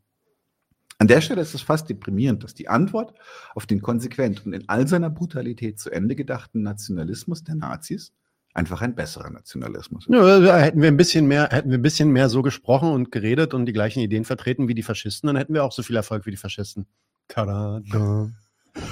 Me. Ähm, äh, als sei die Befreiung der Nation nicht absolut inkompatibel mit dem Klassenkampf. Da gehen wir nachher nochmal kurz drauf ein. Dimitrov beschwört einfach einen besseren, weil in seinen Augen nicht bürgerlichen Nationalismus herauf. Wir Kommunisten, so er, sind unversöhnliche, grundsätzliche Gegner des bürgerlichen Nationalismus in all seinen Spielarten. Mhm. Aber wir sind nicht Anhänger des nationalen Nihilismus. Tada. Oh. Und dürfen niemals als solcher auftreten. Die niemals. Aufgabe, die Arbeiter und alle Werktätigen im Geiste des proletarischen Internationalismus zu erziehen, ist eine der grundlegenden Aufgaben jeder kommunistischen Partei. Aber derjenige, der glaubt, dass ihm diese gestatte oder gar veranlassen dürfe, auf alle nationalen Gefühle der breiten werktätigen Masse zu pfeifen, der ist vom wirklichen Bolschewismus weit entfernt. Der hat von der Lehre Lenins und Stalins über die nationale Frage nichts verstanden. Na Gott sei Dank. Ähm, ein Fehler, den auch heute wieder manche machen, also manche neue politische Partei, ich habe gerade schon gehustet, ähm, Nationalismus als eine äh, verständnisvoll als eine Ideologie abtun, die so ein bisschen auch so ein ehrenwertes Heimatgefühl beinhalten kann. So nicht, ach komm, nicht aller National, sei ihn doch nicht Gram. Ja? Es gibt guten und es gibt schlechten National. Genau, und ich möchte jetzt tatsächlich mal darauf hinweisen, dass es explizit ein, ein, ein weite Teile gibt in äh, äh, Frau Wagenknechts unsäglichen Buch. Die, wie hieß es? Die, die, oh Gott, ich habe das Buch sogar gelesen. Äh, das mit diesen Lifestyle-Linken, das Buch, was sie da geschrieben hat, ihr letztes jedenfalls. Die, die Ungerechten. Die, die, äh, die Selbstgerechten, die, die Selbstgerechten. Selbstgerechten, ja. Selbstgerechten, danke, Raul. Ähm, äh, da macht sie genau das. Da sagt sie auch erstmal, Nationalismus im Sinne von wegen Rassismus ist schon doof, aber du kannst sie nicht einfach wegreden. Also, ein Absatz Nationalismuskritik. Das muss jetzt schon sein. Eine Abstraktion wie Volk und Nation, äh, Nation ist nur notwendig, wenn Gegensätze in der Gesellschaft vorausgesetzt sind. Ein gemeinsamer Zweck, dem sich alle Beteiligten unterzuordnen haben. Eine ideologische Karotte vor der Nase.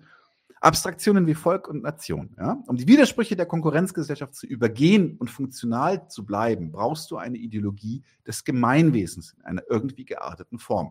Das heißt also, wenn die Leute darauf ausgelegt sind, mit Hauen und Stechen gegeneinander ihren Lebensunterhalt zu bestimmen, dann brauchst du etwas, ein Ideal, das über ihnen liegt, das für ein bisschen, sagen wir mal, Burgfrieden zwischen ihnen sorgen kann oder zumindest die Herrschaft dazu bringt, da ein bisschen Sinn reinzubringen. Ja, oder, oder, oder zumindest den Leuten auch einleuchten lässt, warum die ihren eigenen Materialismus, ihre privaten materialistischen Greifst Anforderungen, vorweg, Bedürfnisse da zurückstellen sollen. Ne? Du greifst vorweg. Entschuldige bitte.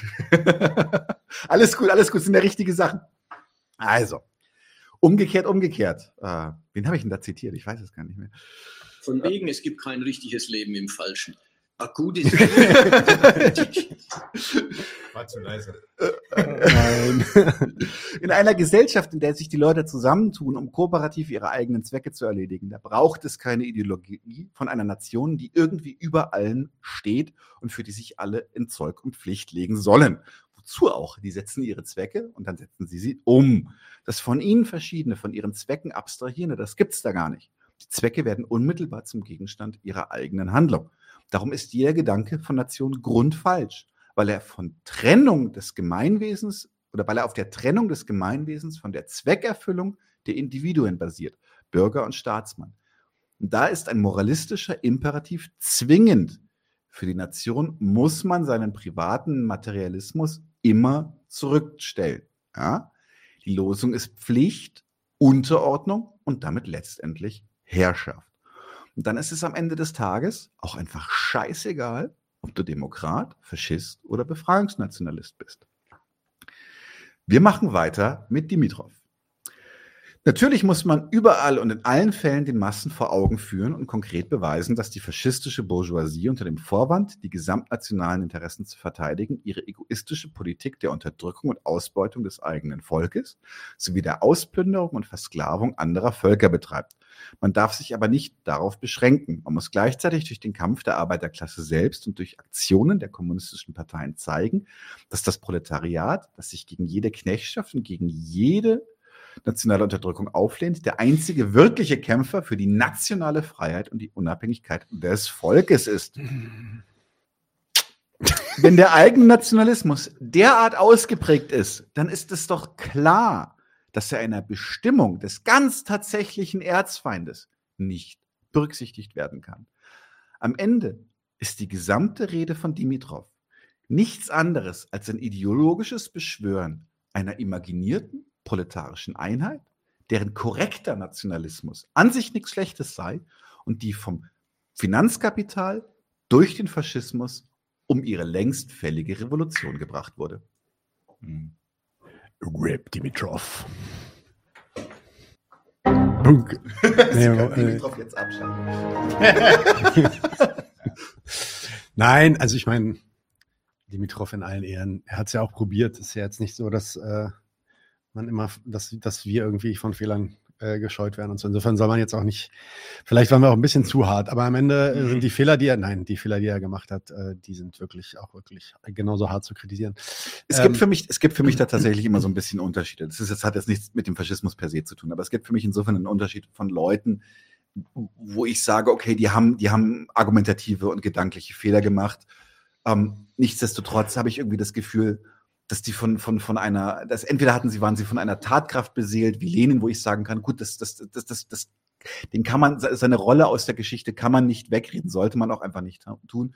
Ähm, bei Dimitrov ist für mich wirklich so ein gewisser, gewisser Punkt, auch beim Lesen der Rede überschritten gewesen, wo ich sage, da ist so viel blumiges Bla drinnen und so wenig Inhalt, dass ich, dass ich selbst, dass ich mir ein bisschen Arroganz erlaube und sage, ich glaube, selbst damals waren viele kommunistische Denker eigentlich schon ein paar Schritte weiter als den Dönnekes, den er verzapft hat. Wenn man sieht, dass eine Sache genetisch versaut ist, das kann man mit Prügel allein nicht korrigieren. Ähm, hm, hm. Hast du noch was? Hm. Wir, haben, wir haben noch ein paar Kommentare auf Ja, machen wir immer das, ja. Ich, ich, ich, ich erinnere mich nur, ich, ich habe ja vorhin, als ich gesagt habe, hey, da gab es mal eine Veranstaltung von der leider Rest in Peace äh, antifaschistischen revolutionären Aktion Berlin zum sowohl zu einer Veranstaltung haben sie zum Faschismus gemacht und das war nämlich genau der Punkt. Und es ist halt so komisch, dass, dass dieses Zeug offensichtlich immer noch vertreten wird. Selbst da Ende der 2000 haben sich junge Leute hingestellt und gesagt, irgendwie, wir sind nicht zufrieden mit unseren Antifa-Genossen. Das sind ja nur auch Antifas gewesen, aber eben halt, die, die wollten noch was wissen, jedenfalls ein paar Leute von denen. Und die haben sich gesagt, äh, diese Dimitrov-These wird hier immer noch vertreten, die, die passt doch nicht. Das, haben, das war denen schon komisch so irgendwie. Und da hatten die dann halt diese Veranstaltung gemacht, ein paar, paar Kommunisten eingeladen aus verschiedenen Gruppen. Und dann hat man sich da zusammengesetzt und diskutiert im Haus der Demokratie. Das war eigentlich ach, Haus der Demokratie.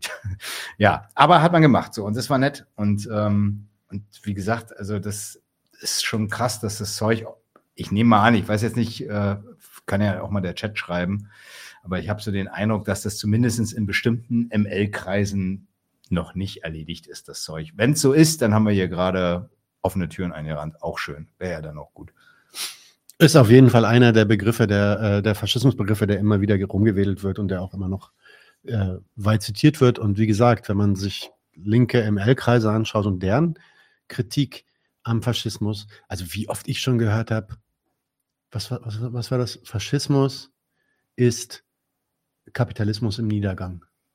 Hm. Das wäre ja schön. Ne? Also kapitalistische, die Demokra die Demokra der demokratische Kapitalismus geht nieder, Krise und so weiter. Und damit die Ruling Class, das Finanzkapital, die Kontrolle beherrschen, macht jetzt Faschismus.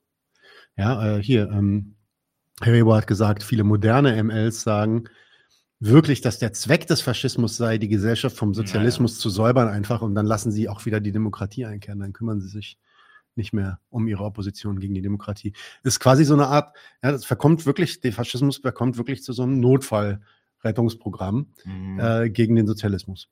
Punkt. Der eigentlich ansteht. Also insofern äh, im Prinzip das, was ist, das ist Dimitrov. Das ist Dimitrov, so ist es. Ja. Rettungswurf, habe ich gesagt. Ja, ja, absolut.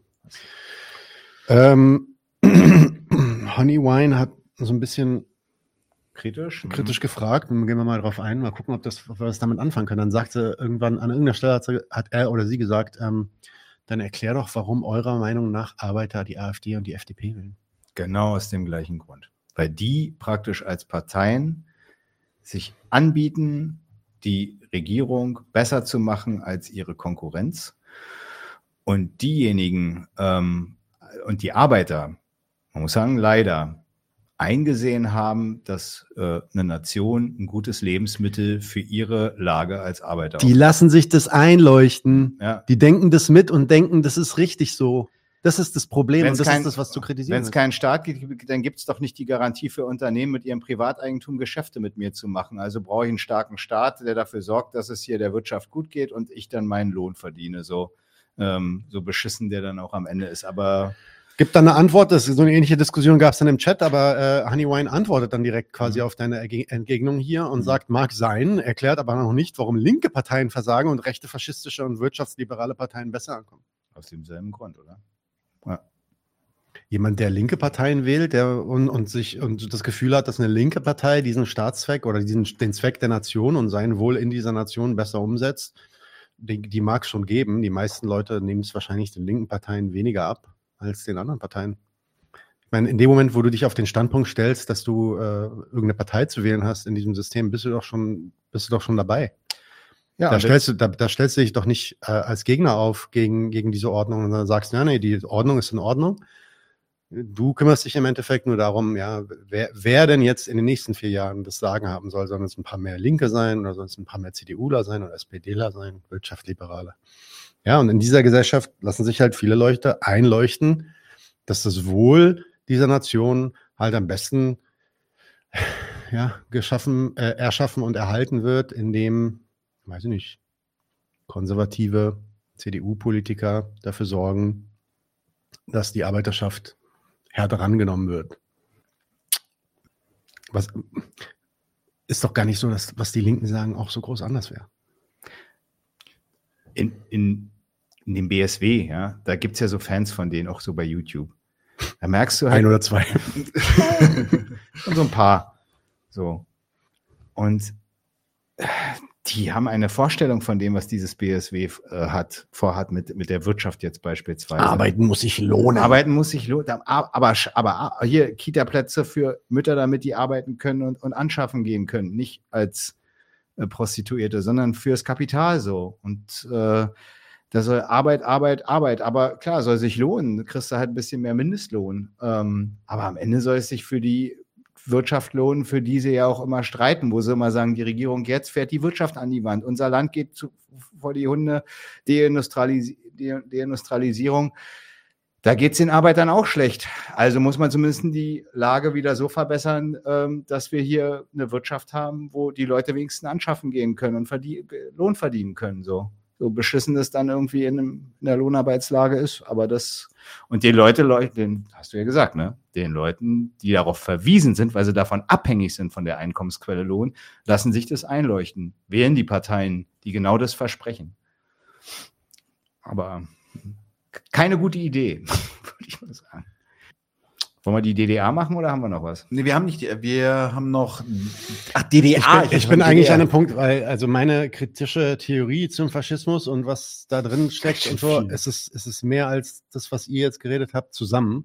Das stimmt, ja. Und Wollen wir das nächste deswegen Folge denke machen? ich Zündfunke 4 zum Faschismus. Mach mal, mach mal lieber das. Weil Dann, haben machen wir eine, Theorie, eine kritische Theorie beim nächsten Mal. Und ich glaube, das äh, lohnt sich auch, dass ihr da mit einem wachen Geist rangeht, weil Ja, das das wird, also rein inhaltlich wird es wahrscheinlich nochmal am schwersten zu folgen sein, weil das echt ein, ein, Weil seltenes, ein seltenes Geschwurbel ist. Ähm, und, und auch einfach von so viel Blödheiten geplagt. Ähm, da muss der Dimitrov noch ein bisschen länger dran basteln. Ich muss, ich Ähm, muss tatsächlich sagen, ich habe, weil, weil ich wusste, dass du es machen wirst, ich habe dann angefangen, die Dialektik der Aufklärung zu lesen.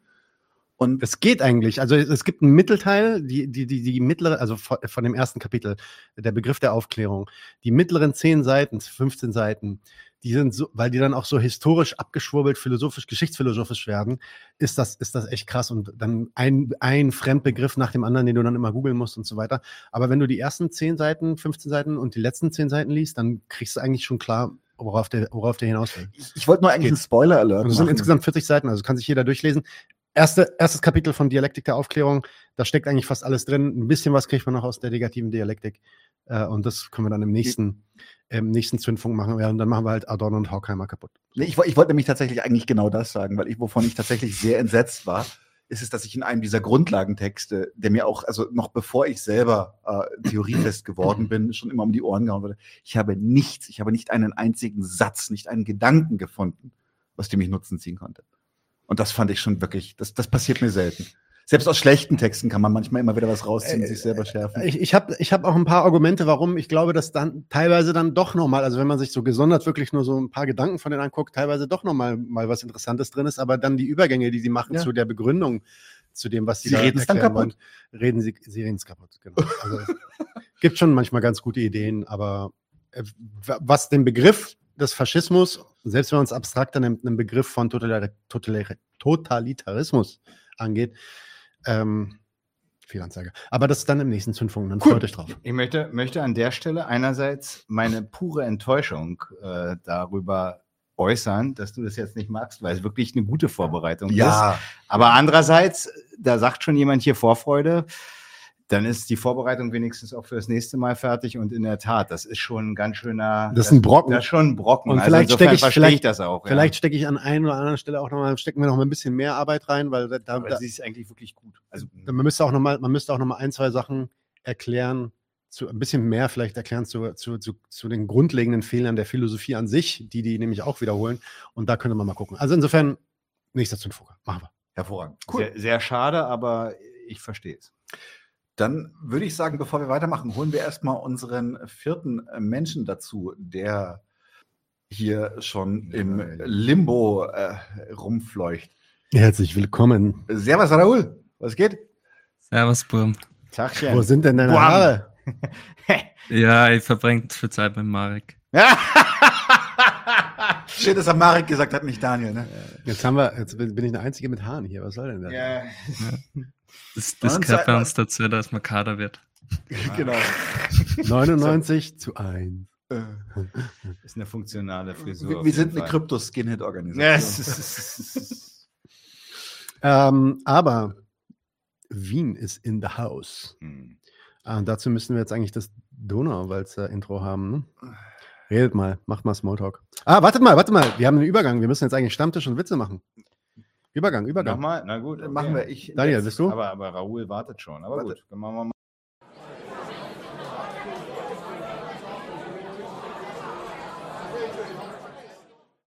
Mhm. Let's go. Let's go, let's go, let's go, let's go. Okay. Was hast du, Daniel? Stammtisch. Äh, Stammtisch habe ich. Äh, wo waren wir denn schon? Ähm, wir haben. Oh, Volker Beck. Oh, Volker. Kein Beck. Becks für Volker. Volker. Oh, Volker. Der gute Volker. Wenn du, wenn du denkst, wenn du denkst, äh, äh, Dennis Yücel sei ein Psychopath, äh, der für die.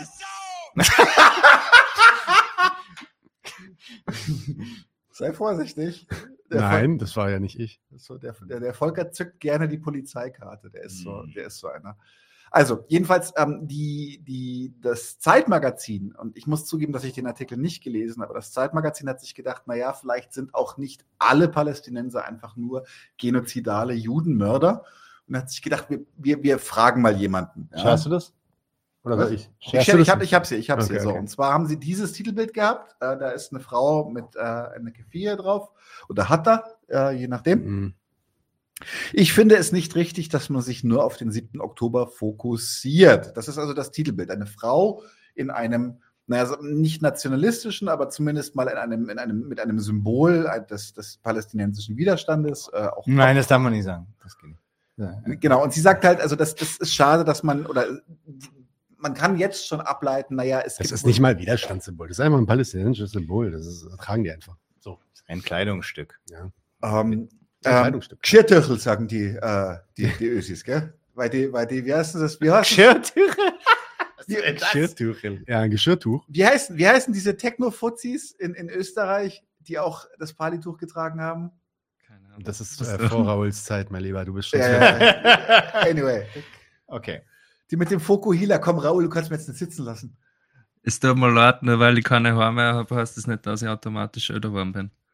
So, gut. Ähm, jedenfalls, also es Ich habe geht. hab übrigens kein Wort verstanden von dem, was du gerade gesagt hast. Also, äh, es geht also im Grunde darum, dass das Narrativ oder die Geschichte der Palästinenser erheblich älter ist und mehr zu bieten hat als der 7. Oktober. Was macht, was macht unser Lieblingsmensch Volker Beck? Er macht eine Parodie auf dieses Titelbild, aber nicht irgendeine. Der Mensch, der sonst jeden wegen Holocaust- äh, Holocaust-Relativierungen geißelt, postet das hier, ja.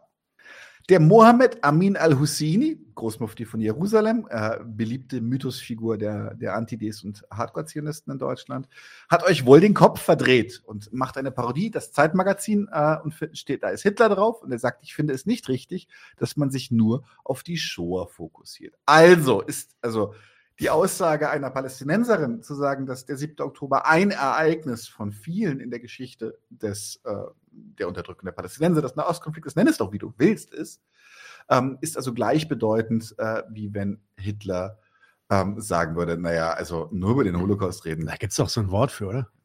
Aber ich glaube, da gibt es einen Begriff für. für Holocaust-Relativierung Ja. heißt das, glaube ich. Ja. Und das ist auch interessant, wie, wie, wie Daniel, schamlos. Daniel Ja. ich habe übrigens eine Nachricht gekriegt, das heißt Krocher. Kroche, natürlich. Kennt, kennt, kennt du, ich schick dir den Song nachher. Ich habe schon wieder nichts verstanden. Äh, Jetzt, jetzt habe ich einen Ohrwurm. Ich, Ich- schick's dir nachher. ich auch nicht.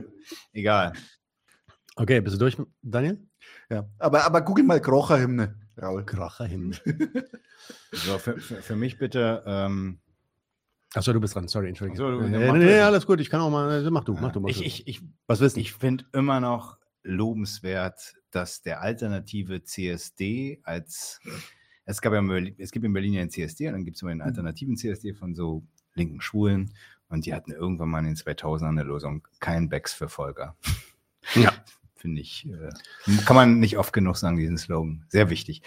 Die Schutzschilde bitte, die wünsche ich mir. Schutzschilde, Ja, die sind super. Wo da, sind die denn? Da, da hast du so, da noch ein bisschen drüber, da sind sie. Ah ja, die Ukraine. Mhm. Nochmal Ukraine, genau. So, wir sehen hier einen Tweet. Man muss auch irgendwie, man muss Ukraine sagen, nicht Ukraine. Das ist falsch. Ich habe mal gehört, dass es, da würde man den irgendwie, die würde Unrecht tun. Unrecht tun, ja. Ah, schlimm. Schlimm, schlimm. Ja, hier tut man den Ukrainern auf jeden Moment, Fall. Moment, das ist noch nicht zu sehen. Jetzt ist es zu sehen, bitte sehr. Genau, wir sehen hier ein Bild und zwar offensichtlich äh, ein weitergeleitetes von irgendeiner Franziska und zwar ähm, für eine Demo in München im Rahmen der Münchner Sicherheitskonferenz und auf dem Münchner Odens, Odeonsplatz, wo auch immer der ist, gemeinsam gegen den Krieg, Ukraine, the shield of Europe und man sieht hier, Das ist schon krass. das Das ist ist schön. schön. Man Das sieht, ein, äh, man sieht ein, ein Europa und davor eine, ein, ein Abbild der Ukraine, welche etwas zerschossen wirkt und äh, Raketen, die drauf fliegen. Das sind dann natürlich russische in russischen Farben. Und da steht Sieg für Ukraine, Frieden für Europa, Münchner Sicherheitskonferenz, Ukrainerinnen in Bayern zusammen mit, Demo mit den demokratischen Parteien. So. Also wenn die Ukraine das Shield, der Schutzschild Europas sind, war die berechtigte Frage des zynischen äh, Retweeters, und da hat er auch völlig recht, ähm, was sind dann eigentlich die Ukraine? Menschliche Schutzschilde ist dann wohl die Antwort, die diese rhetorische Frage provoziert. Und völlig zu Recht. Also, aber menschliche Schutzschilde hier okay, bei der Hamas Not so gut. ein, ein, ein, ein Riesenskandal. Not Na so gut. Not so gut. Okay, dann äh, bin ich dran. Äh, Was sollte ich denn eigentlich machen? Ach ja, die, das ist, glaube ich, die Frau von dem Lindner. Partnerin, Frau. Frau, ich weiß es nicht, ich kenne mich nicht aus. mit- Ehefrau. Aber die hat auf jeden Fall rausgefunden, warum die Nation am Abschiffen ist. Oh, ja, stimmt. Und ähm, Hochinteressant. ja, hoch, hoch, hochinteressant. So ist es. Wenn wir die Lehrer duzen, wenn wir das beginnen, dann folgen demnächst Polizisten und Richter und dann verliert der Staat seine Autorität. Darüber sollten wir uns, denke ich, dann schon bewusst sein, weil wir permanent darüber sprechen, ob man, äh, ob diese Augenhöhe da ist. Und ich würde sagen, sie ist nicht da. Wir sind ja auch nicht, wenn wir angehalten werden von der Polizei, sagen wir auch nicht, hey, lass mal fünf gerade sein. Also man baut das ja sowieso schon kontinuierlich ab. Und ich glaube, wenn ein Kind aus seiner Umgebung kommt, in die Schule kommt, dann kennt es nur die Familie und den Freundeskreis. Und dann ist man ja auf so einer Ebene, dass man sagt, ja, den Freund, den Kumpel, den ich mit der Schippe haue, was dann okay ist, wo man sich ein bisschen rungelt, mit dieser Ebene geht man dann auch in das Verhältnis zum Lehrer. Und das stimmt nicht. Der Lehrer soll Werte vermitteln. Er ist beteiligt an der Erziehung. Er hat gewisse Dinge, die er dem Kind, dem Schüler mitgeht. Er ist eine Respektsperson, eine Amtsperson. Und ich finde, dass es ganz wichtig ist, dass Kinder und junge Menschen das lernen. Wenn wir die Lehrer duzen, wenn Ja, ja, ja, die Lehrer duzen, dann ist die, äh, wenn wir die Lehrer duzen, dann geht die Welt unter. Aber ich, Die Macht passé, die sie ausüben. genau, und wenn du zu einem Polizisten sagst, lass mal fünf gerade sein, kriegst du sowieso auf die Fresse, oder? Aber, also auf jeden Fall gab es mal. warte mal, warte mal, das, die beste Antwort darauf ist eigentlich dieses Oh, das Video ist hier. großartig. Das ist so, oh, der große Klassiker. Ja, ja, das ist ein großer Klassiker. Das ist in der Tat so. Ähm, äh, spielen wir es ab. Kennst du das, Marek? Ja, ich. Raus, Alter. Ja, es liegt an dir. Judas und irgendwas. Mach die Mucke mehr an. Raus, Alter. Mach raus. Also, Wichser. Wie bitte? Entschuldigung. Sie, Wichser.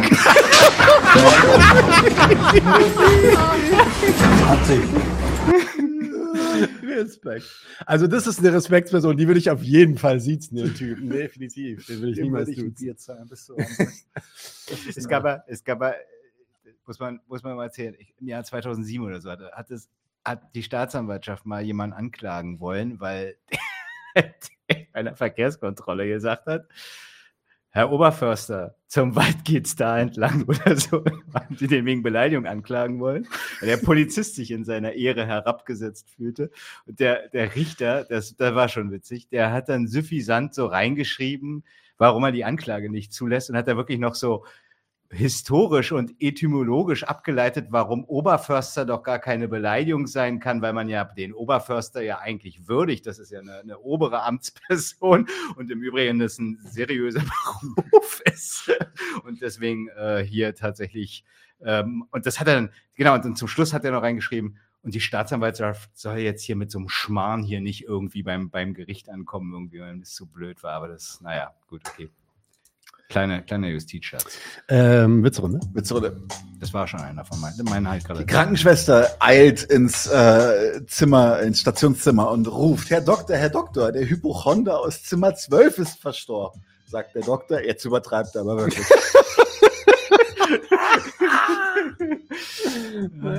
ja, okay. Hat der Arzt zum Patienten, wie viel trinken Sie denn am Tag? Sagt der Patient, vier Gläschen Wodka. Sagt der Arzt, Moment mal, ich habe doch Ihnen nur zwei erlaubt. Sagt der Patient, naja, der Therapeut hat aber auch zwei erlaubt.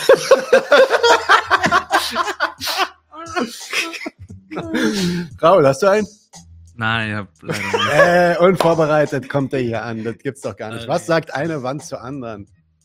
Wir treffen uns an der Ecke.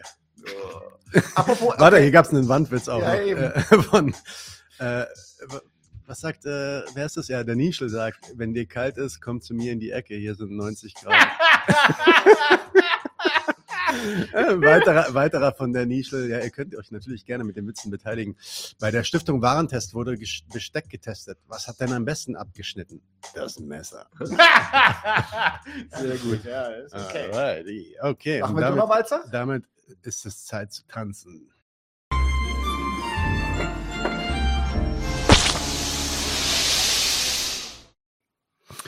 Raul, start. Guten Tag. Ähm, herzlich willkommen bei 99 Zeit. ah, okay. Gescheit jetzt. Wir, wir sind doch nicht auf einer Platypus-Diskussion.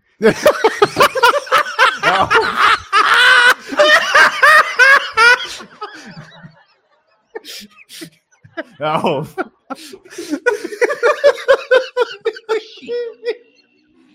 Shots fired, Shots fired. Ich bin schon, schon 23, 43. Ja. Okay, okay, okay. Und wir Let's haben go. noch Starship Troopers vor uns. Okay, let's go. Okay. Ähm, das soll ein bisschen das Öster den österreichischen Teil widerspiegeln. Und bevor ich jetzt mit dem Nawalny anfange und so, möchte ich kurz mal vorlesen, was den Monat so los war in Österreich. Weil es einfach, ja, es ist einfach eine Geschichte. Also, der Herbert Kickel hat sich darüber beschwert, dass der Jan Böhmermann Nazis keulen will, weil damit ja offensichtlich FPÖ-Mitglieder gemeint sind. Ein Österreicher ist aus Afghanistan, also er ist nach Afghanistan gereist, ist dort gefangen worden, weil er zeigen wollte, dass irgendwie ein sicheres Abschiebeland ist. Hat nicht so gut funktioniert. Nach seiner Freilassung hat er verlautbart, er möchte gern wieder hinreisen. Äh, ein weiterer FPÖler, ein weiterer FPÖler. Was? Ja. Jetzt reicht langsam hier mit den Witzen. ey. Aber, aber jetzt pass mal auf, das ist jetzt Ja. alles sehr ernst gemeint. Ja, okay, Entschuldigung. Ein weiterer FPÖler kandidiert fürs Vorsitzteam von einem Holocaust-Gedenkverein. Äh, der Sebastian Kurz Ah, ja. hat, eine Haft, hat eine Haftstrafe gekriegt. Und ich muss ehrlich sagen, ich habe ein Interview von ihm gesehen, ihm geht es wirklich nicht gut. ähm, ja. Dann ähm, an, an einem Tag waren so fünf Frauenmorde und dann ist die Gewaltpyramide wieder durch Social Media gelaufen, die nur die Banalität widerspiegelt, dass jede Gewalt einen Gedanken vorher hat und es verschiedene Stufen von Gewalt gibt. Genau, für das schicken wir die Menschen studieren. Ähm, und, und sehr, sehr wichtig, äh, die österreichische Greta Thunberg, Lena Schilling, wird Spitzenkandidatin bei die Grünen. Ähm, die ist ungefähr so alt wie, also sie ist 23, damit die jüngste äh, Bewerberin, die sie für das Herrschaftsprojekt Europa aufstellt. Äh, Im EU-Parlament werden übrigens so wichtige Sachen abgestimmt, wie ob vegane Burger noch Burger sind. Ähm, ja, da kann man ja nur sagen, liebe Lena, gute Reise oder im Dialekt Baba und Freundin. So. Jetzt. Jetzt kommen wir mal. Jetzt habe ich mir mal Üre ausgeschossen und jetzt kommen wir mal zum Nawalny. Nämlich. Aufhören.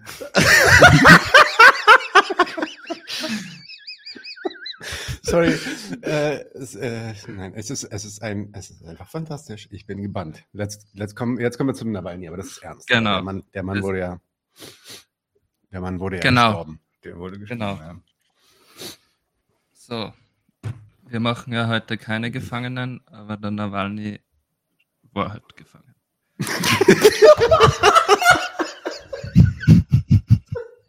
Hör auf. Das reicht.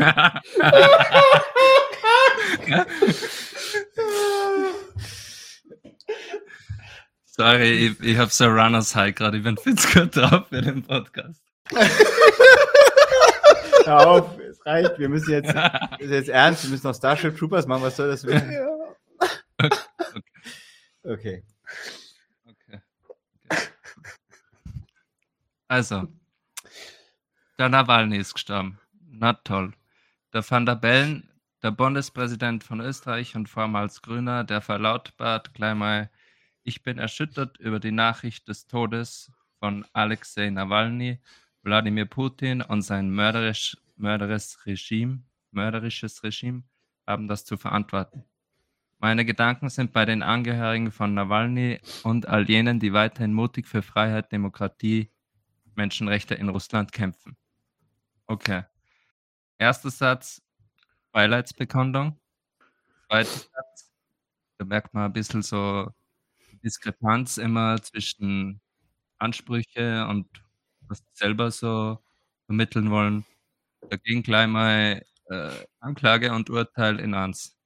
Also beim Mr. Gewaltentrennung mag das ja vielleicht nur erlaubt sein, weil der darf ja immerhin auch Menschen begnadigen. Das ist ja generell erlaubt. Es sagt nur irgendwie, dass dort eine Diskrepanz herrscht. Und gleichzeitig, also im nächsten Satz oder in diesem Satz sagt er halt mörderisch, mörderisches Regime. Weil wem er das auch gesagt hat, ist äh, Prigozhin, glaube ich, geheißen. Mhm, Prigozhin. Prigozhin. Belarus, oder? Nee. Nee, der Militär von der, Wagner- von der Wagner-Gruppe. Ja. Ah, ja, ja, Das- sorry. Der, der, sagt- in, der in, in dem Flugzeug gestorben wurde. Genau. Da sagt er dann auch so Sachen. Und da muss man sich schon mal fragen, was wäre eigentlich gewesen, wenn der Prigozhin von der Ukraine abgeschossen worden wäre. Wäre das dann auch noch ein mörderis mörderisches Regime gewesen? Natürlich nicht. Mhm. Ähm, genau. Und dann geht's weiter im nächsten Satz. Wenn er dann, also erstens mal, da muss man ja fragen, meint er das überhaupt ernst mit, meine Gedanken sind bei den Angehörigen? Als ob der die Kenner wird. Das ist ja keine politische Szene, die sie jetzt regelmäßig trifft. Also ich habe es nicht mitgekriegt, aber ich wusste nicht, dass der, dass der Van der Bellen so gute Beziehungen zum Nawalny gehabt hat. Und, und er sagt aber auch gleich, okay, immer, und das können wir sich wirklich merken, immer wenn gestorben wird in einem Krieg, dann sprechen die Toten niemals gegen die Sache, sondern sie sprechen immer dafür. Wie meine ich das? Die, die wollen jetzt natürlich nicht, dass dort alle Menschen sterben. So sind die Demokraten jetzt auch nicht drauf. Aber sie wollen alles, was, also jeden, der dort stirbt, den wollen sie dann für ihre Zwecke einspannen. Da wird dann komplett abstrahiert von dem, okay, für was steht der eigentlich? So, sondern schaut's her, die haben schon wieder wen umgebracht. Naja, irgendwie eh klar, es ist ja Krieg. Da, und das machen halt beide Seiten, nicht nur, nicht nur der Westen, aber ich möchte jetzt da ein Beispiel vom Van der Bellen eben zeigen. Und dann sagt er weiter, es kehrt für Freiheit, Demokratie und Menschenrechte, also für das soll man kämpfen, das sind die Mutigen. So, es ist in Ordnung, wenn, wenn, er, wenn das sein Interesse ist und so und er das machen will, dann bitte. Also ich werde ihm nicht aufhalten. Aber wenn der dann seiner Bevölkerung zu verstehen geben will, für das gehört gestorben und also wenn es drauf ankommt, dann müsst, müsst ihr euch auch dafür einspannen lassen. Mhm. Da merkt man dann schon wieder, der, wie soll ich sagen, ja, die, die Verfügungsmasse, die ist für ihn ganz selbstverständlich. Die ist nicht irgendwie was, nur der Putin verheizt seine Bevölkerung, sondern dass, dass wir der Verfügungsmasse sind, das ist bei den Demokraten genauso anerkannt. So. Hm. Der nächste, der nächste Vorsitzende, und das ist mein Lieblingsvorsitzender, der Andy Babler, Hm. der, der, der, der, schreibt ins Internet, die Nachricht vom Tod von Nawalny ist bedrückend, eine unabhängige Untersuchung notwendig. Das stimmt schon. Also, da bleiben wir mal da stehen. Da fragt man sich doch, wozu? Wozu eine unabhängige Untersuchung? Ist doch eh klar, wer es war, oder? Ja. Also, da brauche ich ja nicht mehr. Und da, das, da das ja selber kann, gefallen aber ich bin ja nicht sein konstruktiver Kritiker. Dann schreibt er weiter, meine Gedanken und meine Unterstützung gelten all jenen in Russland, die so viel riskieren, um dem Regime von Putin die Stirn zu bieten und für Freiheit und Demokratie kämpfen. Ja, wieder, was denen halt allen gemein ist, ist die Feindbildpflege. Und das heißt nun mal, okay, wir haben gewisse Interessen, die widersprechen jetzt den russischen Interessen. Und dafür gilt es, die Leute in Anschlag zu bringen. Wenn der jetzt, er sagt wieder, ähm, die Menschen riskieren dort so viel, seine Ge Gedanken sind bei denen, die Freiheit und Demokratie riskieren. Ja, was ist eigentlich mit denen, die es nicht machen? Was ist mit denen, die jetzt sagen, ja, Freiheit und Demokratie eh gut, aber ich hänge doch irgendwie am Leben. Da möchte ich jetzt nichts riskieren oder ich habe äh, irgendwie Verantwortung, Familie und so. Die sind da gar nicht äh, mit eingeschlossen. Und jetzt kann man sagen, ja, sind die überhaupt ausgeschlossen? Ja, dann soll er es aber auch nicht so ausdrücklich sagen. Der, war, der weiß ja schon, für welche Werte, also hinter welche Werte die Leute zu stehen haben. Und den nächsten Punkt, den ich bringen will, ist, der Babler, der hat auf dieser Welt null zu melden. Gar nichts. Der ist nicht einmal in der Regierung. Und dann juckt's schon so in die Finger, dass er die Leute ausrichten muss, wie sie jetzt alles zu verstehen haben. Wie da muss man sich mal klar machen, mit was für einem Anspruch diese Menschen in der Früh überhaupt aus dem Bett steigen. Dass sie jetzt sagen, ich weiß es und, und da gibt ist ja nicht so, wie wenn da Diskussion drüber ist. Der schreibt es ins Internet und der prügelt das durch bis zum geht nicht mehr. Ja, gelernter Diplomat. Und die letzte, die dran nehmen möchte, ist die Beate Meinl-Reisinger. Die ist jetzt ähm, von der Liberalen Partei. Und wenn der Babler den Fass den Boden ausgeschlagen hat, dann hat die das Fass wirklich zerschossen. Die sagt nämlich, jetzt ist er all, jetzt ist es also Put, jetzt ist er Putin also gelungen, der Mord auf Raten an seinem gefährlichsten Kritiker Nawalny. Was für ein Terrorstaat, was für ein unmenschliches, unterdrückerisches Regime. Den Giftanschlag hat Nawalny überlebt. Sein Mut und aufrechter Gang bei seiner Rückkehr nach Russland bleiben unvergessen. Der, die erste These würde ich mal in Frage stellen, ob der Nawalny wirklich der gefährlichste Kritiker von Putin ist. Äh, ist ja nicht irgendwie so, wie wenn der Atomwaffen besitzen würde. Außer er tut's. Dann frage ich mich aber, warum wir hinter dem stehen sind. Ähm, ja, ich würde, glaube ich, vielleicht eher sagen, der Biden oder so ist gefährlicher. Die haben nämlich schon ein schweres Kaliber. Natürlich, Russland ist ein Terrorstaat. Warum? Weil es den Nawalny umgebracht haben. Na klar, die braven Demokraten, die bringen nie wen um. Und bei uns, bei uns gibt es ja keine politischen Gefangenen. In dem Sinn. Journalisten, die für Jahrzehnte weggesperrt werden und ähm, also- einfach verfaul, verfault lassen werden. So, Gibt es keinen Julian Assange oder so. Sowas gibt es nicht. Gibt es kein Guantanamo Bay. Oder, oder bayerische Kritiker der lokalen Politik, die dann in der Irrenanstalt enden. Hm. Der Gustl Mollert-Fall. Genau, die gibt es alle nicht uns. Und ja, und dann immer diese moralischen Argumente, unmenschlich, unterdrückerisch. Ich frage mich halt, was, was ist das Gegenteil von unterdrückerisch? Ja, äh, irgendwie emanzipiert oder so, in die Richtung. Selbstbestimmt, von mir aus. Ja, leben wir in einer herrschaftsfreien Zone? Werde ich nicht irgendwie unterdrückt oder was ist das für ein Argument?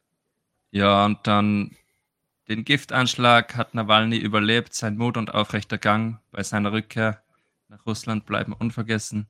Ich habe Marek den Witz erzählt, er hat ihn nicht ganz verstanden, aber wer, wer Menschen für seinen aufrechten Gang lobt, der verliert schon mal die, die ganzen Menschen bei die vier Pfoten, weil die Tiere, die gehen ja auch nicht aufrecht und trotzdem haben sie was Liebenswertes, offensichtlich. Genau. Das war es soweit von mir. Man könnte das Ähm, ja auch, man könnte das ja auch anders, ganz anders nehmen bei dem Nawalny. Man könnte ja auch sagen, na du, Digga. Also wenn man das mal ja in seinem privaten materiellen Interesse nimmt, ne, und sagt, Digga, das war aber ziemlich blöde Idee, dass du zurückgegangen bist. Ja. Aber da Äh. ne, wärst du mal nicht zurückgegangen. Vielleicht Ja. ging es dir dann jetzt besser. Vielleicht ging es dir dann jetzt überhaupt. Aber anstatt das zu machen, wird, wird dann eher gesagt, nee, nee, das, äh, der ist ein Held, weil der ist aufrecht zurückgegangen. Wissend. in den Märtyrer Tod. Märtyrerding, so ist es. Ich hasse diesen Weil- Ausdruck übrigens. Ich wollte auch noch mal eine Sache sagen zu dem Babbler, wenn der sagt, der, der hat ja einen impliziten Widerspruch. Wenn der auf der einen Seite sagt, er fordert eine unabhängige Untersuchung und auf der anderen Seite sagt, ähm, mein Mitgefühl mit allen Unterdrückten oder was er da gesagt hat in Russland, meine Solidarität jetzt mit denen, dann ist ihm, dann ist dem ja das Urteil, wie du das meintest, ist dem das Urteil doch schon völlig klar. Mhm. Warum sollte er denn sein Mitgefühl aussprechen mit allen Unterdrückten in Russland, wenn aus in der Untersuchung rauskommen sollte, dass der, also, weiß ich nicht, vielleicht sogar an natürlichen Ursachen irgendwie gestorben wäre? Passt doch nicht zusammen. Und das ist auch völlig egal. Hauptsache, Hauptsache wir spannen wieder irgendwie. Ja, es ist nicht, es ist nicht schön in diesem Land, bis auf die Natur, aber die wird auch kaputt gemacht. Ich bin am Wochenende da. Fällt mir gerade ein. Ja. Jo, in Graz bin ich. So. Redet man da auch so. Alright. Nice. Nice Segment, Raul, sehr schön. Fantastisch. Machen wir weiter mit Stammtisch, Von, oder? äh, von lustig zu äh, Bier Bier.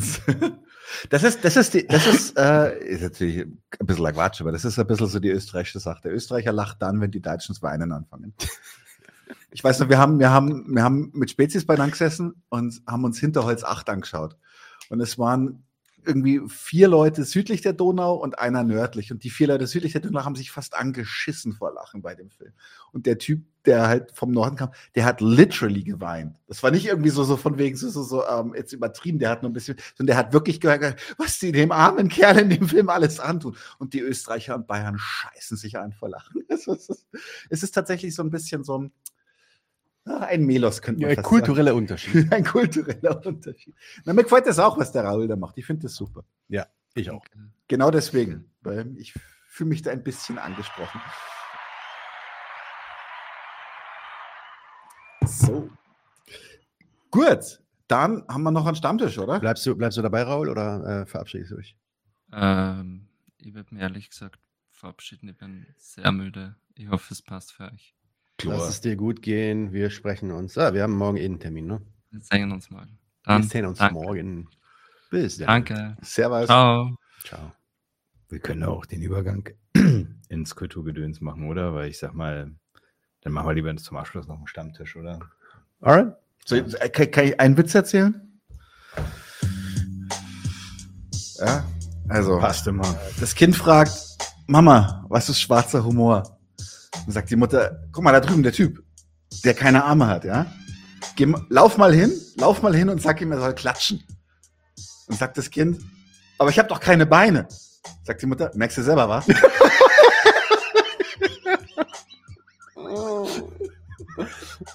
gemein. Okay. Äh, warum, warum haben Kuh, Kühe Glocken um den Hals? Hattest du doch schon, oder? Ja, dann habe ich euch erzählt, bevor die Folge Ah, stimmt, sorry. ja. Warum haben Kühe Glocken um den Hals? Weil ihre Hörner nicht funktionieren. Okay. Marek, du bist. Ich muss was vorweg klären.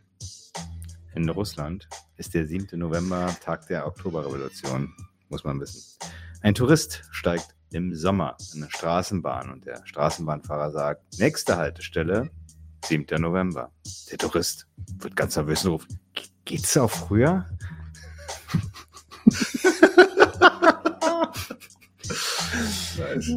Okay. Gut. Diese russischen Witze sind cool. Ich komme mir, mir okay. bekannt vor. So. Kann man, kann man machen, ja. Kulturgedöns? Yalla. Unbedingt.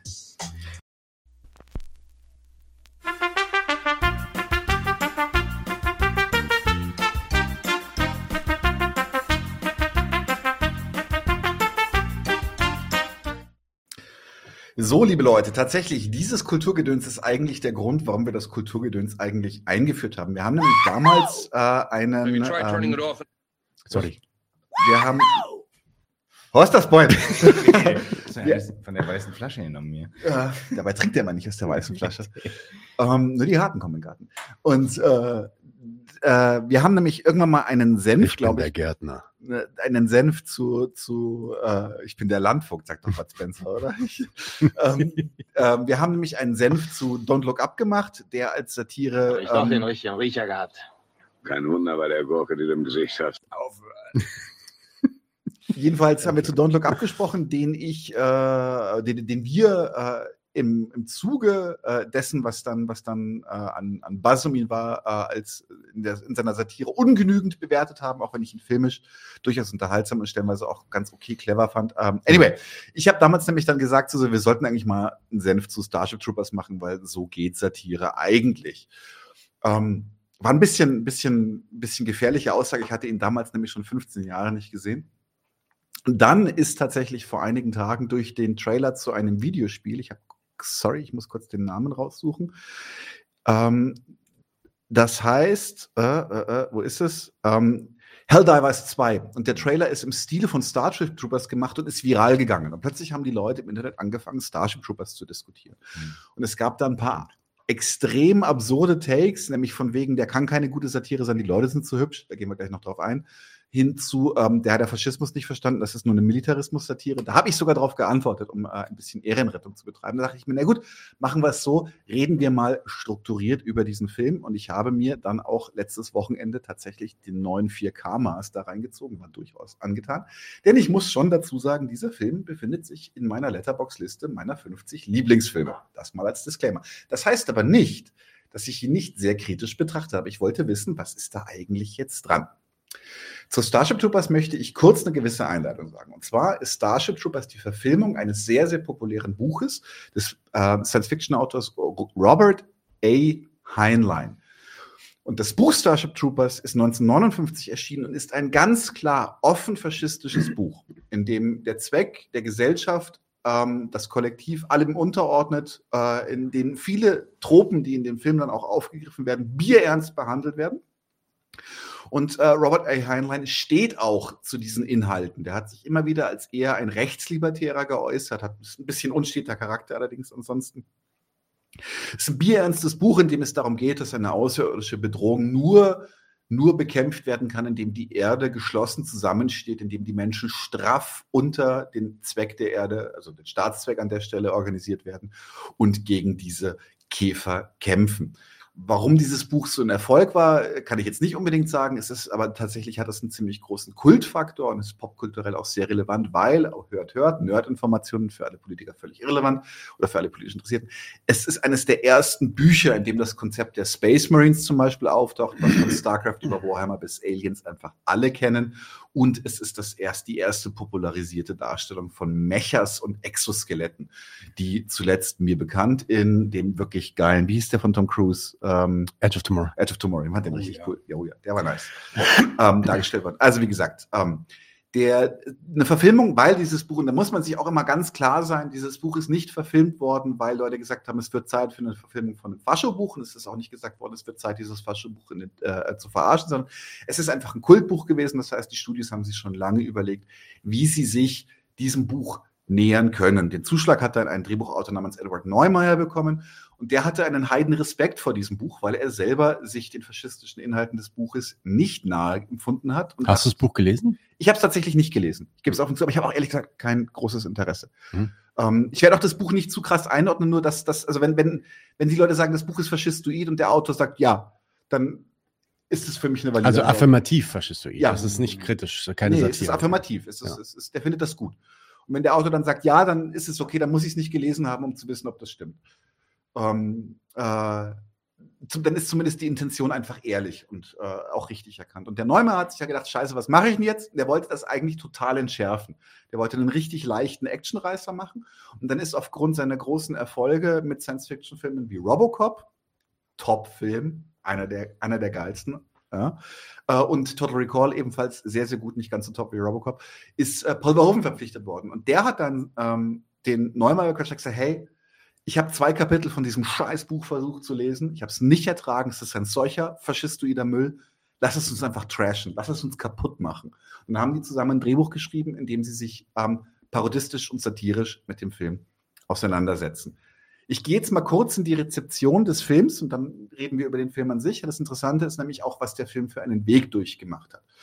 Ähm, bevor wir zur eigenen Einordnung kommen. Also als der Film rauskam, das ist 97, glaube ich, gewesen, wurde er in, vor allem in den USA sehr negativ aufgenommen. Und zwar, ich habe das nicht gewusst, ich habe mich sehr amüsiert. Die Washington Post von allen Zeitungen hat ein Editorial geschaltet, nur zu Starship Troopers, in der sie geschrieben hat, der Film sei profaschistisch und offensichtlich von Nazis gemacht. Also so, so entsetzt waren die davon. Und Stephen Hunter, der Filmkritiker, nannte ihn im Geiste wie psychologisch Nazitum und eine brutale Perversion von Remarks im Westen nichts Neues. Die europäischen Kritiker waren ziemlich begeistert, haben gesagt, so geht das, so kann man amerikanischen Imperialismus und Faschismus bloßstellen. Habt ihr richtig gemacht, die Amis haben es irgendwie nicht so richtig mitgekriegt. Trotzdem, und jetzt kommen wir zu einem sehr, sehr wichtigen Aspekt, in Deutschland kam der Film gar nicht gut an.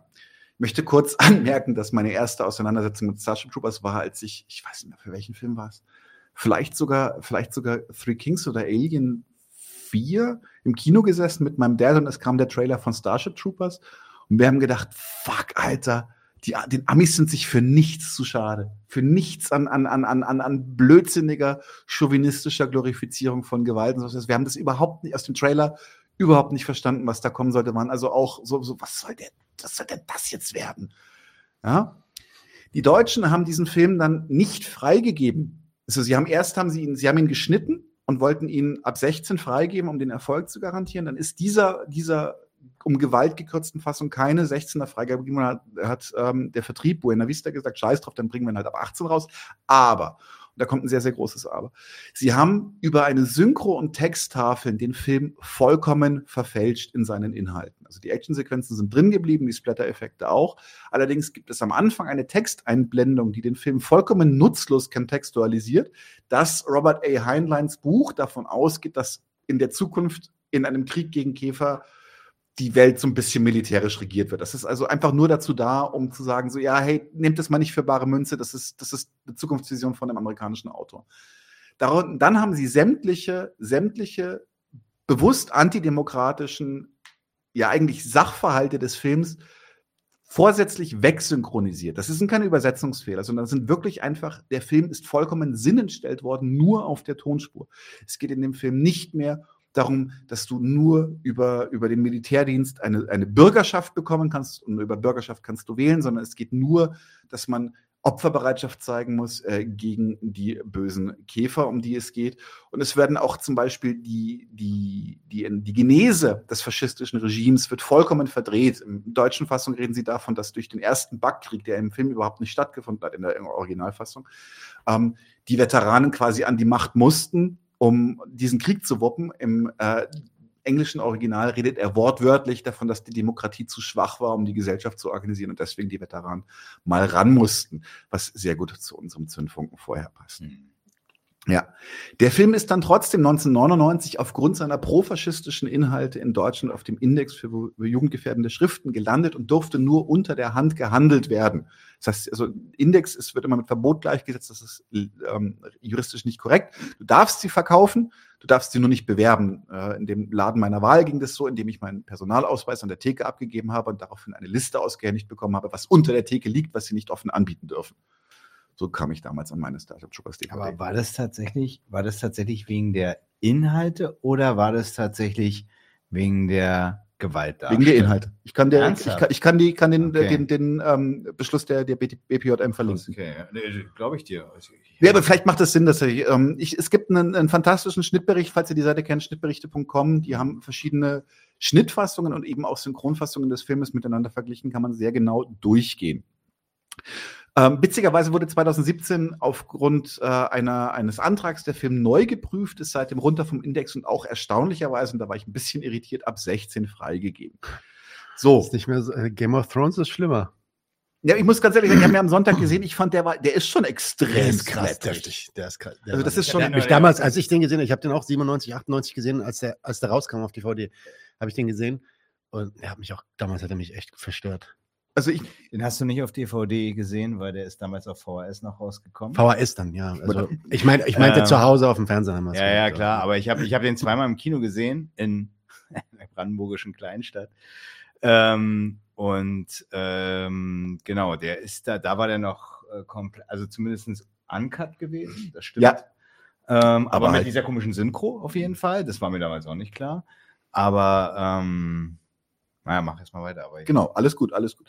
Ähm, also ich war, ich muss sagen, ich war schon, also da hatte ein Zensor einfach einen guten Tag. Eine 16er Neuprüfung ist schon krass. Ja, aber heute ich, ist die, Gewalt, die Gewaltgewöhnung tatsächlich eine andere. Ne? Das kann sein. Und sie ist, es ist halt komplett irreale Gewalt. Wenn Käfer Leuten das Gehirn aussaugen, dann ist das eklig, aber nicht realistisch. Ja. Da ist Robocop schon ein bisschen dampfiger, finde ich. Ja, oder ich habe neulich auch äh, Tanz der Teufel, also Evil Dead gesehen im Original. Ist auch ab 16 Im Original, der ist mittlerweile ja, auch Robocop ab ist ab 16? Nein. Nee, Robocop ist ab 18. Ja, nein. der ist auch, der ist ah, auch noch brutalst. Nee, der ist auch schon. Der, der ist ab 18 nach wie vor. Ich gucke nach. Ja, brauchst du nicht. Daniel, Daniel weiß diese nee, Daniel weiß, der, Daniel ist eine Kartoffel, dachte ich. Nein, anyway, jedenfalls, ähm, lass uns mal kurz zu der Einordnung kommen. Also, wie kann es sein? Wobei, mir fehlt noch ein, ein Aspekt, sorry. Aber es ist inzwischen so, dass äh, vor allem in linken Kreisen oder sich links äh, äh, äh, nennenden Kreisen hat dieser Film einen absoluten Kultstatus. Und ähm, ich weiß noch damals, als er im Kino war, alle fanden den geil. Die, die, die, die Atzen fanden ihn geil, weil er halt einfach eine Schlachtplatte für 120 Minuten war. Und äh, sogar mein, mein durchaus äh, vergeistigter Vater äh, nannte ihn tatsächlich den besten Science-Fiction-Film der 90er Jahre. Ich kann mich nur erinnern, kleine Anekdote. Mein Vater und ich waren in Episode 1 Star Wars Phantom Menace. Oh mein Gott. Genau. Und mein Vater war so wütend, als er aus dem Kino kam, dass er gemeint hat, Daniel, wir fahren jetzt nach Hause und dann gucken wir Starship Troopers. und ähm, also es ist ein totaler Kultfilm geworden. Und äh, die Sprüche aus dem Film habe ich auch in, in, in ich habe GIFs aus dem Film in verschiedenen kommunistischen äh, äh, Reddits und sowas gesehen. Also der ist es, es scheint, anscheinend ist der Film unglaublich ergiebig. Woran liegt das eigentlich? Und jetzt fange ich mal tatsächlich so ein bisschen an damit. Worum geht es denn eigentlich? Also in dem Film geht es darum, ähm, und ich bleibe wirklich mal bei dem, was der Film zeigt. In dem Film geht es darum, dass die Gesellschaft straff militaristisch organisiert ist. Da hat auch jemand in Twitter gesagt, das ist kein Faschismus, das ist nur Militarismus. Das stimmt nicht ganz, weil diese Gesellschaft ist so organisiert, dass ohne Militärdienst du auch keine bürgerlichen Rechte bekommst. Das heißt also, du darfst nichts, du, kann, du kannst nichts äh, tun, was irgendwie, du darfst nicht mal Kinder kriegen, ohne dass du Militärdienst geleistet hast, weil nur Militärdienst garantiert die Bürgerschaft. Außer, und das finde ich sehr, sehr clever in dem Film, du bist reich genug, dir diese Privilegien einfach kaufen zu können. Mhm. Und ähm, in diesem Film geht es darum, dass diese Gesellschaft auch über, über soziale Medien und sowas, die funktioniert in diesem Modus. Die Leute hinterfragen das schon lange nicht mehr. Also es geht überhaupt nicht um Widerständigkeit oder von wegen Redefreiheit, sondern die Gesellschaft muddelt in diesem Modus vor sich hin. Sie ist funktional organisiert in einem absoluten Militarismus, dessen Nationalismus, und das ist der interessante Kniff, halt sich nicht mehr auf Nationen bezieht, sondern auf Planeten. Ja, das heißt also, die, die, die, die, es geht nicht mehr um die Nation Amerika, Nation Deutschland, es geht um die, den Planeten Erde, die in ihrem Imperialismus an den Punkt kommen, wo sie mit einer, mit einer durchaus handigen Käferrasse aneinander geraten. Und das sind dann zum Beispiel auch so Aspekte, die interessant sind, weil zum Beispiel in, der, in, den, in der Narrativen der Propaganda wird dann gesagt, dass diese Käfer die Menschen angegriffen haben, indem sie mit ihren, mit, indem sie irgendwie Asteroiden aus der Umlaufbahn schießen und die dann auf die Erde zu steuern, was übrigens eine, eine ballistische und äh, astrophysische absolute Meisterleistung wäre. Insofern lässt der Film da durchaus offen, ob das überhaupt stimmt oder ob das einfach ein Narrativ ist, was rangezogen wird, um zu rechtfertigen, dass diese Käfer platt gemacht werden müssen. Das Problem ist, und das ist tatsächlich in der deutschen Fassung ein wirkliches Thema, ist, dass man sich das jetzt angucken kann und sagen kann, naja gut, das ist wieder diese alte These, genug Propaganda und die Leute machen mit. Das hat ja, also das ist, ist alles so ein naives Gehirnwäscheverständnis. Und da sind dann zum Beispiel auch massive Unterschiede zwischen der deutschen und der amerikanischen Fassung, weil, wie gesagt, in der amerikanischen Fassung hat das schon seinen Zweck, sich unterzuordnen. Die, ähm, es ist nicht nur so, dass du nur Kinder kriegen darfst, wenn du Bürger bist. Du darfst auch nur wählen, wenn du Bürger bist. Und wenn du Bürger bist, bekommst du bestimmte monetäre Förderungen. Das heißt zum Beispiel, die Ivy Leagues Universitäten werden zum Beispiel gefördert für Leute, die sich auf eine bestimmte Zeit vom Militär verpflichten lassen. Was wiederum eine interessante Anspielung darauf ist, wie viele Leute in den USA, weil die sind der Fokuspunkt der Satire dieses Films, wie viele Leute in den USA sich dem amerikanischen Militär anschließen, weil sie aus einer existenziellen Misere hinaus wollen, aus einer monetären oder sozialen Misere. Ja? Also wie viele Leute gehen zu den, zu den US Marines, weil sie keine andere Perspektive in den USA haben. Und darauf spielt der Film halt an. Es geht dann weiter. Ich, Spoiler Alert von Anfang an. Also ich werde einfach den ganzen Film durchdeklinieren hier. Das machen wir jetzt einfach mal. So, es ist, die jungen Leute werden in, in, in, in geradezu zum Erbrechen ekelhaft klischeeartigen College-Sequenzen gezeigt, wie, wie sie, ähm, äh, wie auch schon die, die, die Spiele, die sie spielen, Football etc., schon im Grunde alles ist eine Vorstufe für den, für den Kampf, der ihnen nach der Schule blühen wird. Danach werden sie dann äh, durch eine, durch eine wunderbar albern überdrehte militärische Ausbildung geschliffen und dann geht es ran, die Verfügungsmasse ist bereit, sie sind, sie sind geil auf Gewalt, sie wollen das. Der Krieg beginnt mit, einem, mit, einem, mit der Vernichtung von Buenos Aires durch einen Meteoriten, wobei, wie gesagt, der Film bleibt in den Narrativen des Systems. Äh, sagt halt, die, die, sagen halt, das waren die Käfer, die haben halt mit, ihrem, mit ihren explosiven Sporen diesen Asteroiden aus dem Weltall abgelenkt und dann ist der auf Buenos Aires. Wie gesagt, das ähm, Kepler findet das sehr spannend. Und ähm, äh, insofern ist unklar, ob das nicht einfach nur eine Lüge ist. Es wird aber nicht als solche bezeichnet. Also das ist das so einfach machen sie sich da noch nicht. Als der Krieg dann losbricht, werden sie dann alle auf den großen Planeten der Käfer geworfen und kriegen alle Parolen, die es gibt, um die Ohren gehauen, die es sinnvoll machen, äh, zu sterben. Die haben alle auch die Broschüre der Bundesstelle für politische Bildung gelesen. Die wissen alle, dass so ein Soldatenleben äh, auch dazu da ist, um ausgelöscht zu werden.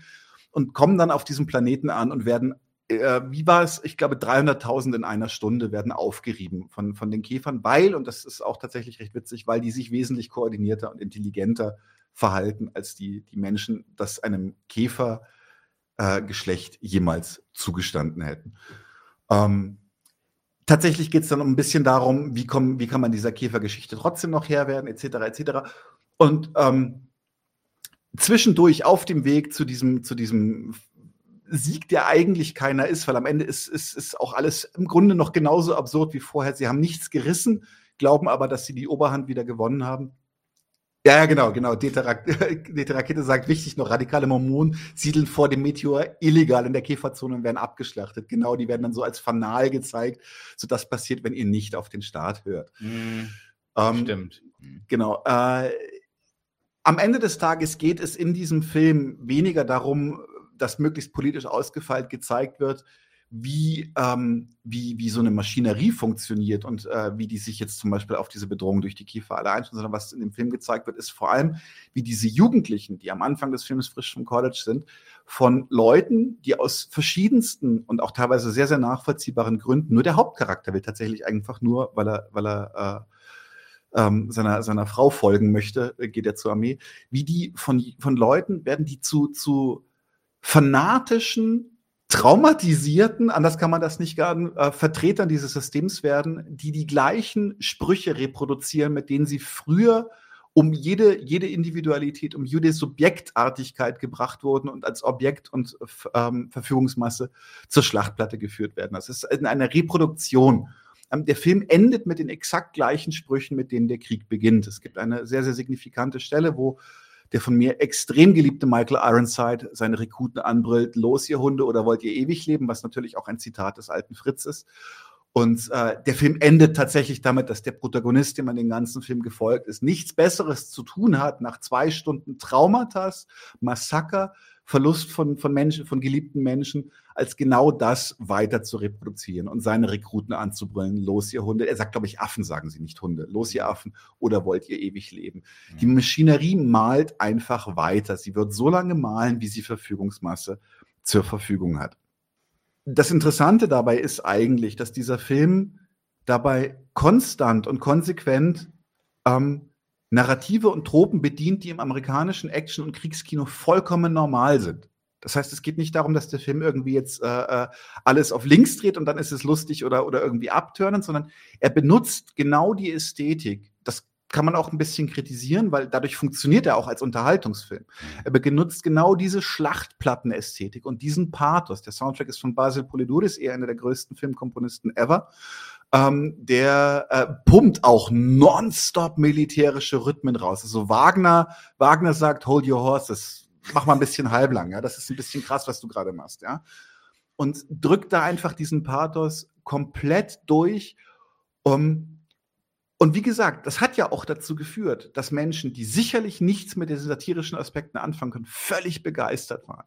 Was auch äh, eine gewisse Gefahr in sich trägt. Also wenn Satire nicht so offensichtlich ist, dass die Leute sie missverstehen können. Oder aber, wenn sie so offensichtlich ist, dass die Leute genau deswegen missverstehen, weil sie die Ideologie, die kritisiert wird, richtig finden, ist wirklich ein spannendes Moment, weil wie machst du es dann richtig an der Stelle? So, entweder du zeigst den Faschismus, wie er ist, und dann finden ihn dann alle scheiße. Das geht aber nur, indem du ihn moralistisch verurteilst. Das macht der Film nicht. Er zeigt ihn einfach, wie er funktioniert und macht sich mit einigen Albernheiten und einigen Überspitzungen zumindest für das aufmerksame Publikum darüber lustig. Ja? Dann kann man sagen, ist das jetzt eine Kritik am Faschismus? Schwierig. Ist es eine? Ich weiß es nicht. Ich würde es tatsächlich nein, es ist keine Kritik, weil auch der Faschismus nicht, nicht definiert wird in seiner Form. Denn eigentlich, und das ist das Ziel des Films, geht es nicht darum, uns zu zeigen, wie gemein der Faschismus ist und wie böse er schon vor den Türen steht, sondern es geht im Grunde, geht es in dem Film, die, das ist tatsächlich, ich weiß nicht, ob es absichtlich oder versehentlich genial ist, sondern er zeigt die gemeinsamen Zwecke. Er benutzt die, die, die ganz normalen Mechanismen amerikanischer Populärkultur und die ganz normale Rhetorik amerikanischer Außenpolitik, übersteigert das über das, den Topos, in den er es packt, in eine faschistische Gesellschaft und exerziert das einfach ich wollte gerade sagen humorlos, aber das ist es ja genau nicht, aber einfach konsequent bis zum Ende durch. Das heißt, man ist sich am Ende nicht ganz sicher, habe ich jetzt gerade CNN gesehen zum, zum zweiten Irakkrieg damals 92, wo sie äh, mit Scorpions äh, Rock You Like an Hurricane irgendwelche ähm, irakischen Dörfer bombardiert haben. Jeder kennt, könnt ihr euch noch vielleicht erinnern, die Leute, die alt genug sind, diese, diese Berichterstattung von CNN zum, zum Golfkrieg mit äh, diesen Restlichtverstärker. Embedded Reporting. Embedded Reporting. Und Krieg war Spektakel. Ja, es war ein Spektakel. Es war einfach, und genau das ist halt auch Starship Troopers. Es ist Spektakel. Krieg ist auch dort Spektakel, mit dem die Menschen gefügig gemacht werden, sich das ultimative Opfer zum Wohle der Nation, in dem Fall halt zur Föderation, also der, der, der Planetenföderation zu bringen. Im Grunde kann man sagen, dass Starship Troopers der Anti-Star Trek ist. So wie ein Star Trek an der Stelle ähm, sich eine, ein, auch nicht satirisch, sondern ganz ernst gemeint eine Welt überlegt hat, in der Menschen nicht mehr zur Produktion gezwungen sind, weil es über Replikatoren, also zumindest ab Next Generation, über Replikatoren einfach nicht mehr notwendig ist zu produzieren geht Starship Troopers hin an, wenn sagt so, hey, das geht auch anders, wir können das auch einfach bis zum Get-Note durchdeklinieren und sagen, nein, der Mensch ist komplett und hundertprozentig unterworfen und für die geringsten liberalen bürgerlichen Freiheiten muss er schon sein Leben aufs Spiel setzen, sonst kriegt er die schon mal gar nicht. Jetzt ist die Frage, was ist Satire eigentlich? Was ist Parodie? Äh, viele Leute sagen, Satire ist sowas wie South Park. Das finde ich, ich mag South Park sehr, sehr gerne, aber zum Beispiel bei South Park ist auch so, wie viel Kritik nehmt ihr eigentlich aus South Park mit oder lacht ihr über Dinge, die ihr eh schon wusstet? Mm. Mm, ja. Und ähm, bei Starship Troopers ist das ein bisschen anders. Allerdings bin ich mir da teilweise nicht hundertprozentig sicher, wie beabsichtigt das war. Ähm, ich habe Starship Troopers, das ist jetzt keine Verarsche, ich habe Starship Troopers ein bisschen anders gesehen und auch anders sortiert, nachdem ich Konrad Hecker gelesen habe. Ich bin mir sicher, Behofen und Neumeier haben Konrad Hecker nicht gelesen. Also ich glaube nicht, dass das ihre Intention war. Was allerdings zu sagen ist über Starship Troopers, ist, dass er durch seine, durch seine Schlankheit und seine Amoralität viele Fehler nicht macht, die liberale politische Satiren immer wieder gerne machen, sondern er sagt einfach, ich gucke mir an, was ist und drehe das auf elf. Und dadurch macht er viele Fehler einfach nicht. Ja? Wenn man Starship Troopers etwas vorwerfen kann, und das habe ich schon ein bisschen angedeutet, dann ist es, dass er als Unterhaltungsfilm über genau die Mechanismen funktioniert, die er vorgibt zu kritisieren. Das heißt, wir feiern, ich sage mal, Marek und ich, mit ihm war jetzt nicht so, ange war eher verstört, meinte er. Also, ich war ein Kind, das ist schon ewig her. Keine Ahnung. Also, wir sitzen, noch mal gucken. wir sitzen mit dem Bier in der Hand und sobald der erste Soldat in der Mitte auseinandergerissen wird von einem Arachniden, gibt es den ersten Grüllruf und dann legen wir erst richtig los. Das heißt also, die Gewalt wird, die, die Gewalt an sich wird nicht nur nicht kritisiert, sondern sie wird in den Vordergrund als Unterhaltungswert gestellt. Ja. Das ist die Sache. Ich habe ich hab, ich hab mit meiner Frau geguckt. Die hat das auch sehr, sehr kritisch gesehen. Die ist nämlich gar nicht in dieser Action- und Horrorwelt beheimatet. Anders, ganz anders als ich. Und da muss man auch wirklich die Frage gelten lassen, wenn, wenn ein Film nur über das funktioniert, was er kritisiert, wie kritisch ist er dann eigentlich? Das ändert nichts daran, dass ich nach wie vor äh, am letzten Sonntag bestätigt habe, dass er zu Recht in der Liste meiner Lieblingsfilme ist. Aber wir müssen an der Stelle auch einfach festhalten, was kann Kino eigentlich an Aufklärung leisten? Vor allem Unterhaltungskino. Und da ist so die Sache, ist das ein Unterhaltungsfilm oder ist das Erziehungskino? Und bei Starship Troopers ist die Antwort ganz eindeutig. Das ist ein Unterhaltungsfilm. Das ist ein cleverer Unterhaltungsfilm. Der ist cleverer als viele Erziehungsfilme. Aber er ist ein Unterhaltungsfilm. Das ist ein Film, der will Spaß machen. Der will, dass du Popcorn machst, ein Bier zischst und lachst. Wenn er eine andere Motivation hätte, würde er sich anders aufstellen. Und dann würden wir irgendwann, ganz ehrlich, beim Thema Militarismus und Krieg bei Filmen wie Komm und Sie aus der Sowjetunion rauskommen, die eigentlich nur zur Traumatisierung von ja. aufeinanderfolgenden Generationen von Filmschauern. Aber, aber, damit, aber damit beantwortest du doch schon deine Frage, inwiefern Kino in der Lage ist, kritisch zu sein. Wenig. Na, ist es doch offensichtlich. Na, du hast doch jetzt gerade schon mal ein Beispiel genannt. Naja, nein, nein, nein. Ist, da, da, muss man jetzt dazu sagen, Komm und Sie ist zum Beispiel ein Film, der verstört im Sinne des, des Militarismus extrem. Aber viel gelernt darüber hast du auch nicht am Ende des Tages. So, also ein, ein Kino kann Fragen aufwerfen, Kino kann sehr tief und sehr, sehr clever sein. Es kann aber zum Beispiel nicht die Befassung, das ist eigentlich der Punkt, auf den ich hinaus will, es kann die Befassung mit einer Thematik nicht ersetzen. Ich kann auch jemandem kommen und sie zeigen. Der hat dann aber nichts über den Zweiten Weltkrieg gelernt, sondern der weiß nur, wow, das war, das muss ja, das muss ja der absolute Horror gewesen sein. Es ist keine falsche Schlussfolgerung aus den Ereignissen des Zweiten Weltkriegs. Aber es ist nicht eine Betrachtung des Gegenstandes. Und das ist auch ein wichtiger Fehlschluss, den viele Leute ziehen aus solchen Filmen wie Starship Troopers. Starship Troopers ist nicht eine Betrachtung des Gegenstandes Faschismus. Es ist auch eine, nicht eine Betrachtung des Gegenstandes amerikanischer Imperialismus, sondern es verwendet in popkultureller Fasson Elemente davon, um seine eigene Geschichte zu erzählen. Das clever, das kritisch und auch hochgradig unterhaltsam. Aber es hilft nicht dabei zu verstehen, warum sind die Amis eigentlich so imperialistisch und warum ist Faschist Faschismus eigentlich so nah an dem, was wir als Demokratie oder das, an der Demokratie ran. Schon fertig? Ja. Das habe ich euch totgelabert. Eigentlich wollte ich das im Dialog machen, aber irgendwie war ich gerade im Fluss. Also du willst jetzt, ist deine Aussage wirklich jetzt am Ende gewesen, dass du in der Meinung bist, dass Kino nicht kritisch sein kann? Kino kann kritisch sein, aber es kann nicht, es kann nicht, nicht ausreichend aufklären. Es kann auf, es ja, kann. aber da, ich meine, sag, sagst du dann mit, mit dieser Aussage, sagst du dann nicht, dass du äh, sauer bist, dass das Fahrrad nicht springen kann, hüpfen kann? Nee. Weil das Kino ist doch nicht dazu da, aufzuklären. Das Kino ist ein Unterhaltungskunstmedium. Genau. Das Problem ist, das, das Problem an warum, der Stelle warum gehst du dann mit dem Maßstab daran, dass die, äh, dass, dass das Kino äh, Ihr HG hat eigentlich einen schlauen Satz gesagt. Mhm. Ich meine, es gibt Material zum drüber reden und das Ja. meine ich, das Das ist fair. Viel mehr ist da, glaube ich, auch nicht zuzusagen. Nee, ähm, das Problem ist, ist, dass ich mich. Vor allem gibt es doch, also ich meine, was ist, was ist, was Kunst doch probiert, was, also so wie ich es immer verstanden habe, ich habe ja keine Ahnung, ihr seid ja immer diese Künstler und Filmtypen Ich und so. nicht. Aber was Filme, ist es, was Filme, was auch Bücher und so, äh, Novels, Romane und so versuchen, ist doch eine Erfahrung zu vermitteln. Ja. Da geht es doch gar nicht, also es geht ja gar nicht um die, um, um die begriffliche Bestimmung dieser Erfahrung, sondern es geht wirklich erstmal um das Vermitteln dieser Erfahrung. Das, was du meintest, der verstörende Aspekt von Komm und Sie. Ja, gerade, ne, na klar, erklärt das nicht, warum kam der Zweite Weltkrieg zustande, was waren die Interessen und Zwecke der Staaten und so weiter und so fort.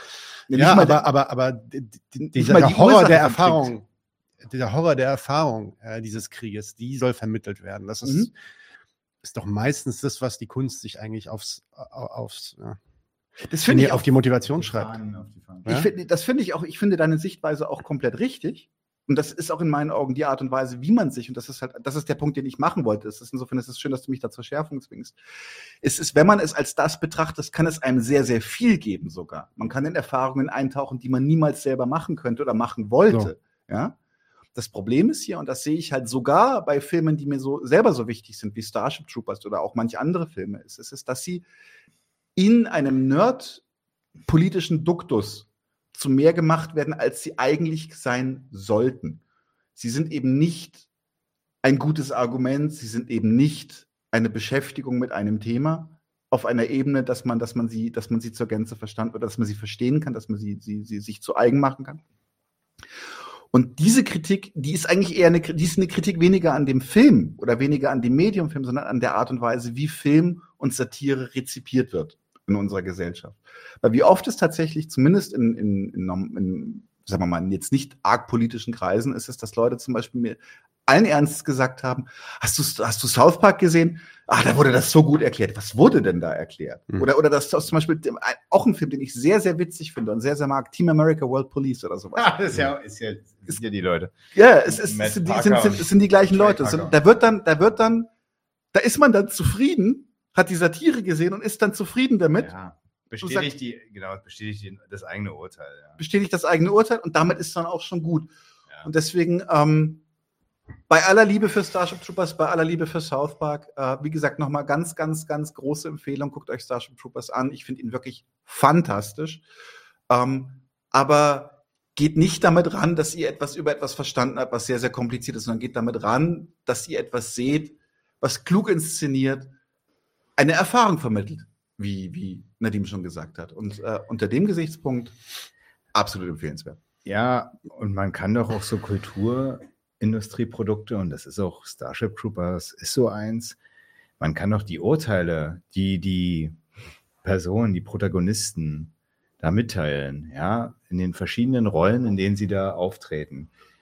Die kann man doch mal als das nehmen, was sie sind und als das nehmen, was offensichtlich auch entweder der Drehbuchautor oder der Robert A. Heinlein oder so, was die sich dazu überlegt haben, meinetwegen zu so einer Gesellschaft in der Zukunft, in der ähm, mal die ganze parlamentaristische Geschichte irgendwie abgeschafft und eben mal durchregiert wird, ähm, um der äußerlichen Bedrohung Herr zu werden. So, was, was das für Urteile sind. Die kann man sich doch mal, das, die Kulturprodukte sind doch Ausdruck dieser Gesellschaft und äh, auch und Teil und, und auch teilweise Urteile dieser Gesellschaft, die sich denn da wiederfinden und die man sich doch mal zum Gegenstand nehmen kann. Das kann und dafür ist das durchaus geeignet. Und wenn man sich nur unterhalten lassen will, auch das, dann ist es halt das. Also pff, ja. Jetzt fragt gerade David, ähm, wie ordnest du den Watchmen? Ja, das ist ein anderer Zündfunke. Das müssen wir jetzt nicht Watchmen aufmachen. Das können, nee, wir, nee, nee, können, wir, können wir gerne auch nochmal machen. Da will ich dann auch mitreden. Aber ähm, muss, man, muss man jetzt vielleicht nicht aufmachen. Nee, ich wollte nur sagen, oder würde das Sinn machen, den zu analysieren? Meinst Ja, du jetzt würde. Watchmen oder Starship Troopers? Also ich glaube, er meint Watchmen. Ja, mein Watchmen. Okay. Ma macht Sinn. Können wir machen. Können wir, können wir beim nächsten Zündfunk mal machen. Nicht zu KG. Äh, Zündfunk, äh, Dann muss, ich den, muss, ich, muss ich den dann nochmal gucken? Der dir hat er nicht gefallen. Ja. Ah. Naja, das Ding ist, das Comic ist wirklich besser. Anders. Anders besser, ja. Ja.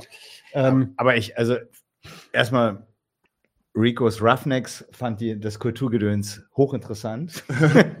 ähm, aber ich, hm, aber ich finde, also ja, ich finde, ich finde, der Film ist so, der ist toll. Ich, wie gesagt, das, das ist, das ist für mich die Sache. So, es ist für, wenn, wenn man in dem, wenn man in der, in, ihn als, als Kunstprodukt oder als Kulturprodukt rezipiert, in dem Rahmen, den Nadim, genau, wenn man damit, wenn man mit dem Fahrrad Fahrrad fahren will, ist es eines der besten Fahrräder, die man kaufen kann.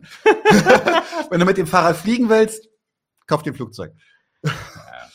Also, ähm, Aber äh, sorry, einfach nur, damit ich diese Kritik verstehe, weil ich bin da immer noch am Nagen, weil warum sagst du das denn? Also, warum gehst du denn davon aus, dass jemand diesen Film schauen will, um den Faschismus zu verstehen? Wie kommst du eigentlich auf diese Idee, dass du das den Leuten jetzt hier abraten musst, zu sagen, Mhm. schaut euch nicht diesen Film an, äh, um den Faschismus zu verstehen? Wer hat denn das jemals gesagt, dass er diesen Film deswegen guckt?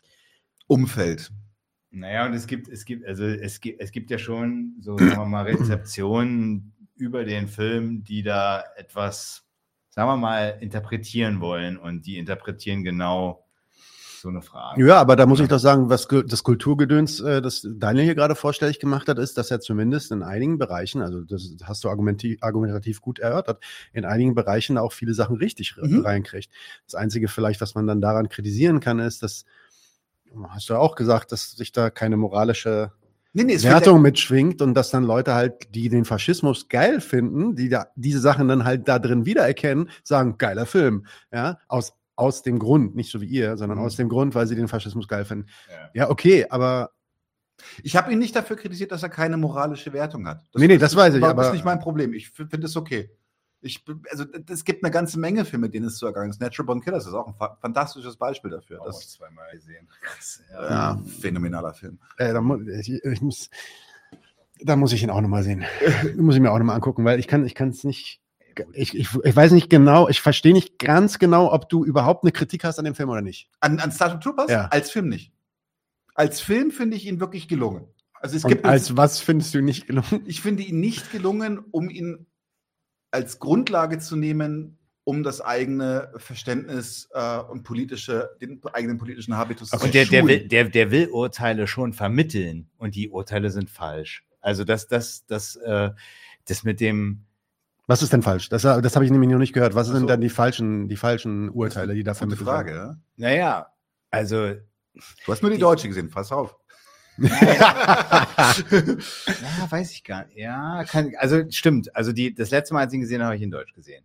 Ähm, aber wenn man jetzt mal die, die Trennung, die im Schnittberichte bericht, jetzt mal machen, also das, was, was da drin steht, das kann man sich wirklich, das ist wirklich interessant, das ist mir auch nochmal klar geworden, äh, was da rausgekürzt wurde. Das kommt aber gar nicht so selten bei deutschen Synchros vor. Es gab auch so, findest du immer mal wieder, ich habe zum Beispiel bei Departed gibt es auch so eine Stelle, wo praktisch so eine so, eine, so ein Bezug zu einer deutschen Vergangenheit in einem Dialog zwischen DiCaprio und ähm, Matt Damon gemacht wird, wo ja, so der, das, das, so, so, sagen wir mal, so ein Faschismusbezug und so eine deutschen Kritik drin vorkommt, die im Deutschen dann komplett rausgekürzt wird. Ja. Ey, komm, es geht so weit, dass sowas, sowas gibt's Warte. Ja. Aber wir, wir waren vom Thema weg. Du wolltest ja jetzt Welche noch was Urteile ins Starship, weil das interessiert mich ja. Ja, das eine, das wäre doch der Inhalt der Kritik. Das, das, das eine ist halt praktisch, dass, und das meine ich, ist schon so tragend in diesem Film, dass der Faschismus immer so eine äußere Bedrohung zur eigenen Selbsterhaltung des, äh, der Herrschaft irgendwie braucht, zum Beispiel. Und das sind die Bugs. Die, die kommen da immer so als Herrschaftserhalten vor, indem man äh, immer die Bedrohung jederzeit neu konstruiert, obwohl man sie auch gleichzeitig auch immer wieder dann befördert, indem man halt äh, die ja auch die ganze Zeit angreift auf ihrem äh, Planeten, äh, wie heißt er? Klendatu. Klendatu, genau.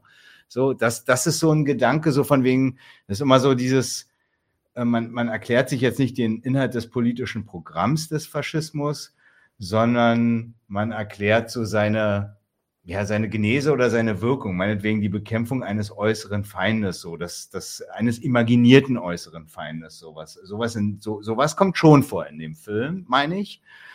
Und das andere ist, Was aber auch, also um, um das mal hochzuhalten, das ist ein essentieller Charakter des Faschismus, dass es, dass es innere und äußere Feinde gibt, die es zu bekämpfen gibt, die das Wohl der Nation, das Wohl des Volkes Ja, aber, also bei, zurückhalten. ja, aber jetzt mal Beispiel beim, beim, beim Nationalsozialismus und dem Juden ist es ja genauso, das war ja tatsächlich ein Wahn, äh, wo tatsächlich so die Behauptung aufgestellt wurde, in, in dem Urteil über den Juden, dass der halt als Kommunist oder als Finanzkapitalist, als ausländisches äh, Interesse oder so die Nation irgendwie zerstört, so.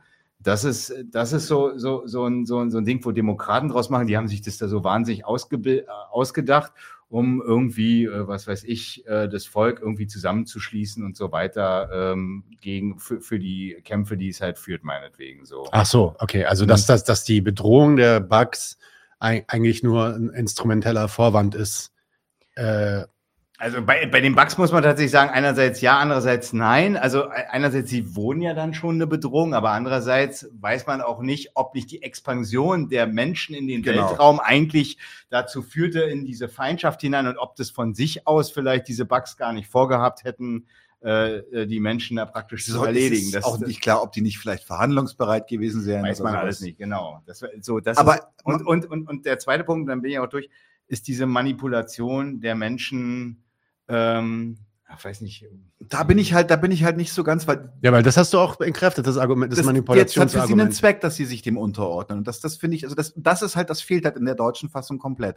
Also da muss ich schon. Okay, ich, ich, ich sage kurz, folgendes, wir können das hier gerne von meiner Seite aus abbrechen, weil ich habe das Gefühl, dass ich den Film gucken muss, bevor ich das weiter diskutieren Okay. kann. Und dann Nee. können wir das vielleicht nächsten Stammtisch nochmal aufmachen. Was, was ich tatsächlich noch kurz sagen möchte, wo, wo Marek tatsächlich, das ist vielleicht auch tatsächlich eine echte Schwäche des Films, wo er einen Punkt hat, ist es, dass es außer der äußerlichen Bedrohung, hinter die sich der Keinen Faschismus stellt, es gibt keinen Inhalt. Aber reden die nicht von dem, also dem Volk der Menschen quasi? Also reden die nicht davon, dass es, dass es diese Nation gibt, die es zu verteidigen gilt, Freiheit und so? Äh, Sie reden, Sie reden schon davon, aber Sie, ähm, es ist zum Beispiel nicht klar, wie die Situation auf der Erde ist gerade. Das scheint hochfunktional zu sein. Zumindest sieht man in dem Film nichts, was nicht Ist nebensächlich. Es gibt keine Armut, es gibt keine, also es, äh, Kapitalismus an sich wird insofern nur angesprochen, dass halt eben reiche Menschen sich diese Privilegien trotzdem holen können. Das, ähm, das ist, also es wird jetzt zum Beispiel aber nicht gesagt, dass irgendwie aufgrund einer inneren Krise, einer immensen Armut oder sowas, die, die der Zusammenhalt gefährdet ist. Und dafür bräuchte man dann ein, ein, das Kollektiv wieder beschwören. Ah, jetzt wird doch langsam eine Kritik draus. Alles Ja. klar, dann gucken wir uns mal den Film an und dann äh, können wir drüber reden. müssen echt mal. Aber spannend Kommis ist auf jeden gucken, Fall. in dem Fall nicht Quatsch, aber Kommis gucken Filme und denken drüber nach, oder? Ja. Das machen bei Twitch. Ja. Starship Troopers, Watchmen. Mhm. Übrigens auch die Watchmen-Serie. Die habe ich noch nicht gesehen, auf die bin ich gespannt. Nein. Wie nein? Ist kacke? Ja. Schlimmer als der Film? Ja. Nein, ich bin ganz ehrlich, die ist schlimmer als der Film. Obwohl die näher dran ist, was, die, was das Source Material angeht, näher dran ist an dem Original, ist die schlimmer als der Film, weil die wird einfach komplett umgedreht in ähm, äh, liberale, antirassistische, äh, anti-White Supremacy. Ich, ich muss bei Watchmen immer noch dran denken, dass die Leute gesagt haben, wieso politisiert, äh, politisiert ihr Watchmen? Und da hat jemand ein Foto von Alan Moore im Hammer- und Sichel-T-Shirt gepostet. Gesagt, weil das der Autor war! Klar. Okay, Watchmen, Comic und Film und Serie. Okay. Und äh, dann Starship Troopers können wir nochmal rücksprechen und Robocop können wir auch nochmal machen, weil da habe ich auch nochmal ein bisschen was zu sagen. Da haben wir eine schöne Diskussion mal beim Papier geführt. Da hast du auch ein, hast ein paar gute Punkte gemacht.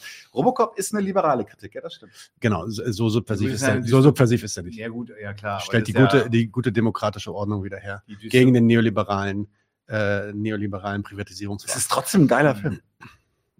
Mag ja sein. Nein, ähm, Klar. okay, es ist hinten raus ein bisschen zerpflückt gewesen, das ist aber schön. Äh, kann auch, kann auch sehr, sehr. Ey, es ähm, ist, es ist 20 vor 1. Ist okay. Ähm, meine Empfehlung ist, guckt ihn euch an, bildet euch eure eigene Meinung, äh, schmeißt eure Argumente in die Kommentare, äh, kommt in den Discord und diskutiert mit mir persönlich. Genau. Und wenn ihr totale Sci-Fi-Fans seid, guckt euch sogar noch das Sequel an. Ich, das ist mein Guilty Pleasure tatsächlich. Okay. Aber es, gab- der, der ist. äh, es gibt sogar einen Anime aus den, aus den frühen äh, 90er. Okay, Leute, machen wir Schluss? Machen wir Schluss für heute. Also, äh, Vorschau. Vorschau ist noch wichtig. Ja. Was gibt's denn nächstes Mal? Äh, Daniel, kannst du aufmachen, das ist so klein hier. Äh, Folgenplanung, ich mache. Also, Also, am kommenden Donnerstag gibt es auf jeden Fall die zweite Folge mit Michael Kuhn zur Kritik des Oh, Postkolonialismus. war geil. äh, Eurozentrismus wird nächsten Donnerstag das Thema sein. Ähm, Dienstag am Dienstag, Dienstag habe ich jetzt übersprungen. Dienstag hast du ja schon erzählt. Äh, Ja, deine Folge Rechtsstaat. zu dem Rechtsstaat. Zwei Stunden und 45 Minuten pure Marek-Freude. Da könnt ihr euch drauf freuen. Ähm, und dann gibt es äh, Raoul mit Ökomarxismus. Raoul macht was zu Ökomarxismus und Klimabewegung. Daniel hat mit äh, Jakob Reimann ein Interview zu Punk geführt. Außerdem wird Anton was machen zu Taiwan mit Ralf Ruckus. Ganz kurz, Und ganz ein kurz. weiteres Interview von Manfred Norwart, mit Manfred Norwart, mit Marek zusammen, um äh, ja, Ver- Vergleich verschiedener historischer Revolutionen und wie kam es eigentlich zur Revolution. Und eine Folge von Anushka steht noch aus, die aber inhaltlich noch nicht gefüllt ist. Ich mu- muss kurz korrigieren. Nicht, nicht, ich habe Jakob Reimann interviewt, Er sondern Jakob, interviewt. Jakob Reimann hat mich interviewt, äh, weil wir beim Saufen festgestellt haben, wir müssen noch einmal eine, eine sauberere politische Einordnung machen als die letzte Laberrunde. Und bei mir niemand eingefallen ist, der da was Sinnvolleres zu sagen kann als ich, habe ich es dann selber gemacht und habe dann gesagt, Jakob, du interviewst mich. Hat gesagt, ja, machen wir. Und dann haben wir das getan. Und das war das Trio Infernal für den Monat Februar. 1. März ist es ja jetzt schon. Ähm, damit alles Gute. Vielen Dank an alle Leute, die so fleißig mit dabei waren, die im Chat mitgesprochen und diskutiert haben. Und ja, wir hoffen, ihr habt Spaß gehabt. Und wenn ihr irgendwelche Kritik, Anregungen, Nachfragen habt, immer in die Kommentare damit. Gerne auch Patreon werden und zu uns in den Discord kommen, um mit uns über diese Sachen zu diskutieren. Da kommt auch immer noch viel ja, Produktives bei rum. Soweit so gut, oder? Haut rein, Leute. Leute, lasst es euch gut gehen. Genau. Und Und, ähm, einen Moment. Ich grüße meine Eltern und alle, die mich kennen. Und wir sind raus. Leute, wir brauchen eure Hilfe. Wenn euch dieses Video gefallen hat, klickt auf Like, abonniert den Kanal und vergesst nicht das Glöckchen zu drücken, damit ihr benachrichtigt werdet, wenn wir neuen Content droppen. Außerdem solltet ihr uns überall folgen, wo wir verfügbar sind. Das ist Facebook, Instagram, Twitter und Twitch. Und wenn wir irgendwelche Ankündigungen machen oder Posts, dann shared, was das Zeug hält. Gebt uns all eure Liebe. Wir haben mittlerweile ziemlich signifikante Kosten. Wenn ihr es euch irgendwie leisten könnt, unterstützt uns doch auf Patreon. Dann kommt ihr auch in den Genuss verschiedener Vorteile, wie zum Beispiel Zugang zu unserer Discord-Community oder Zugang zu den ultrageheimen Patreon-Episoden, die wir dort posten. Außerdem könnt ihr uns natürlich auch über PayPal Spenden zukommen lassen. Außerdem haben wir mittlerweile einen eigenen Online-Shop. Das heißt, wenn ihr euch immer noch fragt, was ihr euren Lieben zu Weihnachten, Ostern oder sonst wie schenken könnt, geht dorthin und kauft duftes Merch. Alle Links dazu hier in der Beschreibung oder auch auf unserer Webseite 99 zu 1.de. Vielen Dank fürs Dabeisein, danke für die Unterstützung und wir sehen uns in diesem Theater.